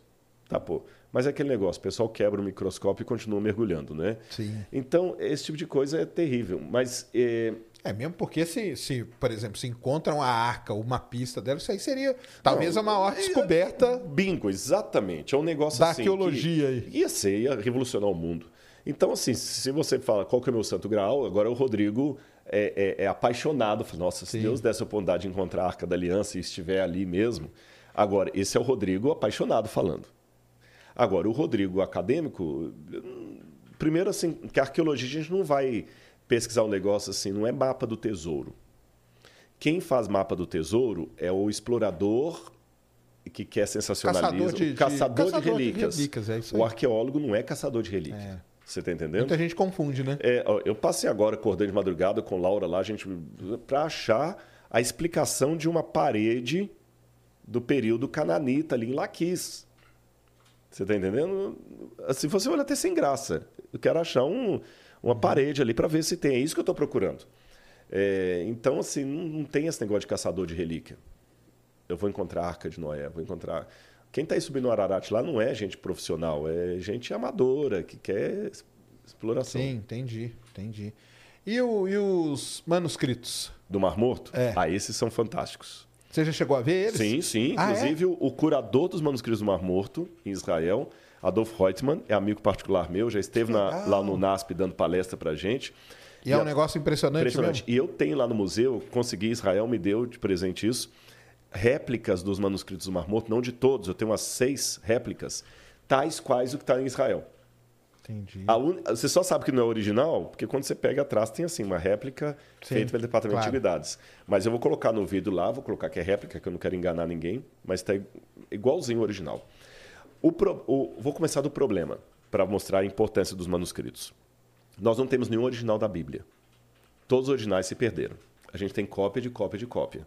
E como eu falei da crítica textual, a gente reconstrói o arquétipo, o texto original, a partir de um trabalho técnico, que eu não vou explicar aqui, que é colação textual, tipo Sim. da letra. A gente data o manuscrito pelo tipo da letra, pelo carbono 14, uma série de coisas. Então, o problema do Antigo Testamento. A cópia mais antiga que a gente tinha em hebraico da Bíblia era da Idade Média. Caramba. 970 depois de Cristo. Então, olha, 970. A cópia em hebraico mais antiga. Fora essa cópia, a única coisa que tinha em hebraico da Bíblia era um cartãozinho, vou até simbolizar com isso aqui, chamado papiro Nash, que traz um trechinho dos Dez Mandamentos escrito em papiro, datado do ano 100 a.C. Mais nada. Como é que eu preenchi a lacuna aqui para o texto do Antigo Testamento? Dependia da tradução grega da Septuaginta, das traduções em latim, das traduções cristãs e tudo mais e tal. Agora, o Antigo Testamento terminou de ser escrito por volta de 1400, de volta de 400 antes de Cristo. Eu vou arredondar para mil a data desse aqui. Ou seja, o manuscrito mais antigo em hebraico datava de 1400 anos depois que o te- Antigo Testamento terminou de ser escrito. Caramba. Ainda tinha coisa para trás. Quem me garante que a Bíblia não foi adulterada nesse meio tempo aí? Eu pude usar aqueles argumentos que eu usei para você no início ali, né? Igreja católica, mas não tinha um Não manuscrito. tinha nem igreja, não tinha nada. Não tinha nada para provar. Até que em 1947, um garotinho beduíno chamado Muhammad El-Dib estava ali em Herbert Kumeram procurando umas cabras, ainda estava na iminência da criação do Estado de Israel. E aí ele pegou e estava procurando as cabras, ele viu uns, uns grutas. Falou assim: será que a cabra está lá dentro? Ele, na preguiça de descer à toa ali, porque aquilo é fundo, ele pegou uma pedra e jogou. Porque falou: se a cabra estiver lá, ela vai fazer barulho. Quando ele jogou a pedra, ele escutou barulho de vasos se quebrando. Ele desceu com o irmão dele, acharam vasos cilíndricos desse tamanho. Ele não sabia o valor daquilo, era analfabeto de pai e mãe. Venderam para um mercador de antiguidades em Belém chamado Cando. E os pedacinhos que eram em papiro, em pergaminho, perdão, em couro, vendeu para um sapateiro para consertar a sandália.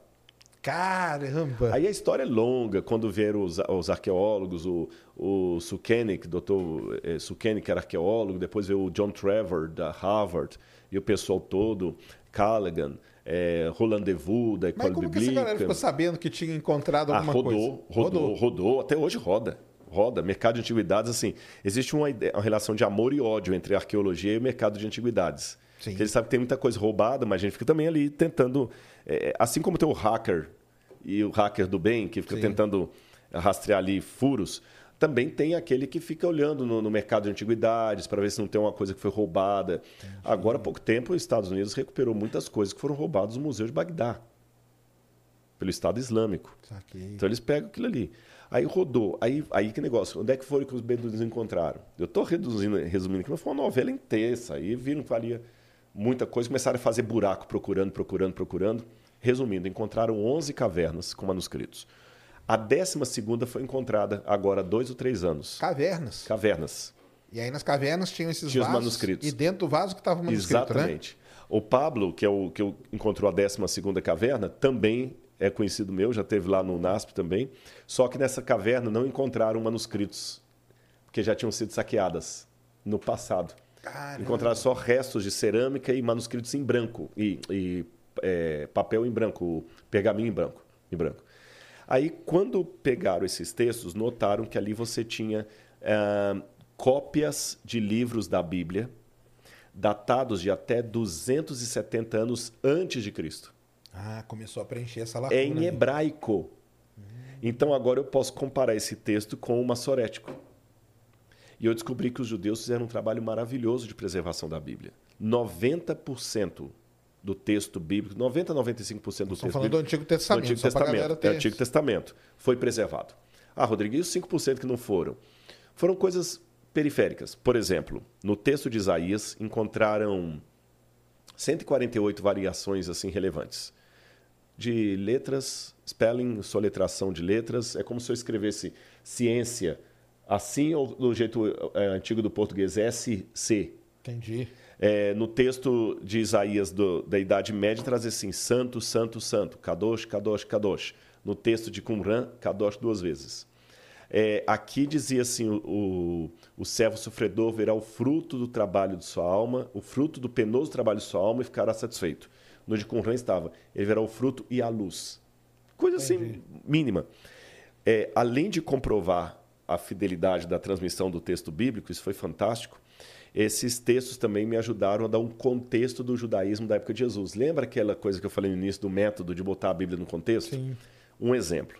Jesus falou nas bem-aventuranças assim: Bem-aventurados os humildes de espírito, porque deles é o reino dos céus. O que, que significa isso? Jesus falava em aramaico. Só que as palavras de Jesus foram traduzidas para o grego. Lembra que o meu doutorado foi sobre grego?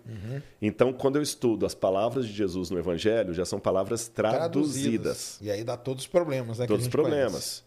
E expressão idiomática, como é que você traduz? conhece. Eita, aí é Complicado. Como é que você extra... como é que você vai traduzir para o inglês? Eu vou livrar sua cara.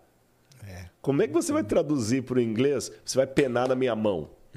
Tô lascado. Como é que você traduz isso para o inglês? Você entendeu? Tô lascado. Não tem como.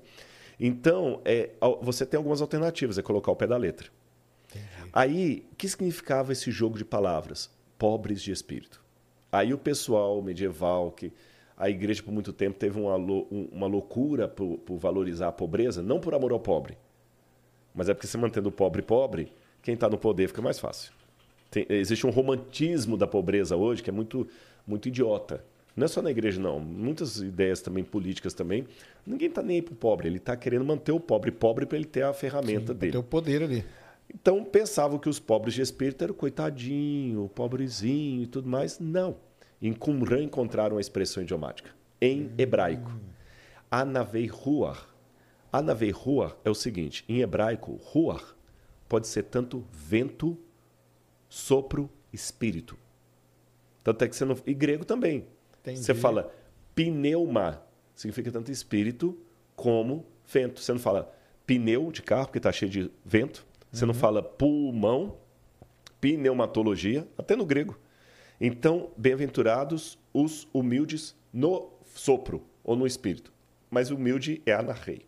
O que que é anarrei? Anarrei literalmente é encurvado.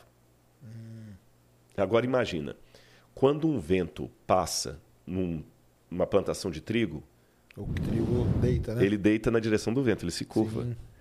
Então, como o Espírito de Deus também sopra, aquele que se encurva em obediência é um feliz, é um bem-aventurado. Entendi. O encurvado no Espírito. Es- Esclareceu uma expressão idiomática usada por Jesus. Isso é só um exemplo. Aquele- Então é riquíssimo o estudo dos manuscritos do Mar Morto. Como é que os judeus esperavam o Messias? A gente não saberia nada disso sem o achado de, do- é, de Qumran. Quando a gente fala Qumran, gente, é a região É chamada região Ribet Qumran, achado, né? que é um nome até árabe, nem é judeu. Agora, como também é a região do Mar Morto, aí então a gente fala tanto manuscritos do Mar Morto Ah, como os manuscritos de Qumran. Qumran, né? Que o Aham, pessoal fala. Isso Fantásticos. E hoje estão todos disponíveis na internet. Isso é uma coisa interessante. Quando eu fiz meu primeiro doutorado, a gente estudava crítica textual, que eu falei ali, é, Lucas, eu tive que viajar pela Europa de mochileiro para ficar colecionando cópias dos manuscritos bíblicos. Você entendeu? Então, por exemplo, eu lembro lá em Roma e também nos Estados Unidos, a gente ia para uma sala fechada, aí tinha aquele monte de microfiche, microfilme. Tinha toda uma burocracia para você entrar lá para autorizar. Aí eu tinha que pegar um manuscrito do quarto século, do quinto século, no microfilme, Caramba. ampliava aquilo ali. Eu tirava, eu tirava 15 páginas, 15 cópias de cada, gastei o dinheiro todo, porque se sumisse uma, não tinha nem o disquete para ter uma cópia. Você está entendendo? Eu ia perder. Para analisar o manuscrito ali. Hoje, eu faria o mesmo trabalho da minha casa, porque os manuscritos do Mar Morto, por exemplo, estão em alta resolução na internet. Caramba. E são estudados até hoje. Até hoje. Não foram totalmente traduzidos. A 90% deles já foram. Já foi? Só que demorou. Isso, é uma- isso foi uma coisa interessante também, é o sensacionalismo. Quando o pessoal estava fazendo a tradução, e tem nomes grandes como ah, Frank Cross, que foi professor de Harvard, na época ele era aluno ainda de Harvard. Morreu, eu tive o privilégio de conhecê-lo, um dos maiores epigrafistas de Harvard. Ele na época era menino, lá jovem, nos anos 50, 60. Tinha muitos manuscritos que estavam assim, em milhares de pedaços pequenininhos. Então o camarada tinha que ficar Ficar pegando colando ainda. colando aquele negócio assim com o vidro, com a mão, com pinça, aquela É um coisa. quebra-cabeça Demorou mesmo. Anos. Então demorou a publicar. Ah, demorou anos só para colar, né? Rapaz, o que teve de jornal e de gente falando que os manuscritos do Mar Morto tinham uma grande verdade sobre Jesus. É, Que ia abalar o falava isso, né? cristianismo, por isso que a igreja não deixava publicar. E não tinha nada a ver com a igreja, era o governo de Israel e tudo.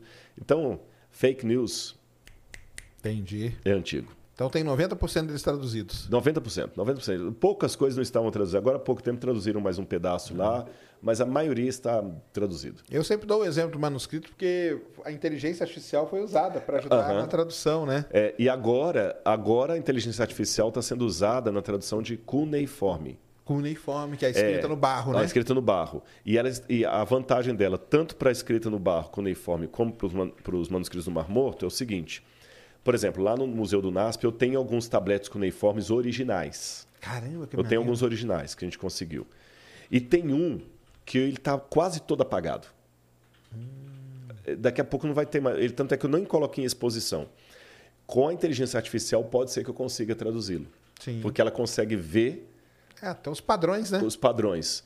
Agora, a inteligência artificial, ao mesmo tempo, ela gera uma benção e uma advertência. Né? Eu confesso para você que eu estou com um sério problema da inteligência artificial, o medo. Vou falar qual é. A inteligência artificial, para mim, ela veio para ficar.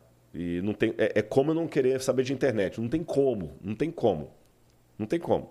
Um acadêmico hoje que não mexa com a internet, não tem celular, ele já está fora. Sim. Né? Pode ser um monstro, pode ser um dinossauro do, do, do conhecimento, está fora. Então, eu me rendi à internet. Eu, eu sou da old school. Quando eu comecei a dar aula na universidade, eu dava aula no quadro, olhando o aluno lá, pedindo, aluno pedindo para sair mais cedo, chegando mais tarde e tal, fazendo chamada. Hoje eu dou aula para uma câmera. Dou aula na pós-graduação, é uma câmera e aluno em todo lugar me assistindo. Isso. Eu me, eu, me, eu me rendi. Adaptou, né? Eu me adaptei, me converti, mas as minhas preocupações vêm. O que, qual a minha preocupação com a inteligência artificial? Ela pode nos tornar cada vez mais burros. Porque, vamos ser sinceros, Sérgio, para que, que eu vou estudar? Eu estudei acadiano, estudei egípcio, estudei aramaico, hebraico e grego. E latim. Sou- não sou fluente no, nas seis. Dou para o gasto, porque tem coisa também que você estuda, mas não usa, você vai esquecendo. Ah, sim, claro. Não tem aquela fluência. Não me dar um texto agora em acadiano, eu vou ler para você. Tem que pegar os léxicos, reestudar, eu esqueci muita coisa, os, os fonemas ali, né, os símbolos. Imagina, isso é tudo complicado pra caramba. É. Agora, hoje, eu não precisaria desse esforço.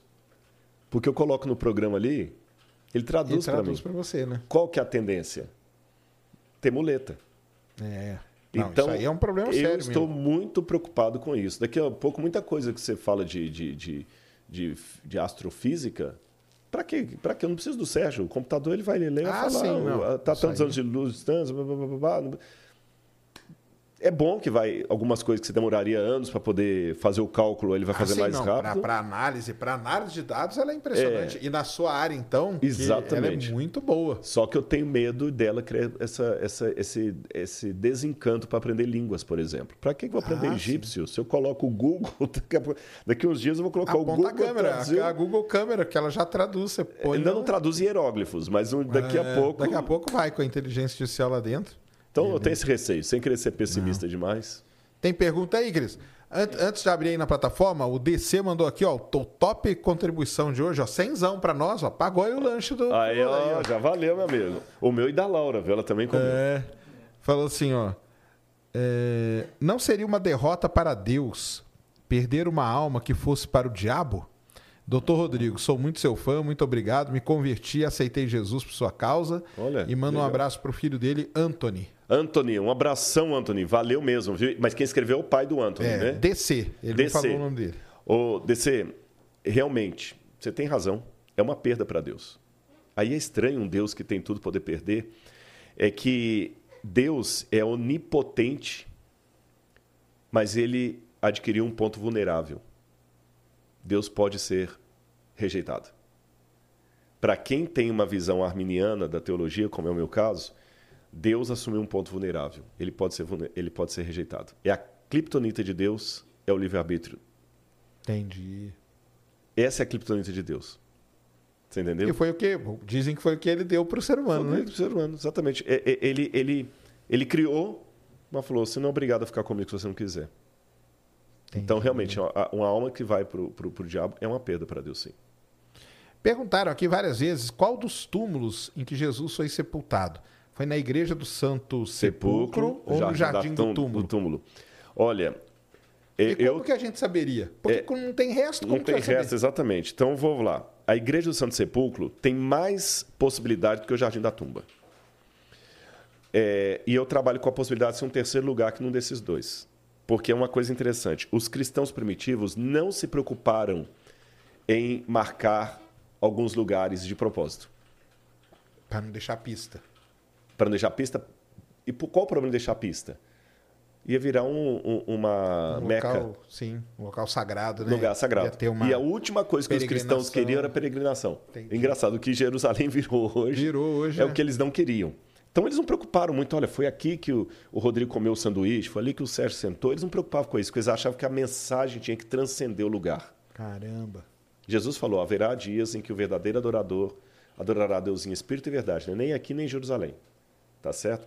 Mas, depois de, de Helena, quarto século, Helena, mãe de Constantino, começou a demarcar lugar. É, e Helena marcou, não, é aqui esse lugar.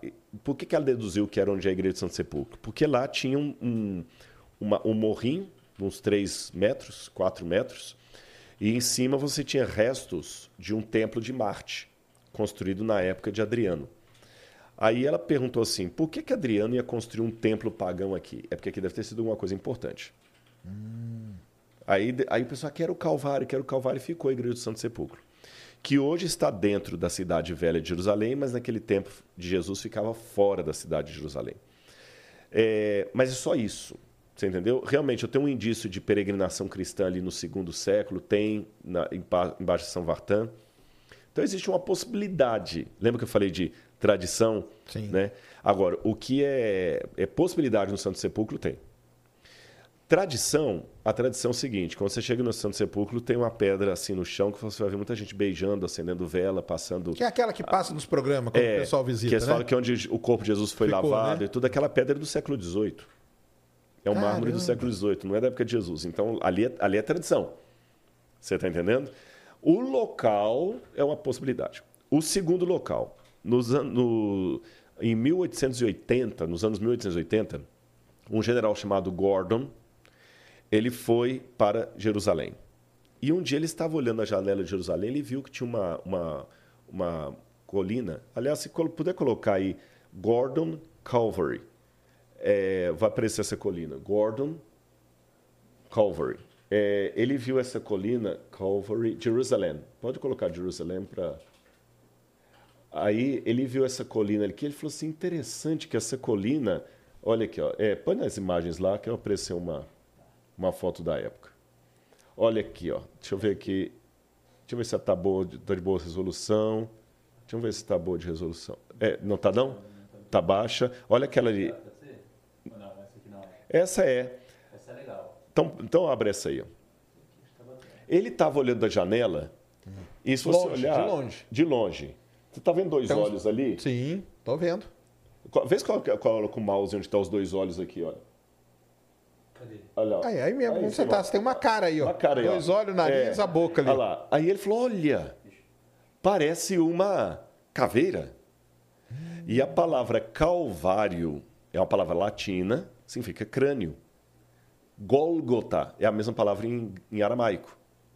Falou assim: não será que Jesus foi crucificado? Aí, para ampliar a ideia dele, até então só tinha a igreja de Santo Sepulcro, lá dentro da Helena que eu contei. Aí, para ampliar, eles vieram aqui para o lado da esquerda e ele viu que ali você tinha uma cisterna e aqui você tinha um túmulo. Um túmulo. Aí ele falou: pronto, é o túmulo de Jesus. Os protestantes, aí entra aquele negócio da piedade. Como não queriam valorizar a igreja católica e tudo mais, falaram: ah, então a igreja católica está errada, é aqui. Aí começou Jerusalém dividida. Os católicos iam celebrar o túmulo de Jesus lá no Santo Sepulcro, os protestantes no Jardim de Gordon, com o comprido de Jardim de Gordon. Que esse é o jardim do túmulo. Que o pessoal Jardim fala. do túmulo, que o pessoal fala, que depois foi sofisticado, foi comprado por um, é, por uma- um grupo inglês, britânico. E só um parênteses antes de continuar, onde hoje está esse monte de cactos aqui, ó, hoje aqui é o ponto do ônibus. Caramba. E foi embaixo daqui que aquele Ron Wyatt falou que escavou a Ah, arca. Entendi. Pô, a arca estaria perto de onde Jesus teria morrido. É, porque então. na, na visão dele. Entendi. Né? Aí, Olha, aqui tem uma baita de uma falhona geológica. Exa- então. é, exatamente. Aí, já que você falou em falhona geológica, agora vem o meu lado cético. O problema é que o túmulo que está ali, que eles falam que é de Jesus, aquele túmulo não é da época de Jesus. Ele é de 700 anos antes de Jesus. Isso aí sabe por datação ou pelo estilo? Datação e estilo arquitetônico. Ah, beleza. Você entendeu? Datação e estilo arquitetônico. A gente faz tudo. Quanto mais dados eu puder cruzar, Melhor, né? dando os mesmos resultados. Então, Você definitivamente. já teve tudo isso aí. Tu- Tudo, tudo. Definitivamente posso afirmar: esse túmulo não é o de Jesus. Abro a possibilidade de Jesus ter sido crucificado nessa região? Pode ser. Lembra que eu falei da possibilidade? Pode ser. Agora, falar que essa caveira aí é a prova não pelo seguinte. Agora eu vou falar da sua área, você pode dar uma aula melhor do que eu não. sobre isso. Aí é. Calcário é uma pedra muito macia. Ou rocha, desculpa Sim. que eu sei que tem uma É, de pedra. aí. pedra não. É, rocha, né? o calcário é uma rocha muito macia. E ela desgasta muito com o tempo. Sim, claro. Tem as cavernas Eu fui a primeira vez para Israel em 98. eu já vi essa pedra perder cada vez. Essa pedra, perdão, desculpe, minha blasfêmia aqui. A minha heresia, essa rocha, ela perder a cada inverno um pedacinho dela, porque a neve valia as intempéries. Sim. Nem parece mais caveira. Abre, abre, por favor, agora de novo as imagens. Vou mostrar como é que ela está hoje. Olha aqui. É. Tá, tá ruim, tá horrível essa, essa. Não, tá bom, né? Não, tá bom. Ó, só porque eu falei que tava grande, não tava, né? Ah, Deixa eu vou ter que entrar, peraí. É. Se entrar no site, talvez eu pegar melhor. A gente coloca ali, ó, Bible Places. Bible Places. Ah, ah, Olha lá, ó. Olha como é que ela já desgastou toda. É, tá uma cara detonada já. Já né? detonou. Essa cara detonada. Caramba, tem um cara que mora do lado aqui da. Lá do lado. O ponto do ônibus está aqui embaixo. Ó. Entendi. Aqui é o ponto do ônibus. Você está entendendo? Olha o túmulo. Volta lá. é, nesse mesmo site aí. Só voltar um pouquinho. Só voltar a seta ali. Isso. Olha o túmulo aqui que eles mostram lá, que é o túmulo de Jesus.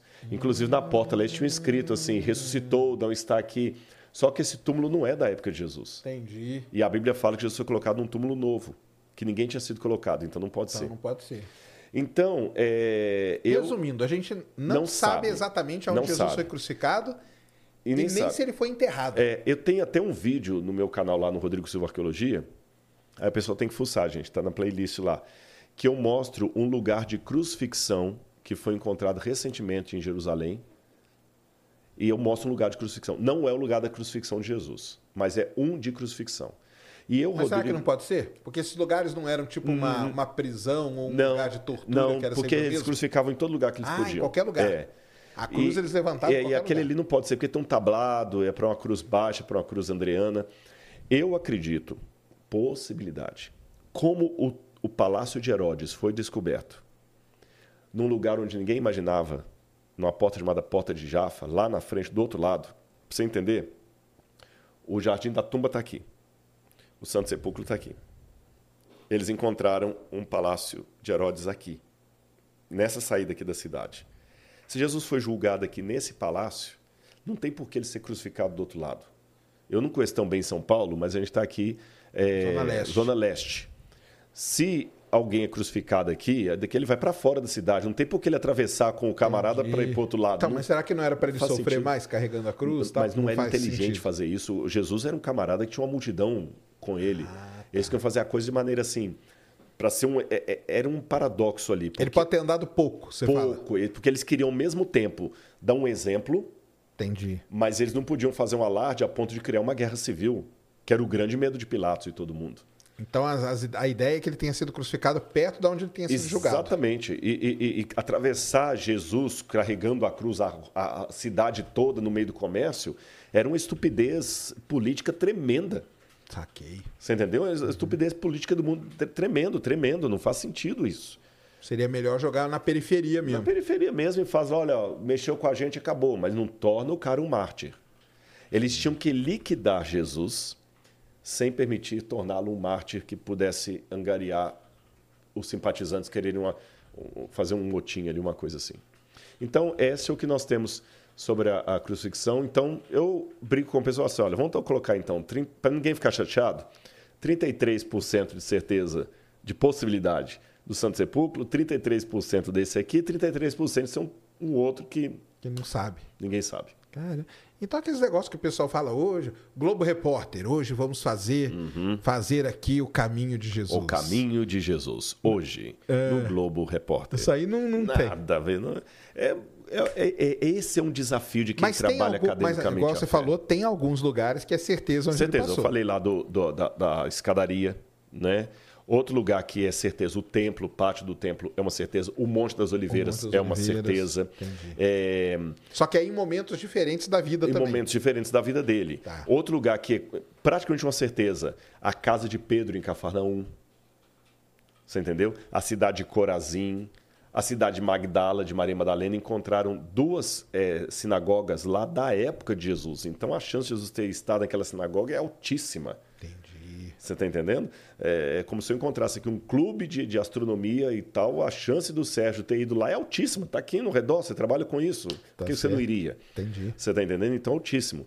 E agora, mais do que isso, porque o meu desafio é, ao mesmo tempo, demonstrar que eu sou um cara que crê, eu não brinco de crer. Porque teu teólogo também progressista fala o seguinte, não é tudo é mito. É tudo... Não, não. Eu tenho que tomar cuidado. Ou eu acredito ou não acredito. Uhum. Eu creio. Mas eu tenho que lutar contra o mito, porque o mito, ele é... Ele é, claro. Ele é... Não, mas ah, eu acho que é muito mais legal, é o contrário aí, é, é ir nos lugares que a gente tem, tipo essa escada, tipo tal, do que ir lá e fazer, não, cara, vamos fazer aqui, nós vamos fazer o caminho dele. Exatamente. Pô, esse caminho aqui há dois mil anos era desse jeito? Não era, né? Não era, não era, mudou. Então dá para eu voltar no tempo uhum. com o pessoal. E aí, por isso que eu saio um pouquinho quando eu estou com o grupo, eu saio da rota. Tradicional eu zona, saio, assim. saio, saio, eu levo umas biboca lá e tudo. E aonde que o pessoal fica mais emocionado? Depende. Eu vou responder por mim. Por você, onde que Cada você vez que eu vou, eu fico emocionado num lugar diferente. Tem Ah, vezes que é? é no Mar da Galileia. Porque lá, o Mar da Galileia não mudou o acidente Ah, geográfico. tá. Às vezes é na casa de Pedro. Mar da Galileia é onde ele foi batizado. Não, ele foi batizado no Rio Jordão. Ah, tá. É, mas, pô, o Rio Jordão mesmo, lá embaixo, perto da Jordânia, lá embaixo, no desertão lá, não é o bonitinho lá em cima em Ardenites, não. Você vê que você sai e se dá com o deserto de cara. Então, assim, eu, tem lugares que eu choro num lugar, choro no outro, me emociona aquela coisa gostosa, sentindo ele bem presente. E assim, a história vai ficando viva. Eu vou colocar assim, ó. A foto da Laura está aqui. Se eu tiver separado dela porque eu viajei para um lugar, ela está no outro e tudo mais, eu vou olhar para a foto dela, eu vou lembrar, vai dar aquela saudade, eu vou abraçar o celular e tudo mais. Isso é normal. É a foto dela. Agora, o ruim é quando eu estiver em casa, levar a foto para dormir no, no- no- no- na cama e ela ficar na sala. Aí, aí a, a foto perdeu o sentido. A Israel e as terras bíblicas são a mesma coisa. Elas me trazem aquela história que eu leio da Bíblia aqui no Brasil de maneira mais viva. A Bíblia fica em 3D. Com certeza. Como eu tenho um sentimento envolvido, a coisa vem. O problema é quando essa foto vai comigo para a cama. Ou seja, quando eu torno aquilo, eu tomo o lugar de Cristo. Aí vem idolatria. Aí eu trago a aguinha para vender aqui, que é mágica, porque foi consagrada lá. Aí eu começo a vender pedaço de pedra da Terra Santa, esse tipo de coisa e tudo. Agora, eu digo, lá é um lugar especial. E eu vi vidas sendo transformadas. Isso é uma coisa interessante de dizer. Sérgio, tem na Bíblia um poder que até, até um paradoxo. O pessoal quer tirar a Bíblia da escola porque a educação tem que ser laica. Os mesmos que pedem para tirar a Bíblia da escola imploram a Bíblia no presídio. Quer dizer, não tem um pastor para mandar para o presídio, não, para acalmar os presos. Os mesmos que não querem saber de crente na escola, que é os caras no presídio. Você entendeu? É, então, tem algo nesse livro que ele transforma, que nem a, a- o ensaio da cegueira de José Saramago transforma, nem o Deus, a God, God Delusion, Deus no Delírio, do Richard Dawkins. A Bíblia ela provoca. Ela vai provocar para odiar ou para amar. E até eu vou te fazer uma sugestão. Dá uma estudada na Bíblia, você vai ver que história interessante. Começa pelos evangelhos. Leia o evangelho de Marcos. Você vai ver, pô, né, como os caras falaram, não, que o cara falou, não está isso aqui. Você entendeu? Vai lendo, é uma história fantástica. Fantástica mesmo. E mexe com a gente. E não tem como ir lá e. É, não. Aí é viver a história mesmo, né? Uhum. Coloca umas perguntas aí, Christian. Aliás, cara, a gente foi conversando e tal, e eu esqueci que é Insider. Salve pra Insider. Eu te mandou um presente. Valeu, obrigado. Olha. Aí, ó. olha, a próxima, essa eu vou usar lá em casa, então eu vou fazer um vídeo. Aí, Eu já ó. coloquei uma aqui para ficar igual o Sérgio hoje. Isso. Você sabe que eu criei até um slogan para Insider? Você falou como que é mesmo? Insider, tô dentro. Obrigado, pessoal. Mais uma aqui para coleção, viu? Legal. Ó, vamos ver aqui qual cor que eles mandaram dessa vez. É uma preta também. Tá bom. Então faz o seguinte, já que eu tenho essa aqui preta, a outra vai ficar da Laura pra gente fazer parzinho de jar. Pronto aí, ó. Tá bom? Legal. Valeu, Insider. O pessoal tá falando que eu conheço, eu não conheço a Bíblia, não, cara. Eu conheço essas histórias aí que eu, eu seja, ouço, cara. Eu ouço bobear, assim. Você eu conhece mais do que muita gente. Não, ali, é que eu ouço, eu eu fico queria, curioso, né? eu queria falar que não, mas tá caindo o nível de alfabetismo bíblico dos crentes. Cara, na boa. É, mas é, é, porque aí o pessoal não quer ler, né? Tá caindo. É, é, tá, tá caindo. Infelizmente, eu tenho que admitir. Tá caindo. Põe aí, Cris, é um áudio? Isso. Põe aí pra nós. Tem, tem aí né, esse áudio e tem mais também algumas outras perguntas lá na plataforma. E eu vou ter também umas perguntas aí do Superchat e tal. No... Beleza. Beleza?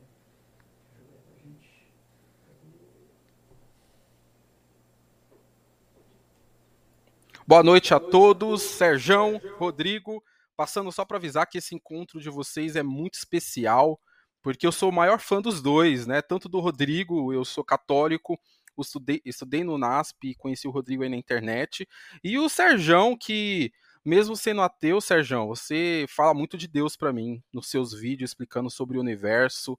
É, eu não sei explicar isso, mas eu vejo muito Deus naquilo que você fala, na sua humildade. Você é um cara sensacional. Um abraço. Junto aí. E é mesmo, viu? É, é- é W. Borges, né? É. Não, tô, não tô jogando confete aqui, mas desde a primeira vez que eu encontrei, o Sérgio é cara gente boa mesmo. Beleza. Põe a próxima aí, Cris. Isso aí, ó, preencham lá, cara, pra você ter um Aham. nome bonitinho Ó, ali. esse é ex-adventista, vamos lá. Rodrigo, como ex-adventista, eu repudio a colocação da criação nos livros da. Da o quê? Educação Deve ser educação adventista? adventista. Em pé de igualdade com Big. Que isso? Aí Big B, Aí eu já não sei se é, B, será que é Big Bang? Eu tô achando que é Ah, Big Bang, Big Bang barra foi evolução. Atrasou meu conhecimento científico e abre alas para terraplanismos e pseudagens em geral, porque ensina a usar a Bíblia para questionar fatos científicos. Olha, eu respeito a sua posição usuário, mas é, com todo respeito, você que não foi um bom aluno, porque a educação adventista é campeã em botar alunos em primeiro e segundo lugar aí de vestibulares importantes da USP, da FUVEST. E eu tenho, por exemplo, ex-alunos da educação adventista, um deles está terminando doutorado em Harvard agora, o outro está terminando em Princeton. E nós temos vários médicos funda- é, formados na educação adventista. Você tem, por exemplo, o doutor, até virou filme, ah, o doutor Ben Carson, neurocirurgião do, do, do Hospital da Johns Hopkins, que fez aquele Gifted Hands, ele aprendeu todas essas coisas que você acha que já atrasou seu conhecimento científico, mas não atrasou de, dele. Então eu lamento, mas eu acho que talvez você que não foi um bom aluno, porque tem outros aí que estudaram nos mesmos livros e estão na crista da onda da academia aí.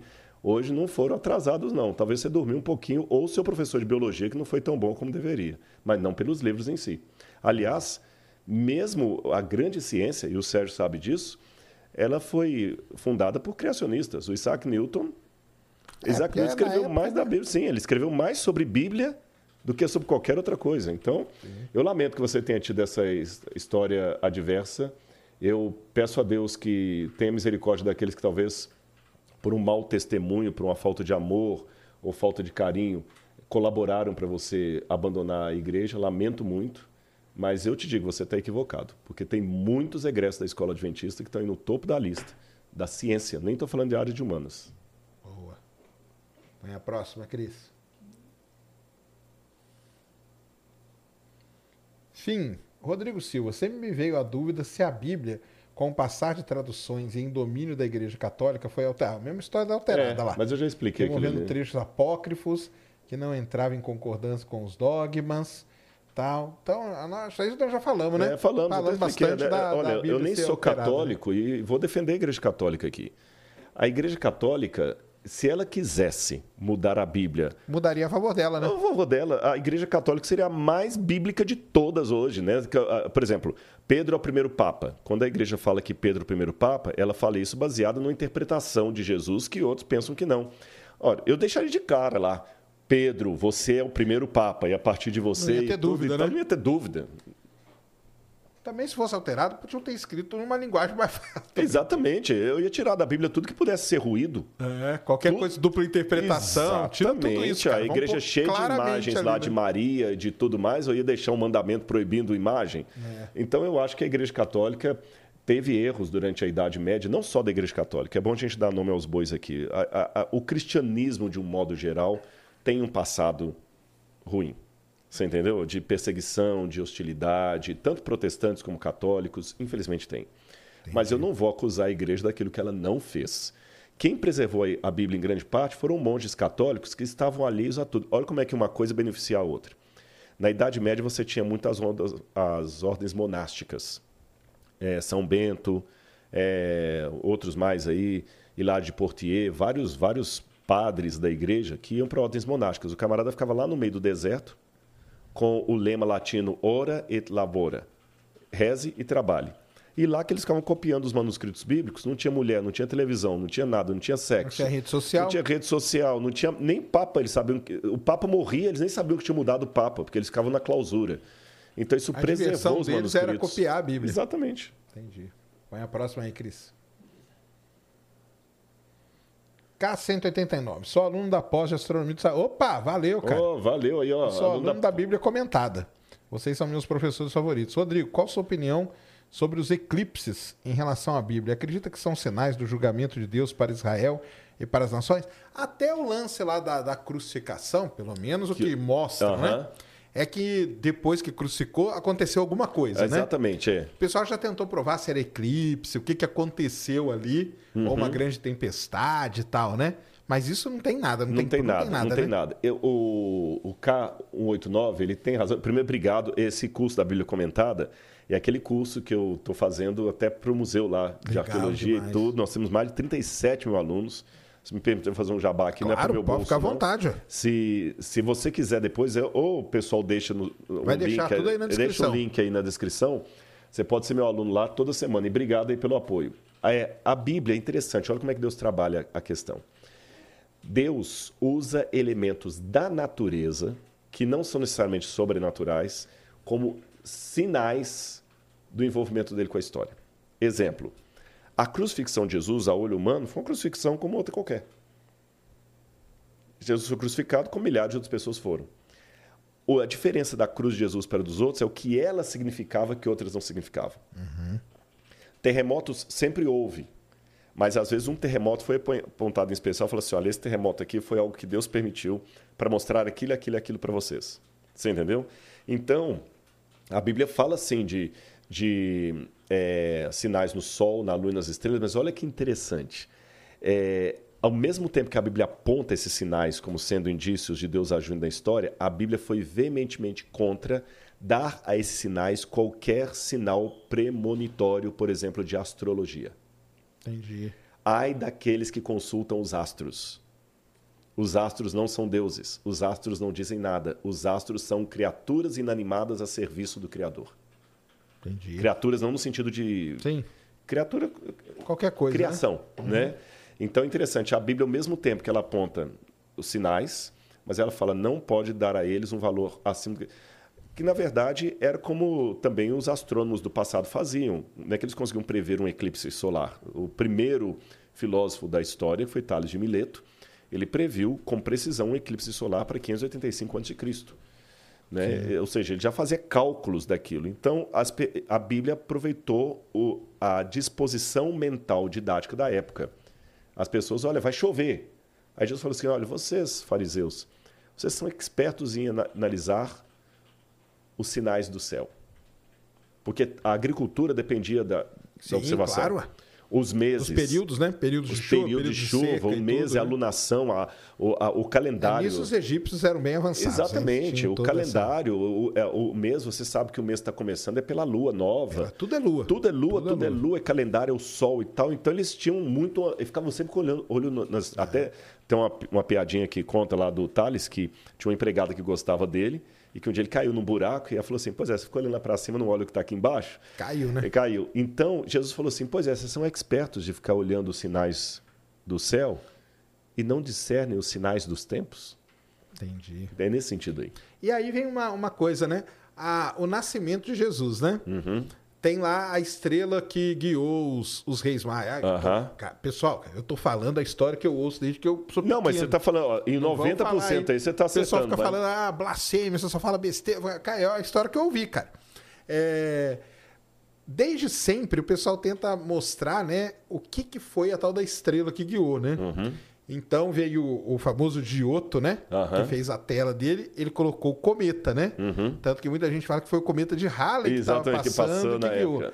Outros falam que que era Vênus. Que era um eclipse, que é a conjunção planetária de Vênus. Que era com- Vênus com Júpiter. Júpiter. Quando eles dois ficaram muito perto, ele brilhou, Brilhou, ficou gigantesco exatamente. e tal. A, a, a Bíblia não fala nada disso, Não. né? Não tem, é difícil. A Bíblia fala assim, que os magos do Oriente viram a sua estrela. A palavra magoi, naquela época, valia tanto para astrólogo como astrônomo. Não Beleza. havia essa distinção. Ah, não, é. Antes não tinha, era tudo a mesma coisa. E, como falam magos do Oriente, provavelmente eram da Pérsia.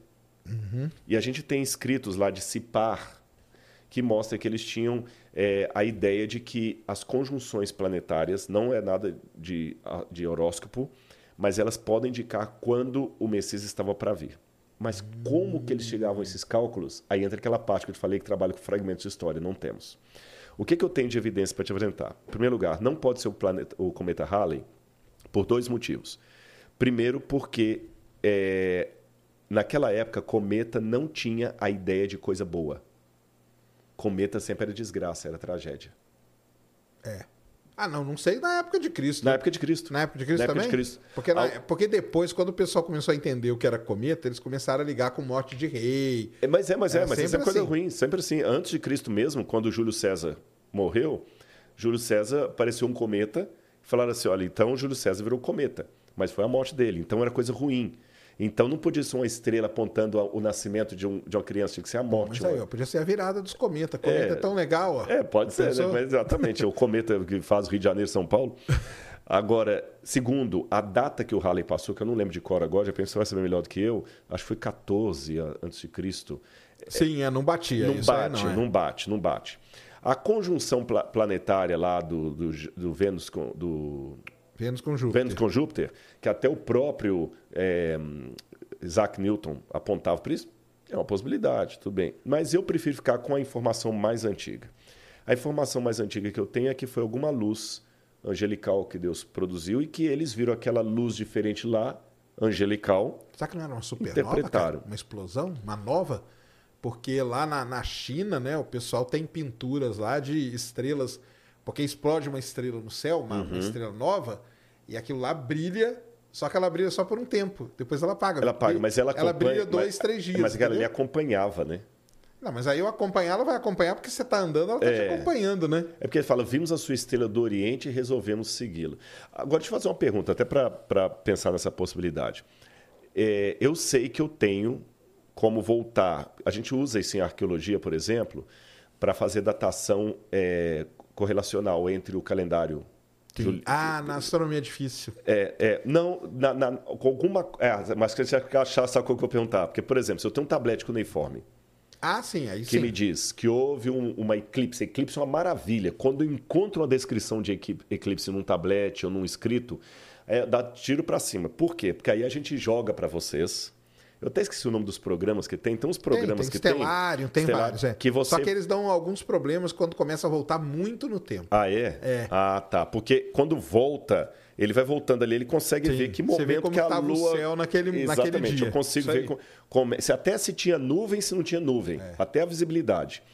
Então, é, eu pergunto, uma supernova tem também como eu saber quando ela apareceu?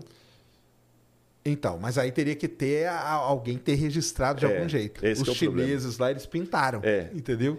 Então o pessoal foi lá e viu, caramba, aí bateram com a data É, de então, uma. até que tem uma luz maior, eu vou pensar que era algum tipo de luz que Deus ou os Entendi. anjos produziram, mas eu, eu não, não, não posso dizer. Agora, tem uma coisa interessante. O rastro de que alguma coisa aconteceu, nós temos. Por quê? Tácito, Suetônio e Flávio Josefo. Três historiadores do primeiro século. Um judeu, dois romanos, que não tinha nada a ver com o cristianismo. Tácito e Suetônio diziam que por aquele tempo, que é o tempo que Jesus nasceu, estava predito, predito no livro do destino do mundo que é, da Judéia viriam os conquistadores do mundo. Isso em Roma. Então Roma estava esperando que alguma coisa. Havia um, um census, um consenso mais ou menos assim, um zeitgeist, assim, uma, baseado em que eu não sei, porque a gente não tem o fragmento, mas que é, tanto oráculos como romanos, como judeus, sabiam que o rei estava nascendo ali. Isso foi tão forte em Roma, eu tenho documentação de tudo isso, que o próprio Augusto César assumiu isso para si e disse que ele era a criança esperada. Ah, olha só. Tanto é que as moedas de Augusto César, ele é sempre chamado de Filii Dei, filho de Deus. Filho de Deus, filho de Deus. Ele trouxe pra ele. Ele trouxe para ele. Tá então certo havia ele, uma né? expectativa. O pessoal de Qumran tinha cálculos também proféticos que eles falavam que o, o o menino Messias ia nascer na época que Jesus nasceu.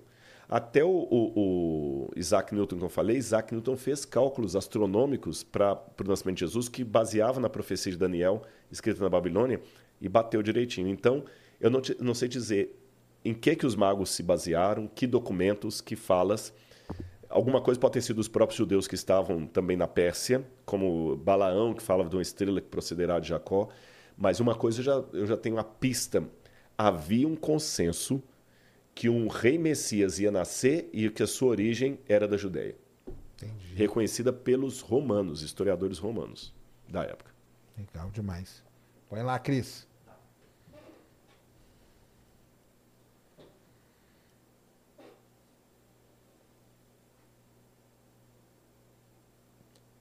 Samuel.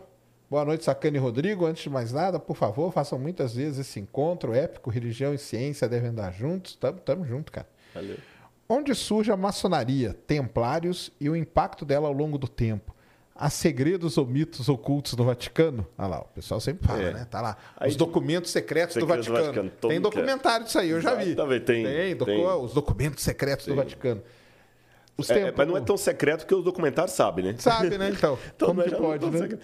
Olha, eu de maçonaria eu entendo muito pouco. Eu sei que a maçonaria ela, ela vem até de uma questão da, da França, lá na de Maison, é, que há muito mito sobre a maçonaria. Eu, particularmente, não me envolvo com a maçonaria e até teve uma vez uma, uma coisa terrível, porque eu brinquei, eu fui num, num museu é, lá do Rio Grande do Sul, eu estava até com o reitor da universidade.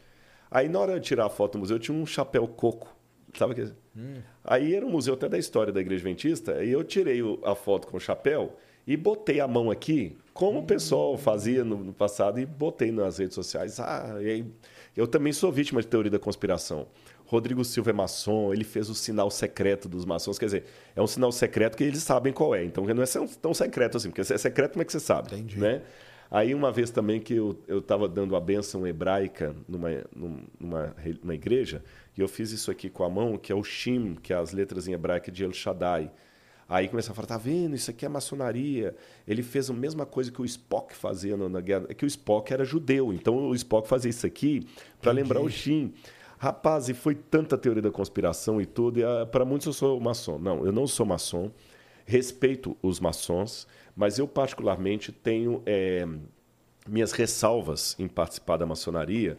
Em primeiro lugar, pelo fato de ser algo justamente por ser secreto. Por que tem que ser tão escu- escondido, oculto, assim? Parece que tem uma coisa de ocultismo. Porque eles iam guardar o Santo Graal, É o. Santo Graal com a arca, dentro da Arca da Aliança. É, O fato de mulheres não poderem participar, essa coisa toda e tal. Então, eu tenho minhas reservas com relação à maçonaria. Mas eu sei que há muitas pessoas maçons que são sérios. Eu conheço um amigo é, que é maçom e ele é uma pessoa espetacular. Eles fazem muita caridade, eles com, com o pessoal do Lions, É, do acho, eu acho Rotary. que hoje já mudou muito do É. que, logicamente, era no passado. Existe, né? Na- teve uma época aí no mundo que surgiram várias sociedades secretas Foi, e tal, é. né? O pessoal tinha medo de uma coisa de outra. É, eu, eu, se eu reuniam ainda prefi- grupos, eu né? prefiro não participar. Você está entendendo? Agora, também sei que isso significa que tem bode preto lá, cabeça cortada, É. Agora, os templários são os cavaleiros lá das cruzadas, das né? cruzadas, Que os cavaleiros pra- templários, exatamente. Que, é Isso porque- aí tem muito, tem muito registro lá em Jerusalém? Tem, Deve tem, ter, né? tem, tem, tem, ter tem, muito, né? tem muito, do- do- ah, coisas destruídas. É que depois veio o Império Turco-Otomano de 1517 a 1917 e acabou modificando muita paisagem, mas ainda contra É, essa, eu acho, essa eu acho uma história muito legal, cruzados. das cruzadas É. e do. Como que chamava o cara lá que reconquistou? O Sa, Sahala. Saladin, ou Sal- Saladino, Saladino. Saladino. Lá no Egito tem a, a- esse a, esse devia fortaleza ser um dele. cara adorado lá, né? Nossa, o Saladino, ele era tre- tremendo. É, o Saladino, Salahadin, acho muito bonito em É, em né? Tem até aquele filme, The Kingdom's Heaven, que tem uma fala dele com Gui, que era o rei de Jerusalém, quando ele vai destruir a cidade, depois que ele humilha o Gui, aí ele vira e fala assim, mas por que vocês querem tanto Jerusalém? Aí ele olha para o horizonte e fala assim, Jerusalém é tudo. Mas não é nada. É, Jerusalém é de todos, mas não é de ninguém. Por isso que todo mundo quer Jerusalém. Quer dizer, um desprezo, né? Embora aquele filme tenha um erro cra- crasso também, que eles mostram destruindo a, a parte oriental da cidade. Sim, as muralhas, As né? muralhas, que nem estavam construídas na época dele, e não foram destruídas com catapulta. Então, quer dizer, E tem ele tomando. como- E tem ele. Gelo, Com o gelo. gelo, o Como- gelo. Como, que explica isso, cara? Hã? olha, alguns dizem que Mas eu acho que era pra mostrar a superioridade, a superioridade dele. dele, né? mas aquilo ali é uma licença poética. Não Claro. tem como você levar gelo pra lá e Os caras lá tá? se penando no deserto e ele com gelo lá de Com boa, gelo tomando. como é que é aqueles, aqueles geladinhos assim? Só É não aquele os- geladinho aquele ainda, geladinho né? daquele- É isso mesmo. Frozen, né? Aquele... Isso. Mas ele foi um cara, assim, com Foi, certeza. foi, foi. Não, ele foi. ah, Lá no Egito tem a, a fortaleza dele muito bem construída lá. No Líbano tem uma fortaleza dele também, de Saladino. É, o camarada era espetacular. Ele era um guerreiro. Muito legal. Põe a próxima aí, Cris. Eric Reis. Boa noite, pessoal. Tudo bem? Rodrigo, pode falar um pouco sobre a profecia de Daniel? Isso eu não tenho nem ideia. Uhum. E como as profecias da Bíblia podem colaborar com seu entendimento e veracidade? É, as profecias de Daniel elas são tão fortes com relação a, ao que elas profetizam, porque veja bem, tem dois Mas da- tipos quem de. foi Daniel primeiro? Daniel, Eu vamos já- lá. Lembra que eu falei aqui que Jerusalém foi destruída por Nabucodonosor? Acho que eu falei, né? Sim, que ele foi atrás da é, placa, aí esconderam Exatamente, a- esconder exatamente. Quando ele levou vários judeus cativos para a Babilônia, ele levou Daniel e seus companheiros. E na, na, na Babilônia, Daniel e seus companheiros foram educados na, na, na religião dos babilônios. Foram estudar na Universidade da Babilônia. Tudo o oposto do que aprenderam como judeus. Né? Foram estudar ali. E Daniel teve visões e sonhos. E as visões de Daniel são muito fortes, muito detalhadas. Tão detalhadas que os críticos da Bíblia falaram o seguinte: Daniel é um vaticínio ex evento, como dizem em, hebra... em latim. Uma profecia feita depois que cumpriu. Sabe aquele negócio assim? Engenheiro de obra pronta. Exatamente, tinha de obra pronta. Mas hoje a gente sabe pelos manuscritos do Mar Morto que Daniel foi escrito muito antes. E Daniel profetizou até a, a, a- no capítulo 2, por exemplo, tem uma- um sonho de Nabucodonosor que ele interpreta. Ele fala como é que os reis deveriam governar o mundo de maneira mundial mundial dentro do contexto do Oriente Médio. Ele fala da Babilônia, que era o- reino da época, depois a Medopérsia e cumpre a Grécia, a perdão, a Babilônia, a Medopérsia, a Grécia, Roma e ainda fala de Roma dividida. E ele fala, quando ele, por exemplo, um detalhe, quando ele fala da, da, da Roma dividida, que se torna a Europa, ele fala o seguinte: durante essa divisão, esses reinos nunca mais se unirão. Nunca mais se unirão. Eles farão muitas alianças e muitos acordos de casamentos. Mas assim como a bar- a- o barro não mistura com o ferro, eles não se misturarão. E é o que você vê a história da Europa. A, Europa foi justamente isso. Até hoje, mercado como o europeu, o euro, que agora tá, teve o Brexit, várias vezes a Europa tentou se unir através de casamentos. A rainha Vitória era a rainha de todo mundo ali, ninguém se unificava, as casas brigando, o número de reinos, tudo, tudo muito bem colocado. Alexandre o Grande falou: na sua força ele vai se quebrar. Mas não foi aquela centúria de Nostradamus que você pode assim pegar assim, como é que é? A lua se tornou é, azul ao Ah, sim. meio-dia e o sangue correu pelas praças. Que eu posso aplicar aquilo a que eu quiser, o Covid, ao, ao- tudo, tudo, até, até o fracasso do, do, do time no, no- no futebol. O Corinthians sim. perdeu, eu posso falar que foi o Nostradamus. Não, não é esse tipo de profecia muito acertada. Quando ela fala depois, ele fala depois sobre a queda do cristianismo e tudo, mas foi coisa assim muito acertada. E se impressionou tanto as profecias de Daniel que foram elas que influenciaram Sir Isaac Newton a se voltar para a Bíblia. Ah, e, e- e- e há pouco tempo, isso é uma descoberta recente, é, que descobriram que Isaac Newton escreveu quatro vezes mais sobre Bíblia do que sobre ciência. Ah, é. Né? Só que muitas cartas estavam. Ah, isso é coisa de mito. E ele não, ele não deixou o lado científico quando ele se tornou místico, nada disso. Ele trabalhava o cientista e o teólogo. E tem as profecias de Daniel é, interpretadas por Isaac Newton. E ele acertou em muitas, em muitas coisas, não, em praticamente tudo. Só o que está no futuro ainda que ele diz. E hoje nós sabemos, Daniel viveu nessa época e até a existência histórica dos companheiros de Daniel já foi provada pela arqueologia. Lá no, no, no Istambul você tem um tablete de Nabucodonosor que ele fala dos oficiais dele e cita os três companheiros de Daniel ali Caramba. mencionados na Bíblia. Então, um livro fantástico. Obrigado aí, Eric, pela, pela deixa para dar esse depoimento. Isso está na Bíblia. Está na Bíblia. É o livro do Antigo Testamento. Tá. E Jesus fez referência ao profeta Daniel até para falar da destruição de Jerusalém. Quando vocês ouviram Daniel falando do abominável da desolação, quando acontecer isso, quem estiver em Jerusalém fuja. Até a destruição de Jerusalém, Daniel falou dela, da, da destruição pelos romanos. Entendi.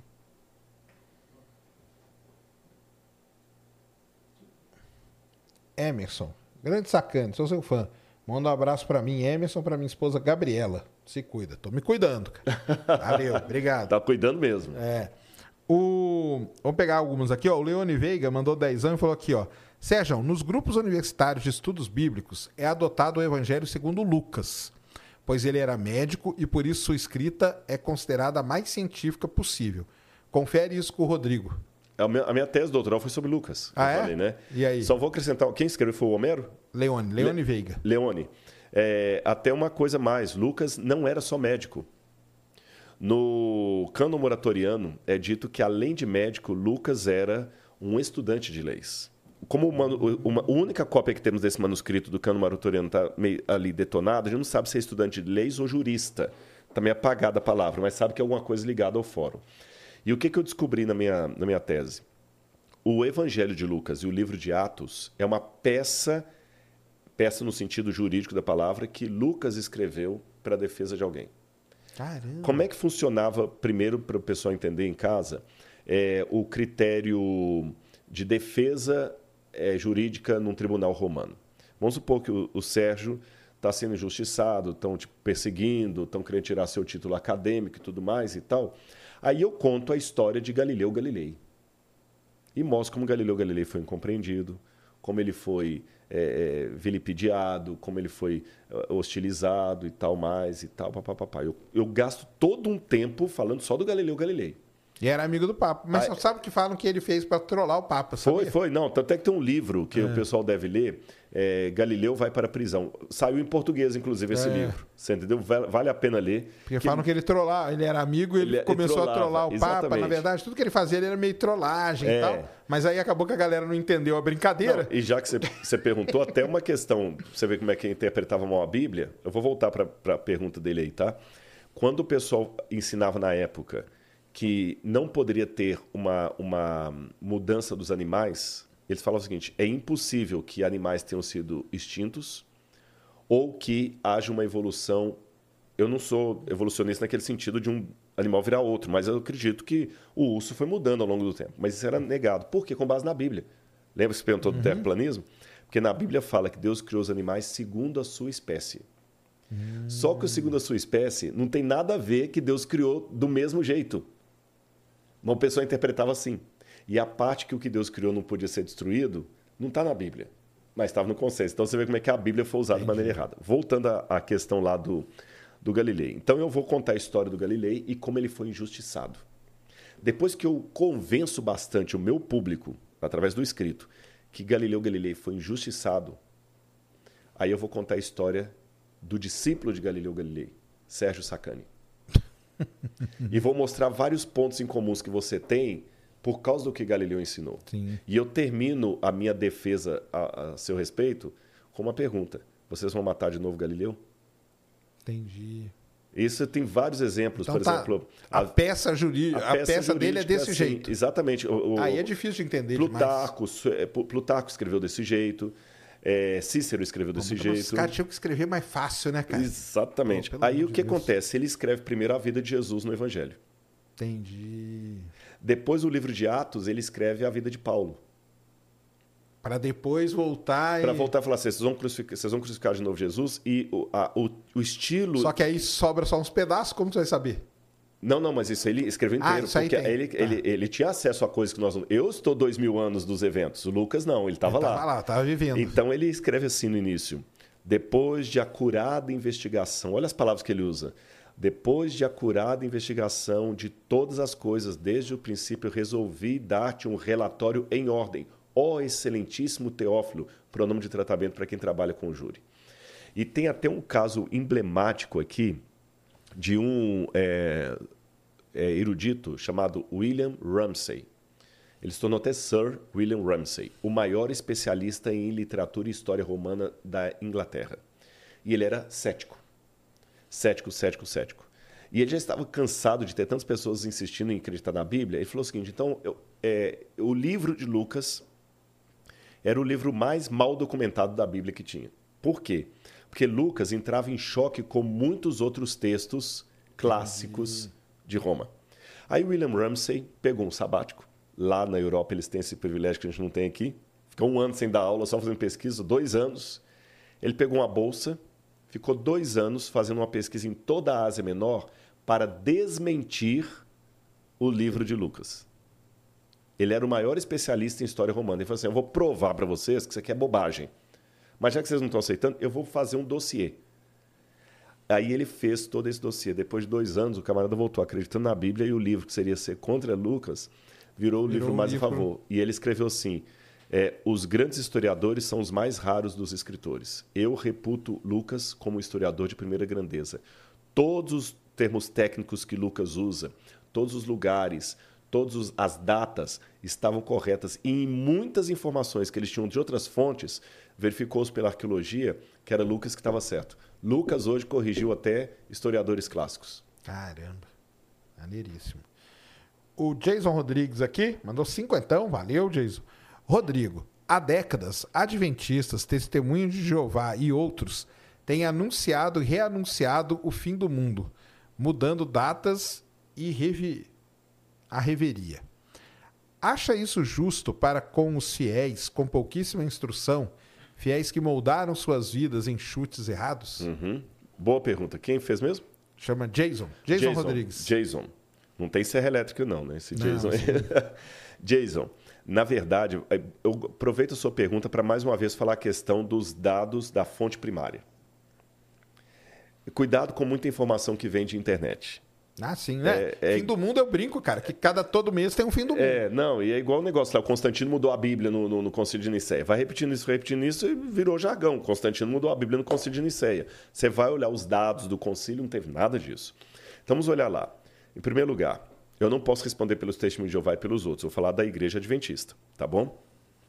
É, quando houve o desapontamento de 22 de outubro de 1844, que muitos realmente fizeram cálculos proféticos e acharam que Jesus ia voltar, e foi um fiasco, ele não voltou, não existia igreja adventista do sétimo dia. O que existia era um pastor batista, um, pregador leigo, corrigindo. Pastor porque eles eh, ordenavam leigos, chamado Williams Miller, ou Guilherme Miller, que junto com mais de um milhão e meio de pessoas, ou cinco milhões de pessoas, algumas estatísticas não, estavam acreditando na profecia do Miller que Jesus voltaria ali. Havia episcopais, batistas, presbiterianos, católicos, to- e não tinha igreja adventista, não existia. Quando viram um fiasco que Jesus não voltou, cada um tomou um rumo. Alguns voltaram para suas igrejas, outros perderam a fé. Um grupo falou: peraí, vamos continuar estudando. O que, que aconteceu que a gente errou aqui? E esse grupo que continua estudando é que vai fundar a Igreja Adventista do Sétimo Dia a posteriori.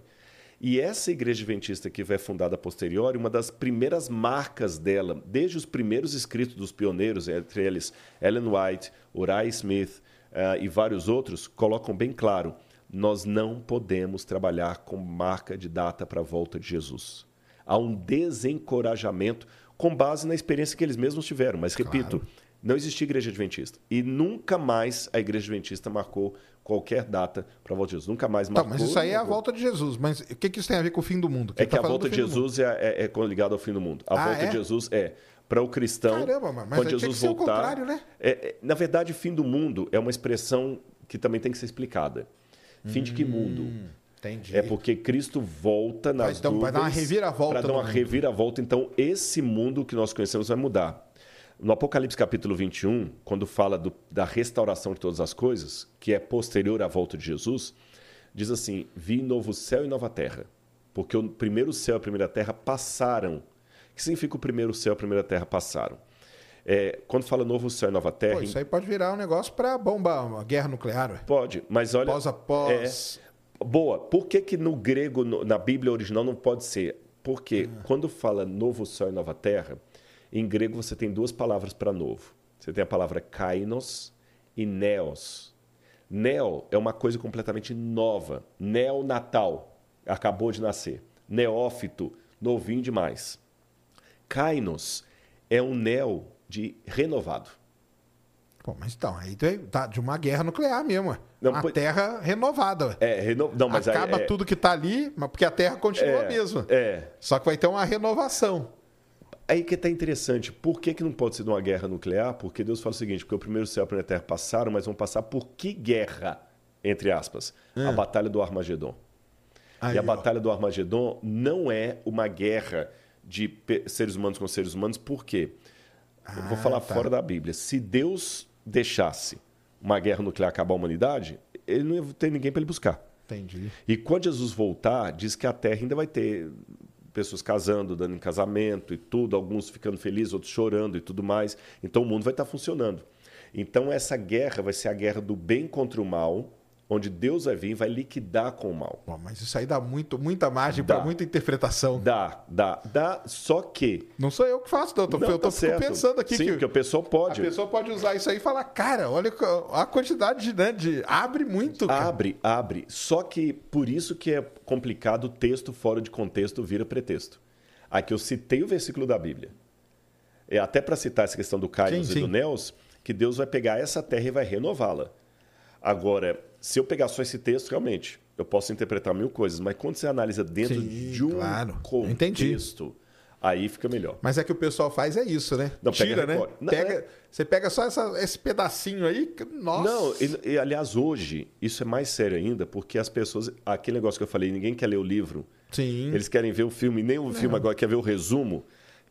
O resumo é nessas três linhas que você É, falou, ou, pode... ou a citação lá do, do, do, do TikTok, alguma coisa assim, é pior. E hoje as pessoas vivem de recortes. Sim. Você foi vítima disso, eu também. Pego um recorte de uma fala minha Ah, é. daqui Claro. e não foi nada daquilo que eu falei, o recorte vira por, por mantra. Mas isso aqui que ele falou também é, é meio perigoso, né? Porque é aquilo que eu falo, né? Por, exemplo, eu não sou contra o ufólogo e tal. Eu sou contra os caras que usam essas coisas aqui, porque você pode usar muito bem qualquer fala dessa para enganar pessoas que estão numa situação de desespero, né? Porque Uhum. Mas eu acho que ele quis foi alertar. não, é que ele falou assim, ó. Ele tá perguntando: você acha isso justo para com os fiéis com pouquíssima instrução É. e fiéis que moldaram suas vidas de acordo com esses chutes? É, exatamente. entendeu? Então, no- o, o que eu achei que foi in- infeliz a colocação dele, infeliz não contra a pessoa dele, mas assim, que ele não tem a informação básica, é que os adventistas Não fazem mais. faz- não- não- e nunca fizeram, porque Sim. fizeram pessoas que depois se tornaram adventistas. Mas a igreja adventista, Não, eu entendi. a norma dela, ninguém sabe o dia da volta de Jesus e não pode saber. Mas aí é esse, é esse que, que vocês sofrem muito mais do que qualquer um. Porque a pessoa pode pegar isso. E saiu passado, usando. agora, exatamente. Os adventistas marcaram a volta de Jesus e, e você viu que multiplicou. Marcaram várias vezes, né? Várias vezes, né? As testemunhas de Jeová também, para não ficar tão longe assim, elas tiveram algumas marcas assim de fim do, do, do Armagedon, mas depois elas terminaram em 1914 e nunca mais falaram disso. Mas é melhor um testemunho de Jeová falar do que eu defendê-los. Beleza. Mas assim, de qualquer maneira, ainda que a informação esteja errada, ele tem razão numa coisa. Eu vou aproveitar a pergunta dele para fazer um alerta realmente. A força da religião é um negócio, é uma energia nuclear. Ah, com certeza. Você pode usá-la para trazer energia elétrica no mundo inteiro ou para destruir Nagasaki e Hiroshima. Depende da mão de quem isso aí está. É isso mesmo. É o jeito que usa. A Daniele Ferreira mandou dezão aqui, ó. Pergunta se o Rodrigo pode falar um pouco sobre a confusão da tradução da palavra inferno na Bíblia. E os termos Seol e Hades, é isso? Aham. Sheol Sheol. Sheol e Hades. Hades. Hades. É, o que que acontece? Até teve um vídeo que eu falei aí, tem uma, uma senhora na internet aí que ela falou que o fogo do inferno está no meu traseiro por causa disso. Sério? Por quê? Caramba! É, é uma senhora mística que ela tem na internet, ela tem vários vídeos e ela fala que ela já foi várias vezes ao inferno e que Sério? e que ela tem o pastor fulano que foi do inferno, mas que esses teólogos Mas o inferno que é legal? Como que é? Ela fala não, que é bom? não, terrível, é mal, mal, mal, mal. E eu, pelo entendimento que eu tenho da Bíblia, Hum. não existe aquele inferno medieval do capeta com, com tridente lá, vermelho e tudo mais. esperando, O sentado numa pedra. Exatamente. É- é- é- essas visões mitológicas assim, que é um, um deus sádico, vai mandar vou ficar fazendo a pessoa queimar lá e tudo e tal. Biblicamente, para mim, a palavra Sheol significa sepultura. Sepultura. E o inferno é a ruptura com Deus, a separação, é a não vida, a não vida. Esse que é o, que é o ponto. Mas aí só para eu entender, Sheol e, e Hades, Ah, sim, eu- Hades, é- o que é que Hades essas em duas grego- palavras são o quê? É, Hades é grego e Sheol é hebraico. Ah, tá. A- As, pra mesma coisa. Mesma coisa. Só... Bom, deixa eu explicar mais ou menos a mesma coisa. Por quê? Sheol, em hebraico, significa o lugar dos mortos, a sepultura. Tá. E é uma inconsciência. Se você pegar os textos hebraicos, fala: os mortos não sabem coisa nenhuma. Para eles pereceu tudo. O sol, a lua, tudo. Não tem amor, não tem nada. E maldito aquele que consulta os mortos. A necromancia foi proibida. Deus eh, não pode ter esse negócio de consultar morto. Não, o morto está morto. Acabou. Tá bom. Se você tá, se você tá recebendo o espírito de, de, de sua avó que morreu, não é o espírito de sua avó que morreu. Biblicamente, não é ela. porque ela está morta.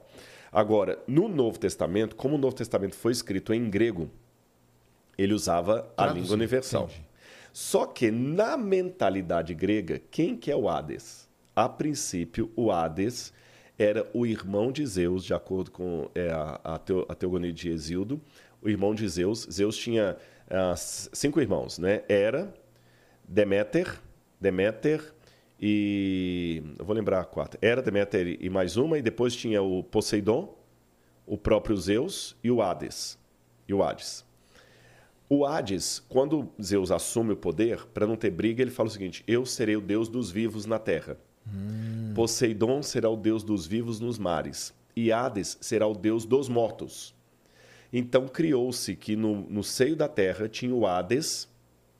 O Hades, lembra o nome a, a este ali? Tinha o Hades. E o Hades, ele tinha os Campos Elíseos, que era o lugar da- da- dos bem-aventurados. Tinha o Asfodel, apesar do nome horroroso, era um lugar intermediário. E tinha o Tártaros. Esse mundo grego tinha essa mitologia. Quando Paulo e os autores do Novo Testamento usam a nomenclatura grega, eles usam Eles porque têm tinha que que usar, mas adaptam, mas eles explicam que não é aquilo que os gregos pensavam que eles tinham. Então, Jesus, por exemplo, falava do, do, do, do inferno como sendo o lixão que queimava em Jerusalém, lá no Vale do Rinom. É só a Entendi. comparação. Tá certo. O Antônio aqui é, perguntando o que que você acha das religiões milenares da Ásia, como o budismo. Aliás, meu o pessoal fala, né, que eu não gosto de religião. Meu orientador Era cara, de budista, né? mestrado- É não, budista, né? Não é que ele é, não. Ele é monge budista. Aham. É monge budista. Monge Geden. Se eu não Tive várias conversas com ele. Interessante. Se eu não tiver enganado, me corrija dar uma gulgada, acho que o budismo sai no, oitavo século antes de Cristo. É com Siddhartha Gautama. É, Siddhartha Siddhartha, Gautama, isso. ele, ele começa na Índia e ele, ele entra no, no- numa iluminação é, debaixo de uma árvore, porque ele é criado com todo rigor ali e ele procura um tipo de religião que até é a religião que atrai mais os, os ateus, porque é uma religião sem Deus. O, o budismo primitivo, quando digo É, mas tem uns primitivo, negócios aqui. é. Ele, ele tenta ser uma religião sem Deus. Depois vai- vai- vão ter outras formas de budismo que vão constituindo, como lá da Birmania, antiga Birmania. É, você tinha É, também o meu orientador ele é do budismo mais ocidental. ocidental, é, porque tem né? várias linhas, Tem, né? tem várias linhas. E budismo é complicado É pra caramba. complicado. Depois você tem também o shintoísmo, é, de Lao Tse, você tem o confucionismo, de Confúcio. São religiões interessantes. Agora, o que me chama a atenção é que muitas dessas religiões elas tinham alguns pontos parecidos com a Bíblia. Por exemplo, o zoroastrismo. O zoroastrismo falava que o Messias ia vir, o Mashiach Mashioi. E tanto é que os magos vêm da Pérsia, que também é de onde vem o Zoroastro, né? Então são religiões interessantes para a gente poder. A única questão que eu pego dessas religiões mundiais, em diferença do cristianismo, é a seguinte: É, existe um vazio com forma de transcendência no coração humano. Até teóricos ateus concordam com isso. Exemplo: Sigmund Freud, o pai da psicanálise. Ele fala, ateu, falava que nós nascemos com a carência de um pai celestial. Então, até a psicanálise confirmou isso. Se, esse, se o objeto dessa carência existe ou não é outra história, mas que ela está aqui, está aqui. A gente tem uma abertura, a gente quer adorar alguma coisa. Você vê que a religião é um fenômeno mundial. Você vai nos índios, ela tá, a religião está lá e tudo e tal. Aí eu faço um exercício lúdico. Sabe aqueles buraquinhos assim, triângulo, coraçãozinho e tudo mais? Qual pecinha que preenche? Encaixa, né? E eu noto que esse vazio que o ser humano tem, ele é um vazio paradoxal. Porque para Deus ser Deus e preencher esse vazio, ele tem que ser um ser que ele não possa ter princípio nem fim. Vamos trabalhar só com uma hipótese criacionista, só para responder, tá, Sérgio? Se o universo foi criado por Deus, Deus tem que ser eterno porque ele criou o tempo. Então ele não pode estar preso pelo tempo. É ele, verdade. tem que estar, ele tem que ser onipresente porque ele criou o espaço. Ele, viveu numa, ele vive numa época que não havia tempo, nem espaço, nem energia. Só ele. Então, Deus não pode ter um espaço que o caiba. Ele não pode ser medido pela dimensão, que a gente conhece três dimensões, uma quarta que é o tempo, e vocês físicos falam de mais umas 18 aí, mas que a gente só consegue perceber são nem, três. nem elas, é. Perceber é só três, né? porque nem o tempo é, largura, difícil. É, nem o tempo é difícil, é largura, profundidade e altura. Então tem que ser alguém que não fica restrito a tempo, a, a largura, profundidade e altura. Quer dizer, tem que ser um Deus que ele está acima de qualquer coisa. Você está entendendo? Mas, ao mesmo tempo, essa carência pede que esse Deus que tem que estar acima de tudo seja alguém chegado a mim. Alguém que eu possa abraçar, beijar, que me ame, que sinta minha falta. Como é que Deus pode ser e não ser ao mesmo tempo? É um paradoxo. Mas a carência humana que Descartes falava dela, Emile Durkheim falava dela, Emile Durkheim era ateu, é uma carência desse Deus paradoxal. E a única proposta de Deus que mostra um Deus que ao mesmo tempo é infinito e se faz carne e habita no meio de nós é o cristianismo. Nem o, o confucionismo, nem o islamismo, nem o, o, hinduísmo, nem as suas vertentes. Então, essa é diferencial cristã para a resposta ao vazio existencial antropológico me chama bastante atenção. Legal. Tem mais ali, Cris? Põe ali. Essa aí já foi. Ó, o Robertson aqui, enquanto você pega aí, ó, falou aqui, ó. Aqui no YouTube assisti um vídeo de um estudioso que disse que um dos evangelhos, somente um é original e os outros são cópia. Não me recordo qual seria o original. Sabe alguma coisa disso? Não, o evangelho não, também nunca ouvi falar. Ah. Do tanque de Bethesda você já falou, né? Que é real. Que tá é, lá. o tanque de Bethesda tá lá, exatamente. Tá lá, é o evangelho você... de João. Isso. Agora que um evangelho seria original e o resto cópia. Muita gente fala aqui do tal do Constantino. Eu, eu, eu, nem sabia dessa história. Se Constantino adulterou a Bíblia. Você viu falando várias vezes que né, pessoal cinco, não tem. Da isso. mesma forma que o rei Josias criou a, a Torá. Que também a gente não sabe. O Nevim e o Ketuvim. É, Nevim significa é, profetas em hebraico. Ketuvim, os escritos. Entendi. Onde estão os erros dessas premissas? Já o erro né? das premissas está justamente que elas não têm fundamentação histórica elas são completas. Sabe o que, que é? Você sabe que a maçã nunca caiu na cabeça do Newton. É, lógico. Mas tem até hoje tem muita gente que acha que a maçã caiu na cabeça do Newton. E se bobear lá na Inglaterra, tem um lugar que o cara ainda. Eu sei disso. Que Sim, o guia turístico árvore. mostra tem a árvore. árvore. É. Você está entendendo? É, é, é, o que a gente tem que fazer, pessoal, academicamente, aqui eu estou falando da Bíblia como material acadêmico, é separar o joio do trigo. Por exemplo, na história, é, César nunca disse até tu, Brutus. Quem falou isso foi Shakespeare. Mas o, como o pessoal não lê a história primária, lê Shakespeare, Fica conhece ele, né? César através de Shakespeare. Conhece Newton através da anedota da maçã. Então, é, essa, essa, essa história paralela vai nos fazendo. É igual, por exemplo, as novelas bíblicas da TV Record, que até há pouco tempo eu, eu, estava ali como um dos consultores. Um dos objetivos da Record é que as pessoas, através daquela novela, voltem para o olhar da Bíblia. Mas agora eu estou notando uma coisa que está me preocupando muita gente crente não está sabendo mais o que é a licença poética da Record e o que está na Bíblia. Entendi. Você está entendendo? Aí o camarada assiste lá no, na, na, Disney lá o, o, filme do Moisés. Olha, porque a Bíblia fala que o Ramsés era o faraó. Do... Não está isso, que entendeu? Então a mesma coisa com essa questão de Constantino. A gente tem que ir na fonte primária. O que que os laudos do, do concílio falando? De onde ele está falando que foi Josias que compilou? Aí vai criando aquela coisa e o pessoal toma como verdade estabelecida. E não Entendi. tem nada disso. Perguntaram aqui também se você acredita nas relíquias de Jesus guardadas pela Igreja Católica. Não. E nem a Igreja Católica, como eu falei, sanciona essas relíquias oficialmente. Ou é igreja... uma delas é o Santo Sudário, seria, Uma né? delas é o Santo Sudário. Tá. A Verônica também e outras coisas mais. Pedaço da cruz. É, o Papa hum, que faleceu agora, pouco tempo, o Bento XVI, o Ratzinger, ele dizia, não, são símbolos da fé. Entendi. Então, nem a igreja, que era um cara culto, né, doutor e tal. O Sérgio que me falou, excelente debate. Que debate, cara? Tem debate, tá, tá conversando. Tá batendo um papo aqui. Como religioso estudioso, qual a, a sua avaliação sobre o paradoxo de Epicuro, é isso? É, é, Epicuro. Epicuro. É, Epicuro tinha um paradoxo. Nós temos fragmentos de Epicuro. O paradoxo é atribuído a ele, que nós temos fragmentos. É, é igual é, é, Heráclito, a gente não tem todos os escritos. E Epicuro diz o seguinte: Deus é todo poderoso. Deus é todo bondade. O mal existe. Uma coisa ah, aparentemente tá. anula a outra. Uhum. Se o mal existe, então Deus não pode ser todo ah, poderoso, porque ele queria impedir o mal e não pôde. Ou se ele é todo poderoso, então ele é todo bondade. Só que quando você estuda, eu teria que ter mais tempo para destrinchar isso. Quem perguntou foi o. Ah, eu não lembro mais, não. É porque tem, tava... é porque tem muita pergunta nesse semelhante, sentido né? É, eu vou fazer sentido. aqui, gente, não é, não é jabá de novo, não já falei da Bíblia comentada, mas eu vou sugerir. É, é, tem um livro meu chamado O Ceticismo da Fé. Tem quase 700 páginas, mas não precisa ler tudo, não.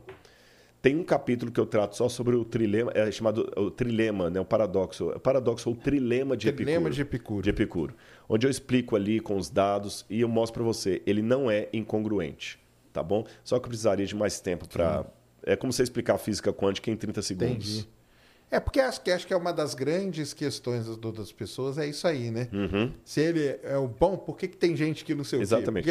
É, né? só, só para também não ficar no ar, se ele não respondeu, eu vou dar só uma pincelada. Lembrando que, se eu te perguntar assim, resuma-me física quântica em 30 É, segundos, dá, né? você fala assim, olha, vou te dar uma pincelada. Então vou dar uma pincelada. O pessoal interpreta o Todo-Poderoso de uma maneira também é, é, artificial. Pantocrator, em grego, né? O Tsevaot. Não, não é Tsevaot não, vou lembrar em hebraico como é que se chama. É, o que, que acontece se Todo-Poderoso? Todo-Poderoso não significa que Deus pode fazer tudo indistintamente. Porque senão ele não seria coerente. Se Deus criasse a terceira margem do rio ou a quadratura do círculo, Deus não seria todo-poderoso, ele seria ilógico. Sim. Então Deus pode fazer tudo de acordo com o caráter dele. E justamente por ser todo-poderoso, tem muitas coisas que Deus não pode fazer. Deus não pode mentir, Deus não pode se arrepender, Deus não pode enganar, Deus não pode criar outro igual a ele mesmo. Tem um monte de coisa que ele não pode fazer por ser quem ele é, todo-poderoso. Tá certo? E Deus não duela com o seu caráter.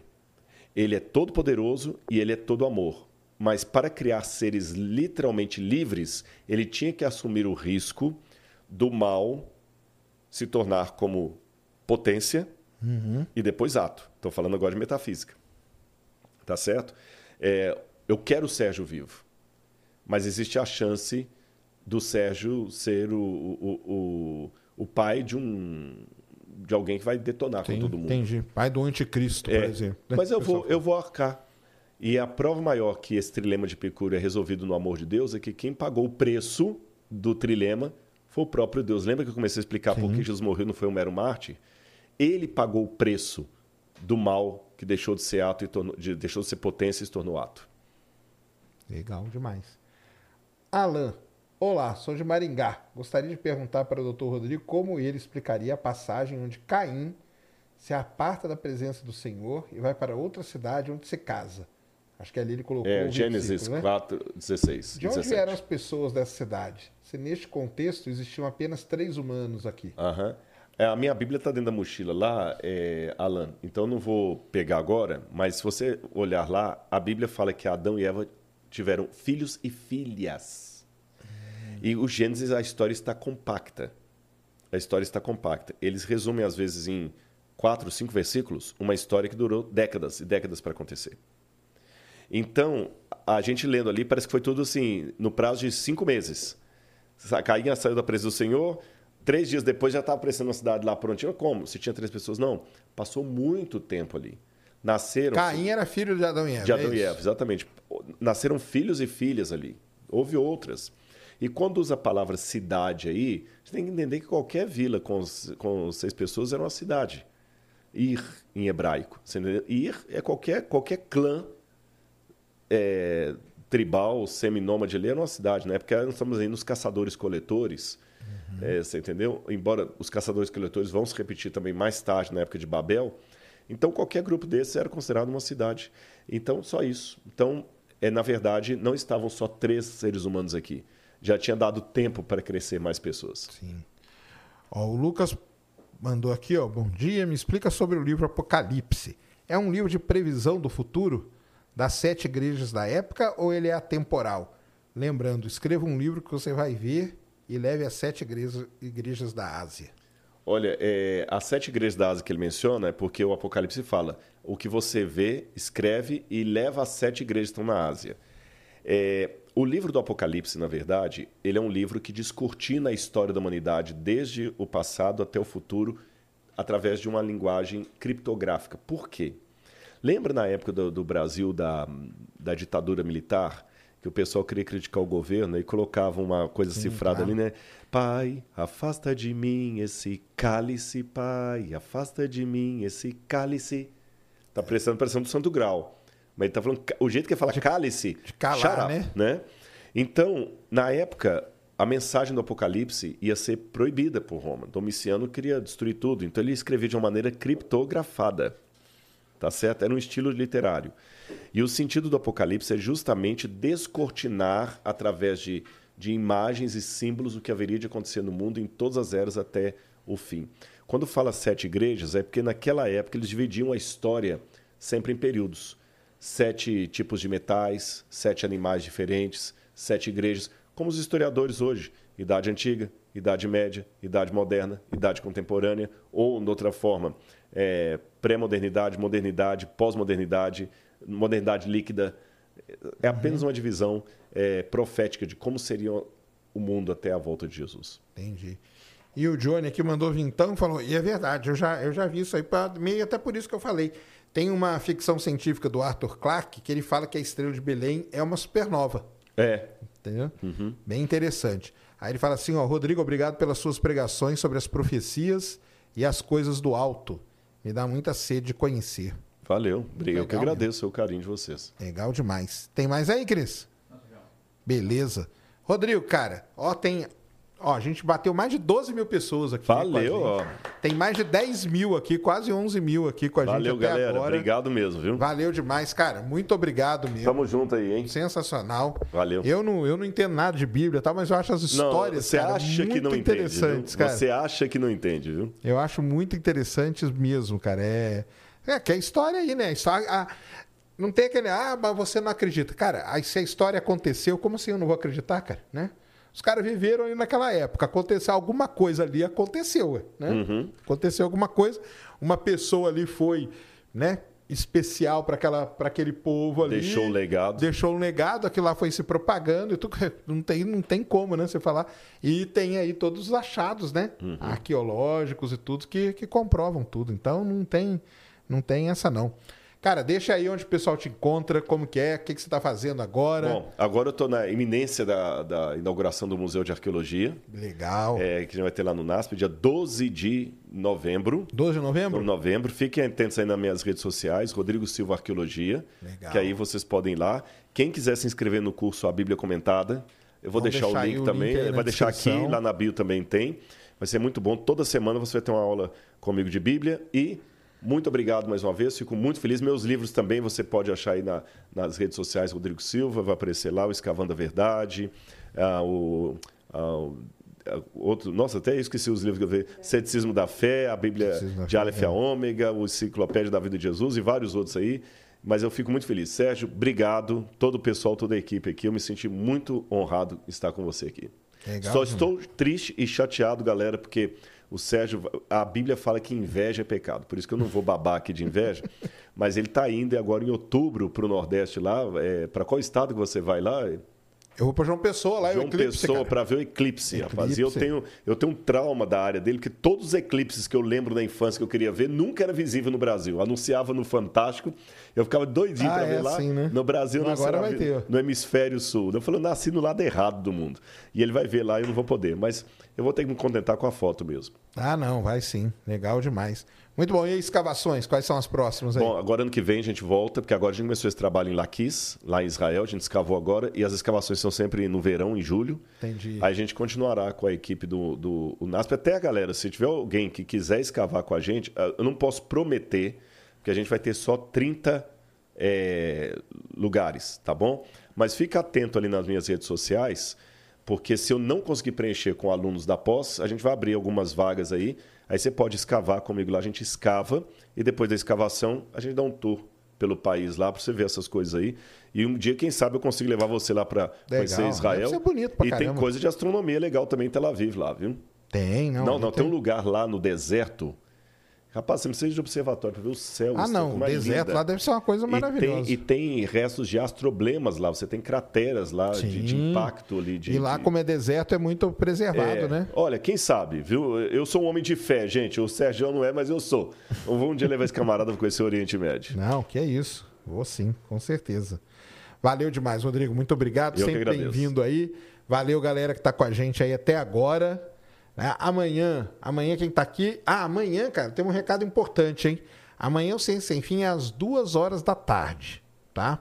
Quem vai estar aqui é o Galvão, que aquele cara lá do INPE, o ex, é, atual presidente do CNPq, como ele fica viajando e tal, então o Ciência Sem Fim amanhã é duas horas da tarde. Então venham aí, tá? Duas horas da tarde e tragam suas perguntas, que elas são sempre muito bem-vindas.